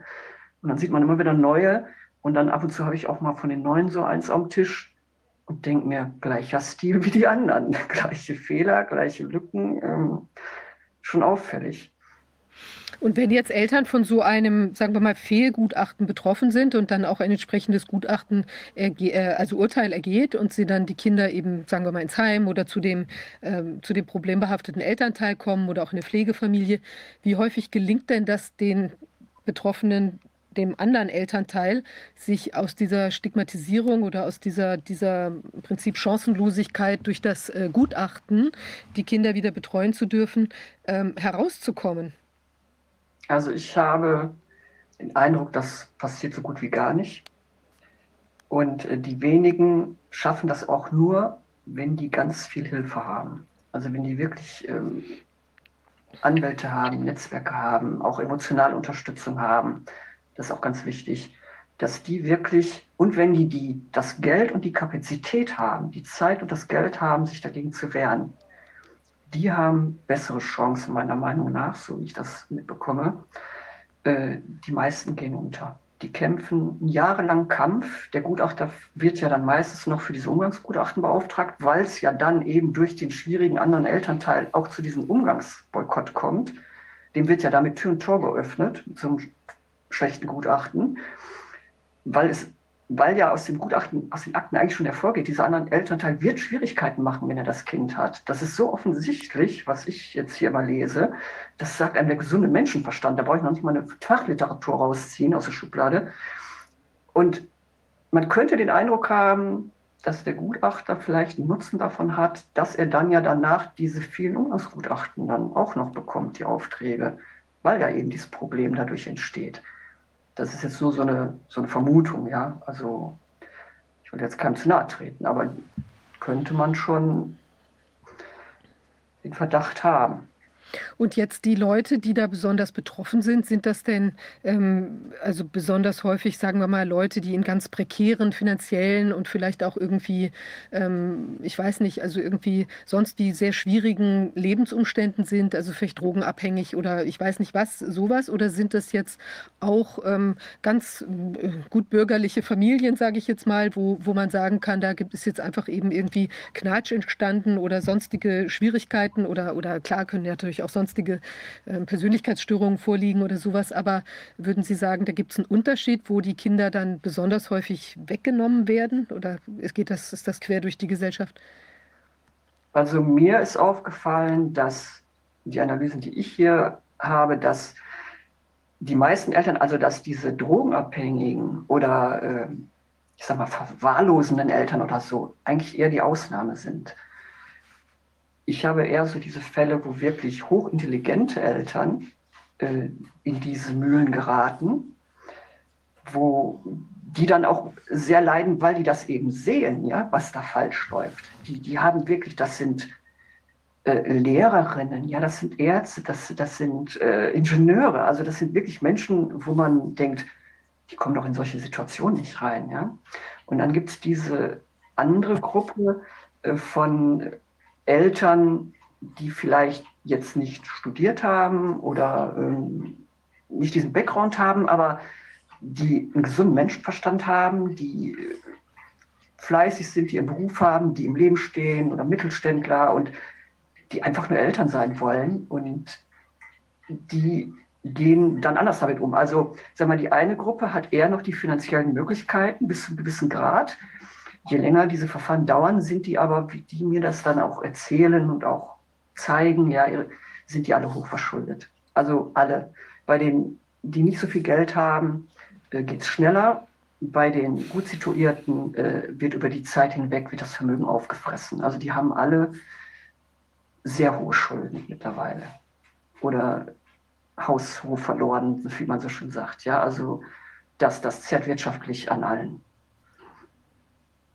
weil die müssen ja auch die Gutachten meistens bezahlen. Ja? Also die kriegen quasi das Gutachten, wenn es dann schlecht gemacht ist, kommt dann noch oben drauf, dass sie bezahlen äh, müssen. Äh, entweder sagt das Gericht, das wird hälftig aufgeteilt zwischen Eltern. Also ich kenne jetzt nur solche Fälle, sehe nur diese Urteile, dass sie das bezahlen müssen. Und die Kosten für Gutachten fangen, so habe ich jetzt gesehen, bei 3000 Euro an, aber gehen dann, das teuerste, was ich hier habe, äh, ist 34.000 Euro. Und im Schnitt liegen die so bei 6.000 bis 10.000 Euro. Und da kommen natürlich die Umgangsgutachten dazu. Also diese Kosten entstehen jedes Mal. Ne? Und es gibt ja auch Kinder, die jetzt in Pflegefamilien kommen. Und äh, jetzt wird man ja, wenn man ein Pflegekind aufnimmt, ist man ja wahrscheinlich auch in der Vorstellung, dass man da sehr stark helfend eingreift. Also wenn wir jetzt mal, es gibt ja natürlich Pflege, was wir beim letzten Mal auch gehört haben, gibt es natürlich Pflegefamilienkonstellationen, wo es vielleicht den Anschein macht, als würde es ums Geld gehen. Also weil man bekommt ja auch Geld wohl für ein Pflegekind. Ähm, aber es gibt ja, ich denke mal, im Normalfall müssten die Leute oder würde ich mal hoffen, dass die Menschen so drauf sind, dass sie sagen, sie wollen jetzt ein Kind aus einer schwierigen Situation befreien und haben eben den Eindruck, dass es bei ihnen besser aufgehoben ist, dass sie da was äh, tun können. Aber äh, man darf sich ja möglicherweise jetzt, wenn Sie das so beschreiben, da auch nicht in der Illusion wiegen, dass man da immer ein Kind bekommt, was aus einer, also was, was nicht eine Option gehabt hätte, eventuell eben in der Familie verbleiben zu können, vielleicht in einer etwas abgewandelten Form oder bei einem Eltern Elternteil oder so. Und ähm, dass das, ähm, also da äh, hilft man unter Umständen, also ich meine, da ist man natürlich in der, man hat ja nicht die Fakten jetzt alle auf dem Tisch, aber das kann ja auch so eine Konstellation sein, wo man da eventuell eben eigentlich was Gutes ja, will, aber letztlich ähm, dazu beiträgt, dass dann so eine Situation oder so Optionen auch zementiert werden auf eine Art. Das, das könnte passieren. Also sagen wir mal, ähm, Pflegeeltern, die ein Pflegekind aufnehmen, das ist natürlich eine ehrenwerte Sache. Ja? Wenn ein Kind bei seinen Eltern nicht mehr leben kann, äh, aus einem guten Grund, dann ist das natürlich besser äh, bei Pflegepersonen, als wenn es im Heim äh, untergebracht wird. Ist jetzt meine persönliche Meinung. Es gibt natürlich die Fälle, wenn man jetzt davon ausgeht, ein Gutachten wurde jetzt so erstellt, dass es eben nicht Ding äh, tragfähig ist genug, ja, weil es lückenhaft erstellt wurde oder fahrlässig und schlimme Fehler hat, dann ist es natürlich bedenklich, wenn dann ein Kind in Obhut genommen wird und dann womöglich auch an Pflegeeltern vermittelt wird. Äh, das ist natürlich dann sehr, sehr schwierig ne, für die Eltern und dieser, äh, weil dann haben die noch, führen den, die noch den Kampf, was ich so mitbekomme, wenn Eltern mir das so berichten und auch so zeigen, die Dokumente. Wie gesagt, ich lasse mir dann auch Sachen eben zeigen. Ich glaube ja nicht alles auf Zuruf. Ich gucke dann, hat das Hand und Fuß, was steckt denn dahinter, weil ich das ja analysiere.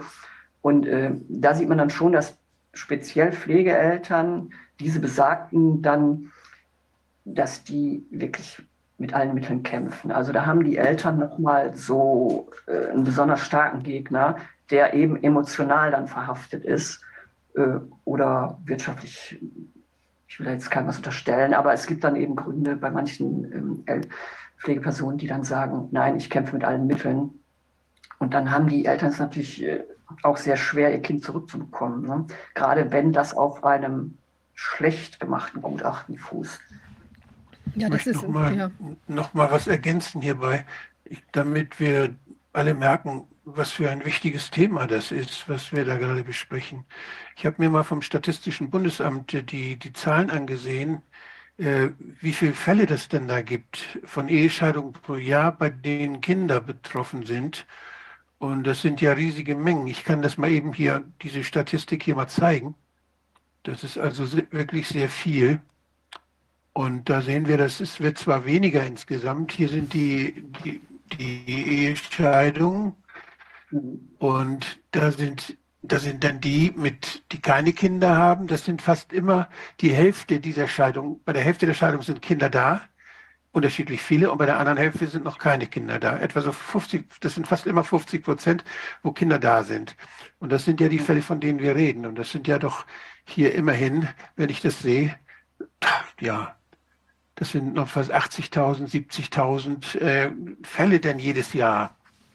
Ich mhm. meine, wir reden ja jetzt von ganz wenigen Gutachtern und von ganz wenigen äh, Gerichten und, und das ist ja eine Sache, die flächendeckend bundesweit in riesigen Mengen abläuft. Das ist also ein Thema, wo es eigentlich auch so ein bisschen noch mehr zu eruieren gäbe. Kennen Sie da, kennen Sie Analysen, die nicht nur Einzelfälle, so typische Einzelfälle analysieren, sondern die das Problem versuchen, quantitativ auch mal irgendwie zu erfassen?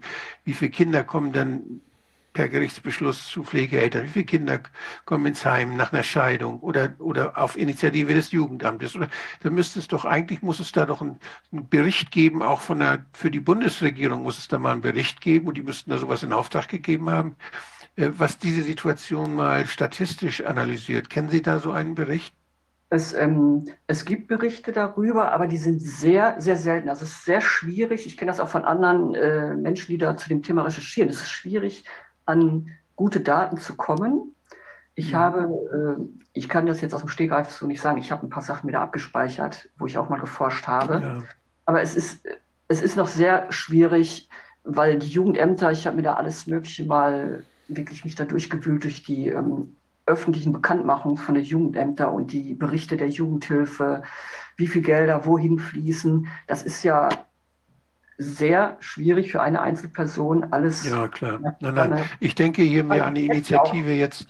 So, das gibt ja zu allen möglichen so Berichte für die fürs Parlament oder für da gibt es ja auch gesetzlich gibt es ja auch viele Aufträge. Ich bin da nicht so firm im Moment. Da müsste jemand, der da in der Familienpolitik zu Hause ist und der weiß, was da alles schon mal gelaufen ist und was da regelmäßig auch abgeliefert wird an Statistiken, müssten wir, glaube ich, noch mal genauer noch mal gucken, wie das quantitativ aussieht. Weil da sind ja, wenn man, wenn man dann weiß, wie viel das sind und dann weiß, wer da, welche Qualifikationen da gefordert werden, dann kann man sich auch vorstellen, ob nicht das System überfordert ist, diese Dinge überhaupt zu beurteilen, ob wir überhaupt genug verantwortungsbewusste und erfahrene Leute haben, die dazu führen können, dass gute Entscheidungen für die Kinder und für alle Betroffenen auch gefällt werden.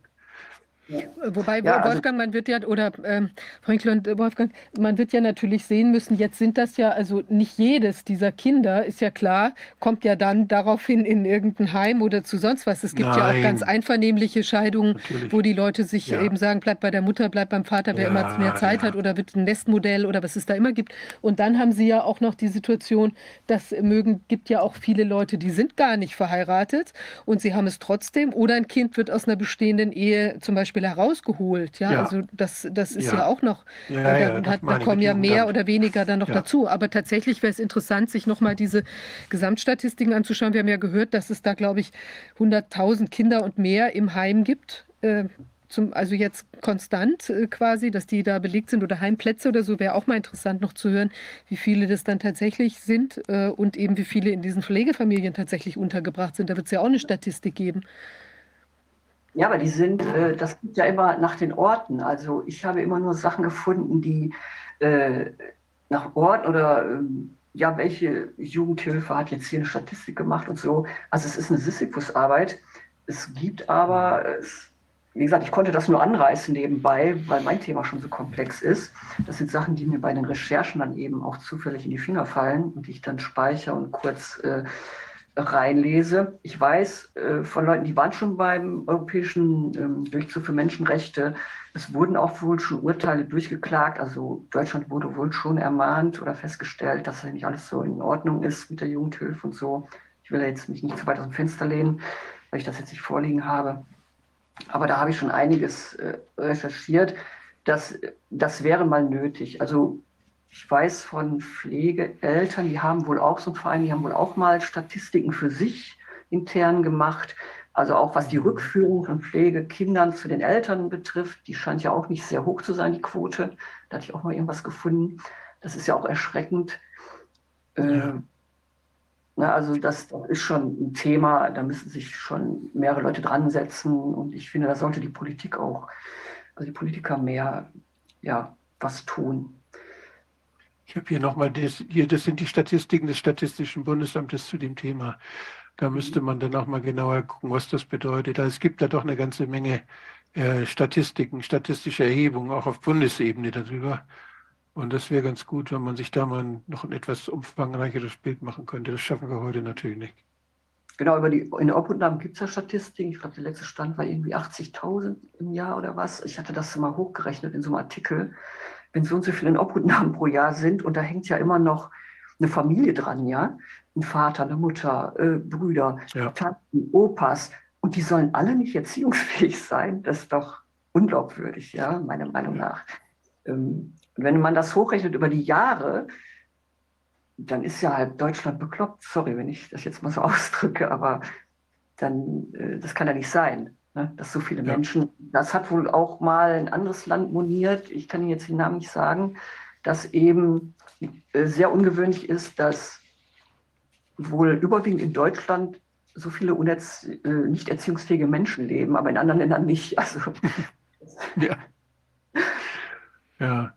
Ja, das würde man sich ja tatsächlich vorstellen, dass dann auch Familien zusammenhalten, also erweiterte Familien und dann eben sagen, okay, die Schwester nimmt mal vielleicht auch das Kind, bis diese Ehekrise über, überwunden ist oder sich ganz aufgelöst hat, die Ehe oder so.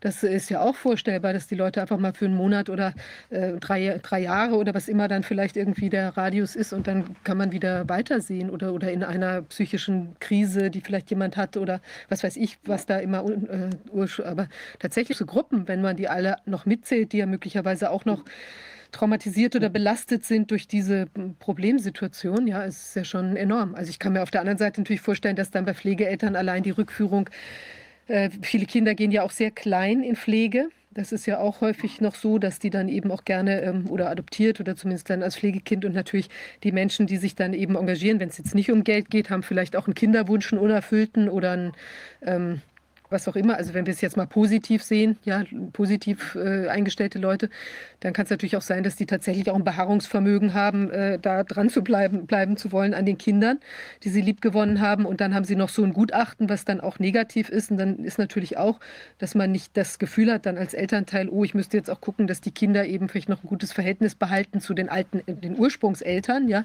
sondern äh, dann verselbstständigt sich das sehr schnell auch. Ja, das kann man sich ja gut vorstellen. Mhm. Also es ist schon insgesamt eine sehr, sehr schwierige Situation. Und aber eigentlich müsste es ja immer das Ziel des Staates sein äh, oder hier der Entscheidungsträger, die Kinder einfach in den Familien, äh, in den Familienstrukturen in irgendeiner Form zu belassen und sie dabei zu unterstützen, dass das gemanagt werden kann dort vor Ort. Genau, und das ist ja auch die Rechtsprechung vom Bundesverfassungsgericht. dass ähm, das Sorgerecht ist ja so ein hohes Gut der Eltern, ja, denen steht ja die Erziehung frei der Kinder, es sei denn, die würden die so massiv schädigen. Aber diese Schädigung, die der Gutachter ja prüfen soll, die muss ja laut Verfassungsgericht mit an Sicherheit grenzender Wahrscheinlichkeit feststehen, bewiesen sein. Und wenn man aber ein Gutachten lückenhaft erstellt, kann man die nicht mit an Sicherheit grenzender Wahrscheinlichkeit feststellen. Wie denn, wenn die Anknüpfungstatsachen schon nicht stimmen? Ne? Das, das, ist, das ist dieser Knackpunkt, dass da meines Erachtens die Richter drauf gucken müssten und sagen äh, müssen, so, jetzt sind hier Fehler aufgezeigt worden, Gut, der Gutachter kann dann noch geladen werden in der mündlichen Verhandlung nochmal und kann dann nochmal Stellung nehmen ja, zu seinen Gutachten. Wird auch in vielen Fällen gemacht, wie ich mitbekommen habe. Aber ich sehe dann, dass da eben dann nicht alle Fragen gestellt werden vom Gericht in manchen Fällen. Ne? Und dann ja, geht schon wieder los. Wir haben alle Gesetze meiner Meinung nach, die man braucht, um die Kinder zu schützen und die Eltern in ihren Rechten zu schützen. Aber sie müssten dann halt auch angewandt werden. Ja.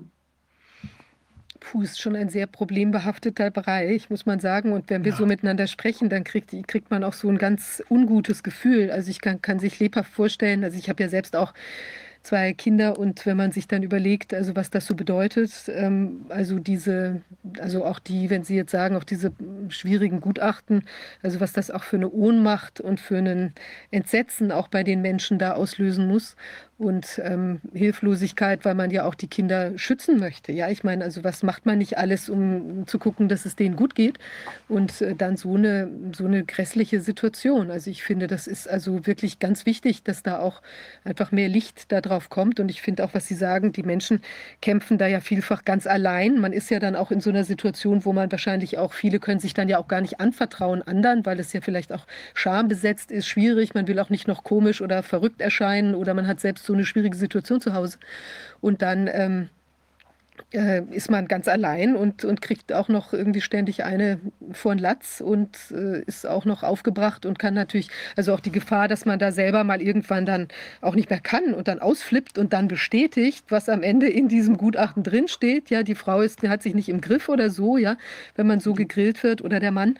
Äh, das ist ja auch noch, quasi wird es dann ja noch zu so einer halben selbsterfüllenden Prophezeiung. Man traumatisiert und quält die Leute auf diese Art und Weise und dann können sie irgendwann nicht mehr und bums, äh, bestätigt sich ja. alles, was der falsche Gutachter geschrieben hatte. Ja? Also finde ich insgesamt sehr, sehr schwierig. Ja, Sie, Sie sprechen da was ganz Wichtiges an, äh, dass eben die Eltern so in die Not gebracht werden, sich ständig verteidigen zu müssen und überhaupt nicht verstehen, warum ist das jetzt schlimm, dass ich jetzt den Gewalttäter äh, benenne, ja, warum bin ich jetzt die Böse oder der Böse? Warum darf ich das nicht sagen? Und alle blasen ins selbe Horn von den ganzen dritten Mitwirkenden, die dann auch sagen, ja, ganz sonderbar, dieser Elternteil, das ist ja ein starkes Stück. Aber da, ich lese da nie einen Funken Mitgefühl raus. Nie einen Funken Mitgefühl. Ja, dass, dass der Gutachter da schreibt, ja, es ist aber anerkannt in Fachkreisen, dass jemand, der unter so einer Ausnahmesituation ist, einen Beschützerinstinkt entwickelt und deshalb ist das nachvollziehbar. Und wenn dies und jenes gemacht würde, dann wäre äh, noch die Prüfung in eine andere Möglichkeit. Also diese Prüfung der Alternativen von Ursachen und Möglichkeiten für die Zukunft, die findet oft auch nicht statt. Die ist aber Grundvoraussetzung auch für ein gutes Gutachten. Ja, man kann ja nicht nur sagen, äh, dieser Elternteil macht jetzt gerade dieses nach erzieherischen Gesichtspunkten nicht richtig. Aber warum macht er das denn? Wo ist denn die Ursache? Ist denn die Ursache dann abgestellt, wenn das Kind bei ihm bleibt? Und was könnte denn im schlimmsten Fall passieren, wenn das Kind, sag ich mal, jetzt zum Gewalttäter gelobt wird? Was passiert denn dann mit dem Kind? Was ist denn, die prüfen oft nur in diese positive Richtung, aber die prüfen nicht in die negative Richtung. Ja, also die, diese Alternativprüfung oder diese Plausibilitätsprüfung, die finden in vielen Gutachten nicht statt und ganz auffällig auch diese Widersprüche. Also ein Gutachten besteht ja oft aus, sag ich mal, wenn der Gutachter sich Mühe gibt, aus 100 Seiten, 130 Seiten. Ich habe auch schon Gutachten gesehen, die bestanden aus 30 Seiten, ja, mit großen Zwischenräumen dazwischen. Da ist auch schon fraglich, wie der Gutachter da überhaupt ordentlich prüfen konnte. Und dann ist sind da Widersprüche verpackt. Dann steht beispielsweise auf Seite 18, äh, der Elternteil hat sich nicht im Griff, der ist hier ausgeflippt, äh, steht in der Akte. Und man denkt sich, jo, jetzt hat der Gutachter das aber erkannt. Und im Endergebnis auf Seite 120 steht dann, äh, es hat sich herausgestellt, dass dieser Elternteil, wobei da nicht mehr erwähnt wird, dass auf Seite 18 dann eben als nicht erziehungsfähig äh, erkannt wurde. Dieser Elternteil ist der bessere. Der ist also auf jeden Fall besser fürs Kind und erziehungsgeeignet. Der Richter, der liest das Ergebnis am Ende der 130 Seiten und denkt sich, jo, das ist das Ergebnis. Jetzt fragen sich die Eltern natürlich, hat denn der Richter auch die Seite 18 gelesen, wo was anderes stand, dass das irgendwie im Widerspruch steht? Das ist dann die große Frage. Ja, und, und viele Eltern vermuten, hat er nicht. Sonst könnte der doch diesem Gutachten nicht folgen. Sonst würde er doch sagen, äh, lieber Gutachter, Sie haben diesen Widerspruch nicht aufgelöst. Und das sind auch alles Gesetze und, und Urteile, die, äh, es gibt. Das eben. Ich kann bei, bei, der, bei der Beobachtung oder beim Zuhören jetzt wird mir sehr, sehr unwohl. Mhm. Weil ich so das Gefühl habe, dass da ja, da geht es ja um Menschen und um Menschen, die miteinander dann Probleme haben und ihre Probleme nicht alleine lösen können, wo dann Dritte dazukommen, Jugendämter dazukommen oder Behörden dazukommen oder wo, wo Streit entsteht, man nicht mehr richtig miteinander reden kann und die, die Dinge nicht mehr lösen kann, sodass man wieder glücklich beieinander ist. Das heißt, hier ist unendliches Leid bei allen Beteiligten. Ich gehe davon aus, dass keiner in so einer Beziehung glücklich ist, weder die Eltern noch die Kinder. Und äh, das, das ist irgendwie, dass wir in der Gesellschaft die Rechtsprechung als das Instrument dann haben, welches diese Probleme lösen muss, ist eine systemische Überforderung, ist einfach eine große Überforderung. Und das ist dann, wenn man dann ein Urteil hat, dann gilt das Urteil, dann wird das Urteil vollstreckt. Wie fürchterlich, weil die Prozesse ja. zwischen Menschen, die sind, die ändern sich und das Denken der Menschen und das Fühlen der Menschen ändert sich dauernd. Es kann sein, dass einem das nach einem Vierteljahr alles unheimlich leid tut. Ja. Und dann ist da dieses Urteil. Da ist aber keine keine Puffermöglichkeit, da ist kein System, was das Ganze mal für eine Zeit lang mal, mal, mal die Spannung rausnimmt oder beobachtet oder, oder betreut oder begleitet oder versucht, die Einzelnen zu stärken in dem, was sie nicht schaffen. Also dieses, dass die Gesellschaft, also ein Jugendamt kann das kaum. Ein Jugendamt, die sind völlig, die sind überfordert. Ich weiß, dass wir viel mit Jugendämtern zusammengearbeitet auch und, und kennen Leute, die in Jugendämtern gearbeitet haben, die diese traurige Aufgabe hatten. Die haben dann einen Termin und dann kommen die da, die sitzen die jetzt die Familie da und dann reden sie mit denen, ja gut, kriegen sie nochmal einen Termin, sind völlig überlastet und haben so das ist irgendwie, in, wenn, wenn wir Menschen dafür belohnen könnten, so wie wir Eltern belohnen, die vorübergehend mal anderen Eltern helfen und, und sie entlasten, wie auch immer, bei der Arbeit oder bei der, bei der Kindesbetreuung oder wenn sich Eltern zusammentun und sagen, wir tun uns zusammen und betreuen unsere Kinder dann und wechseln uns ab und solche Sachen. Das heißt, dass man so, dass man das Ganze dadurch entlastet, dass man das auf mehr Schultern verteilt und dass man es belohnt. Jede, jede Community, die das schafft, sowas zu organisieren, dass man sich gegenseitig im Notfall unterstützt und abpuffert ja. und versucht, das wieder hinzukriegen. Das, dafür müsste man eigentlich, dafür müsste man sehr viel Mittel in die Hand nehmen, das zu unterstützen. Also ich kann mir vorstellen, dass es, dass es sowas in anderen Gesellschaften gibt es mit Sicherheit sowas. Und wenn man, wenn dieses das Institut der Ehe, wie das bei uns ja dann so rechtlich auch dann so festgeschrieben ist, das gab es ja nicht immer. Sondern mhm. es gibt ja Gesellschaften, wo man mit Kindern zusammenlebt, der Erwachsenen mit Kindern, wo auch diejenigen, die dann die natürlichen Eltern waren, mit denen ihren eigenen Kindern nicht mehr klarkamen, wo aber dann die Gemeinschaft das irgendwie auffangen konnte. Mhm. Und dieses, das Auffangen können, diese Kapazität des Auffangen können, der, der Unterstützung bei Konflikten, die zu organisieren, die zu strukturieren in der Kommune, da wo man lebt. Oder da, wo man arbeitet, auch vielleicht, weiß ich nicht. Aber eher da, wo man lebt. Das, das wäre so eine, das wäre so ein schöner Traum, den man, müsste man wirklich mal überlegen, wie man, wie man das politisch anfängt, wie man, welche Ressourcen man brauchte, wie man Menschen unterstützen könnte, das selbst in die Hand zu nehmen und dafür zu sorgen, dass es, ja, das ist ja. den, dass man Unheil vermeidet, ja. Ja, also, ähm, jetzt hatte ich gerade noch so einen Gedanken. Genau, die, die Frage ist ja, ja, wem nützt es? Ne? Ich meine, die, klar, solche Systeme zu installieren, das wäre eine tolle Sache, gebe ich Ihnen recht. Aber man muss es ja eben auch wollen. Und die, die das wollen, die haben natürlich, sag ich mal, diese starken Gegner, die ne, viel Geld mit diesen Gutachten und ja machen können. Man kann am meisten Geld mit dem Leid anderer verdienen und das ist das Schlimme dabei. Wir sollten Geld dafür ausgeben, dass man Leid vermeidet und dass man Menschen vor Leid schützt und nicht damit, dass, wenn das Leid da ist, dass man damit Geld verdient. Das geht ja für die Krankheit und für den Arzt, der dafür bezahlt wird. Für je mehr Krankheit er behandelt, umso mehr Geld verdient er. Der Jurist, je mehr Streitigkeiten er bearbeitet, umso mehr Geld verdient er. Das ist so ein, ein, ein sehr, sehr schlechtes System, was sich da bei uns, was unsere Kraft zehrt und was unsere Kreativität kaputt macht. Also das lohnt sich wirklich da mir nachzudenken. Wie schaffen wir es in Gemeinschaften, die Dinge so zu regeln, dass wir uns unterstützen und dass Menschen dafür bezahlt werden und, und belohnt werden, mit so, das muss ja nicht immer Geld sein, aber anerkannt werden und belohnt werden, dass sie davon leben können, dass sie einander helfen, dass sie nicht darunter leiden, wenn sie ihre Zeit dafür opfern, dass sie anderen Leuten helfen. Genau. Mir kommt jetzt gerade so ein Gedanke, was, was mir auch immer auffällt in diesen Gutachten, die ich hier habe, dass die, Moment, jetzt ist der Gedanke wieder weg, war jetzt auch was äh, ganz Interessantes.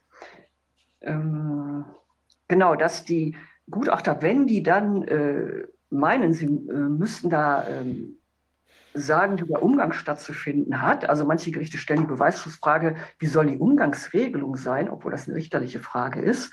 Also der Gutachter hat dem Richter mit seinem Gutachten das Werkzeug an die Hand zu geben, damit der Richter eben dann den Umgang regelt. Jetzt äh, manche Gutachter sagen, oh, mache ich, beantworte ich das auch noch mit, ne, Kompetenzüberschreitung und dann sagt er, der Umgang soll dann stattfinden alle zwei Wochen für drei Stunden. Das ist so der Klassiker. Ja? Also immer wieder sehe ich diese Konstellation, diese starre äh, Vorgabe, alle zwei Wochen drei Stunden oder einmal die Woche zwei Stunden. Jedes Kind ist doch ein Individuum, ja. Jedes Kind hat eine andere Beziehung zu seinen Eltern. Jedes Kind hat ein anderes Bedürfnis nach Nähe. Wie kommen die da drauf, immer stur diese Vorgaben zu machen. Und mir ist aufgefallen, dass diese Umgänge dann auch sehr gerne dann eben begleitet angeordnet werden. Also der Gutachter sagt, schreibt dann, der müsste begleitet sein, der Umgang. Steht ihm meines Erachtens auch nicht zu, so eine Aussage zu machen. Und das Gericht nimmt das dann auf, jo, begleiteter Umgang. Und dann kommen wieder diese äh, Leute ins Spiel, diese Personen ins Spiel, die Geld verdienen daran. Das sind diese begleiteten Umgänge. Also Mütter, Väter, die sich nie was zu Schulden kommen lassen haben, wo es einfach ein Streit unter den Eltern ist, der dann hochkocht bei Gericht, weil so viele da mitmischen, die sehen sich plötzlich in einem begleiteten Umgang wieder und werden dann quasi von einer Person überwacht mit ihren Kindern. Die äh, müssen dann entweder äh, sich in einem Raum treffen von einem freien Träger, der diesen Raum zur Verfügung stellt, oder gehen dann draußen spazieren mit dieser Person und werden dann eben beobachtet, dass sie nichts Falsches sagen, nichts Falsches machen. Oft äh, geht das so weit, dass man denen verbietet, Geschenke den Kindern mitzubringen und also sehr übergriffig auch in manchen Fällen, was ich so mit hier so am Tisch habe. Und diese begleiteten Umgänge kosten Geld. Die kosten Geld. Also nee, da verdient man Geld mit. Das sehen Sie falsch. Ja, genau, oder so. da verdient man Geld mit, genau. Und dann stellen sich die Eltern natürlich auch die Frage, wenn dieser Umgang mit dem so viel Geld bringt oder die Geld damit verdienen können, warum empfiehlt der Gutachter unerlaubterweise diesen begleiteten Umgang? Was hat der denn da schon wieder von? Ein Gutachter macht sich doch nicht selber mehr Arbeit für einen Auftrag, den er gar nicht bekommen hat. Ne? Also es ist alles sehr, sehr dubios. Ja. Das, wirklich, das ist ja wirklich, es legt sich ja einem wie eine kalte Hand aufs Herz, muss man sagen, ganz schrecklich. Und ich finde auch in dem Punkt muss man nochmal, äh, also denke ich, was ist, es hat ja auch was damit zu tun, dass die Familie als solche oder sagen wir mal Gruppen, die sich jetzt liebevoll um Kind kümmern wollen, also die, also wenn wir jetzt mal klassisch die Familie denken, das ist ja auch so, äh, dann sind die Leute vereinzelt, die hocken dann ganz woanders, vielleicht wo ihre, wo die ganzen, die anderen Verwandten hocken. Also das hat ja auch sowas. Dann sitzt man plötzlich in der Stadt, hat irgendwie den, den den Ehezank und dann ist die Mutter irgendwie ganz woanders und die ist idealerweise dann, also ich idealerweise jetzt nicht, aber im schlimmsten Fall dann auch schon in irgendeinem Heim, obwohl sie vielleicht eigentlich noch fit wäre und zu Hause leben könnte oder wo sich eben Gruppen finden könnten, also auch diese äh, generationenübergreifenden Sachen, ähm, das, das ist ja, sowas war doch früher eigentlich in Großfamilien oder sowas auch gang und gäbe. Wolfgang, was du jetzt meintest, das ist ja vielleicht eher so wie im, äh, in ganz Stamm, ja. Stammeskonstellationen, also aber ich, ich, ich erinnere, dass in Hamburg, in Hamburg so sogar, dass es nach, bei, bei, uns in der Nachbarschaft, da haben sich so sechs, sieben Familien mit Kindern zusammengetan und haben die Kinderbetreuung selbst organisiert.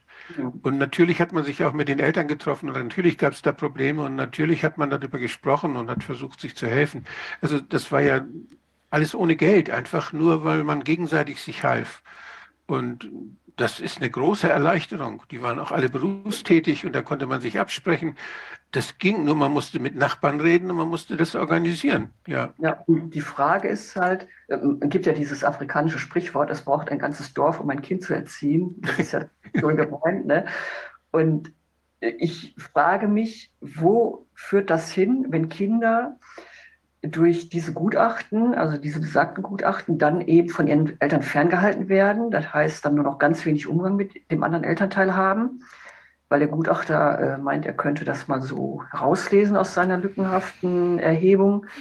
Und diese Kinder verlieren ja auch einen großen Teil ihrer Bindung zu den Eltern und werden das, wird diese Generation dann das berühmte Blatt im Wind, die keinen Halt mehr haben, wie werden die spätere Kinder erziehen? Ne? Und wie werden die ihr Leben meistern? Und wie beeinflussbar sind die von Institutionen, die schon im Kindesalter äh, ständig übergriffig wurden, ja, entgegen der Gesetzeslage. Was ist das für eine Gesellschaft? Ist da vielleicht ein Hintergrund zu sehen? Ist das so gewollt? Also ich glaube, wir können, da, wir können da nicht von der Politik erwarten, dass sie uns da hilft. Bin ich mir ziemlich sicher. Die hat andere Dinge im Kopf. Die hat Macht im Kopf. Und wir können da nur innerhalb uns, da wo wir leben, in unseren Lebensfeldern, können wir versuchen, initiativ zu werden, können wir versuchen, anderen Leuten zu helfen, können wir unser Herz öffnen und, und, und, und, und uns beistehen und uns organisieren. Das ist wirklich eine Basisaktivität, wo man sich gegenseitig unterstützen und helfen kann. Und das kann manchmal über Vereine gehen, das muss aber nicht formal laufen. Das kann in Nachbarschaften, wie gesagt, gut organisiert werden. Und wenn die Kommune da was tun möchte, dann kann sie Elterntreffpunkte machen.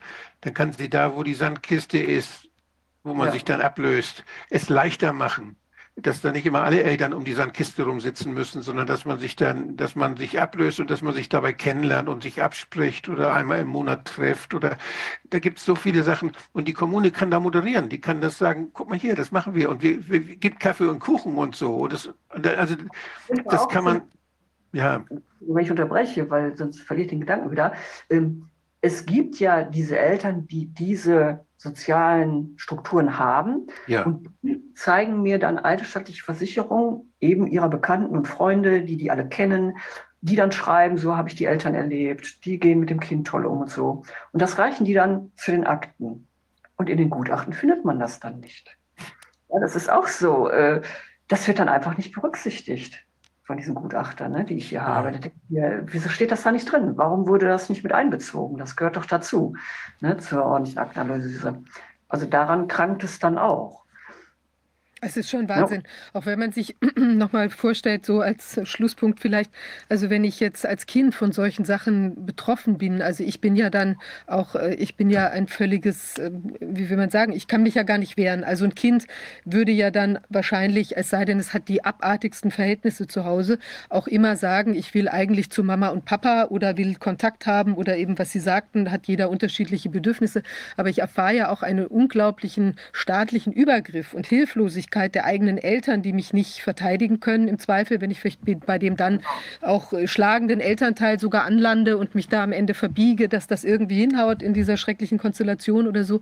Und dann erfahre ich ja die Hilflosigkeit meiner Eltern, meine eigene kindliche Hilflosigkeit, die ja auch schon, natürlich auch Kinder, wenn man merkt, was will jetzt ein Kind unter normalen Umständen, was haben die schon für ein Bedürfnis, sich äh, vielleicht auch der Mama mal zu sagen, was sie jetzt zu tun hat oder sowas. Also man will ja auch äh, Freiheit und, und äh, Einfluss und so weiter haben. Und ich erfahre hier ja das totale Gegenteil davon.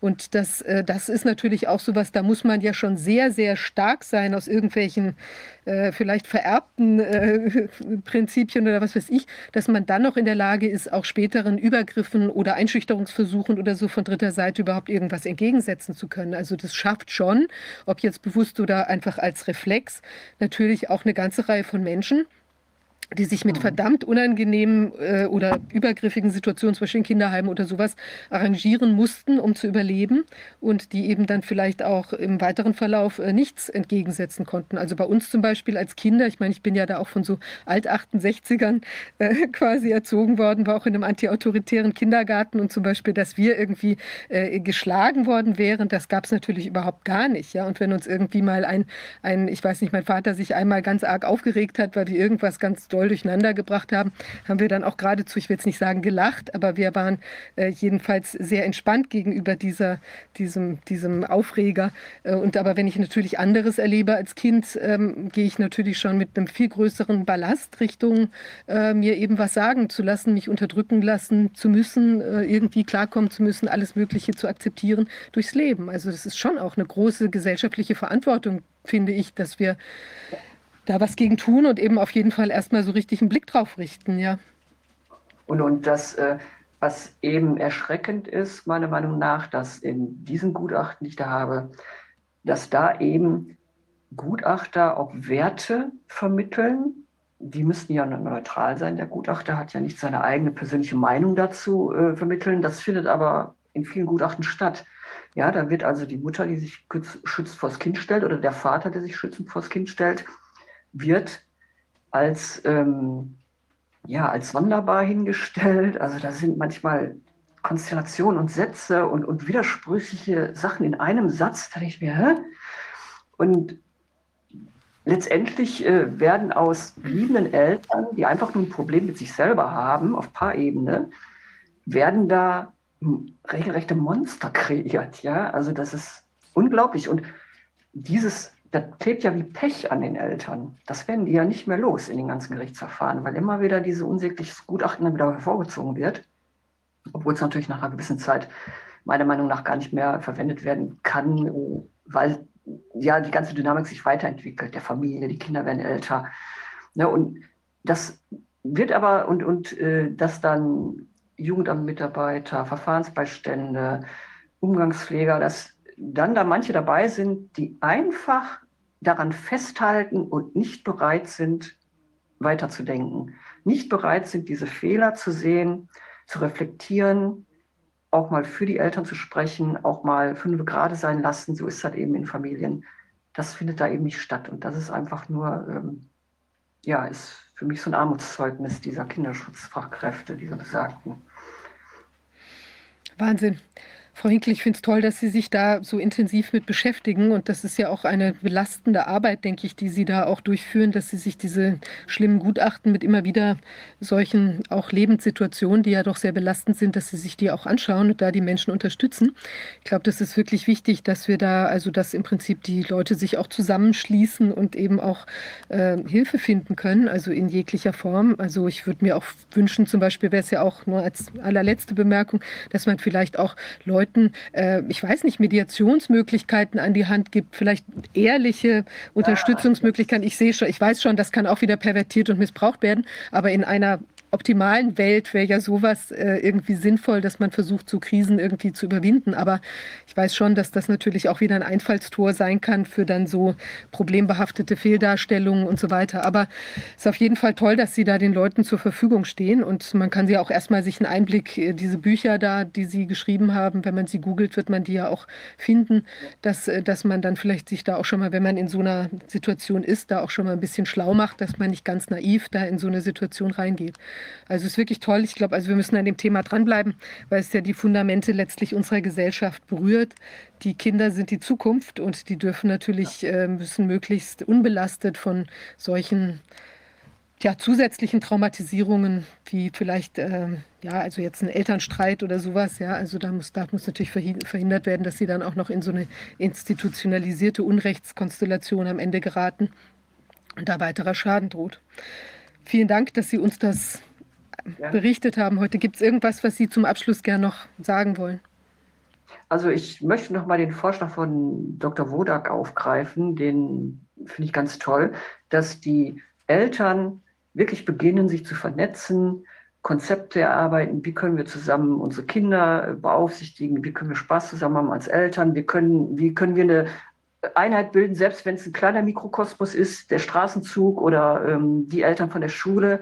Das ist für mich äh, schon die Prävention, die es braucht, dass überhaupt solche, sag ich mal, ein Gutachter, der dann vielleicht gutachtet, dass da die Eltern diesen Rückhalt haben, einmal den emotionalen, dann äh, auch Beweise haben, ja, von den Leuten und dass die merken, äh, ich greife in eine, eine tragfähige soziale Gemeinschaft ein das ist dann nicht so einfach. Mhm. Ja? Als wenn die Eltern da so völlig äh, alleine stehen. Ja. Also das, ja, das ist ein guter Punkt, ja. Ich glaube ja. auch, das gibt, äh, wir haben ein bisschen zu viel der Angst, Angst davor, dass Kinder erleben, wie sich Menschen streiten, auch wenn es die eigenen Eltern sind. Und äh, das, das ist etwas, was eben passiert. Eltern streiten sich, sind auch Menschen. Und das kann auch manchmal heftig sein. Aber was Kinder unbedingt erleben müssen, dass sich Eltern auch wieder treffen, dass sie sich wieder, wieder einigen und dass sie sich, dass sie diesen Streit irgendwann ver oder vergessen oder, aber das ist, dass, dass man Streit überwinden kann und, hin, und manchmal ist es einem dann hinterher peinlich. All dieses, das spüren Kinder ganz genau. Und wenn sie solche, wenn Kinder solche Krisen miterleben und merken, dass es auch mal wieder besser werden kann, dann ist das was sehr Tolles. Und besser werden kann es natürlich nur, wenn es vorher mal schlecht war. Also von daher darf man nicht so viel Angst davor haben. Und ja, ähm, ja wenn da immer, man, man ändert die Situation total, wenn da von außen plötzlich jemand von Amts wegen dazwischen funkt, der mit seinen eigenen Vorstellungen das Ganze völlig in eine andere Richtung dreht und, und völlig, das ist, das muss traumatisch sein, weil das nichts ist, was in das tägliche Erleben der Kinder hineinpasst. Und äh, dass es manchmal schwer ist im Leben und dass das auch für die Eltern schwer ist und dass die sich nicht immer einig sind, das ist nicht schlimm, wenn Kinder das erfahren. Genau, und dass Kinder auch lernen, meine Eltern wollen das Beste für mich, auch wenn die sich mal streiten. Ja. Und wenn Dritte sich da einmischen wollen, dann, stehen, äh, dann sind meine Eltern nicht angreifbar. Ja, also äh, die, diese, diese Distanz, die die Kinder verlieren gegenüber Fremden, weil die jedem Rede und Antwort stehen müssen. Ständig werden sie vom Verfahrensbeistand gefragt, vom Umkläger, vom Gutachter. Alle dürfen ihre intimsten Geheimnisse wissen, fragen sie aus. äh, die haben ja keine, äh, keine natürliche Schutzfunktion. Kinder, das, was die Kinder dabei lernen, ist, was muss, was will der hören? Und, Ja, aber die verraten Ach. den Eltern. äh, Dann sind jo, die, jo. Ja, die werden genötigt, ihre eigenen Eltern zu verraten, was ich so gelesen habe. Ja, ja. Und dann behauptet man, die Eltern hätten die Kinder in den Loyalitätskonflikt gebracht, ohne das überhaupt mit zu berücksichtigen, was die Befragungen ausgelöst haben. Ne? Okay, jetzt wissen wir, was wir machen sollen. Ja, genau. So machen wir das. Ja, Hinkel, herzlichen Dank. Bleiben Sie dran Ja. und wir bleiben in Kontakt und äh, mal schauen, vielleicht entstehen ja hier jetzt auch Impulse für andere Mhm. Menschen, eben sich entsprechend da auch äh, ja, zusammenzutun und vielleicht andere Wege aus der Krise zu finden als eben solche. Äh, Genau. ja. Ja, also ich glaube, jetzt sind wir am Ende der Sitzung äh, angekommen und ähm, ich sage jetzt, glaube ich, auch gar nicht mehr so viel, weil es doch eigentlich auch ganz schön äh, belastend oder bewegend war. Ja, ähm, wir äh, sehen uns in der nächsten Woche wieder zur dann 158. Sitzung. Ich wünsche jetzt erstmal allen einen oder ich wünsche allen ein ersprießliches, ähm, einen ersprießlichen Freitagnachmittag und auch ein schönes Wochenende Ja. und noch den Hinweis, wir können natürlich unsere Arbeit hier nur machen, ähm, die, wenn wir auch ähm, äh, von Ihnen unterstützt werden dabei und wir freuen uns über Ihre Zuwendung. Wir, unsere Satzung ist ja als gemeinnützig anerkannt und Sie können deshalb auch entsprechende Spendenquittungen bekommen. Und ja, in diesem Sinne wünsche ich auch einen besinnlichen äh, ähm, Feiertag dann am Ja. Montag und dann bis nächste Woche. Bis dahin. Ja, ja. Vielen Dank für Ihre, ja, für Ihren Beitrag. Vielen Dank. ja, ich danke auch. Bis, bis dann. Tschüss. Ja, dann tschüss.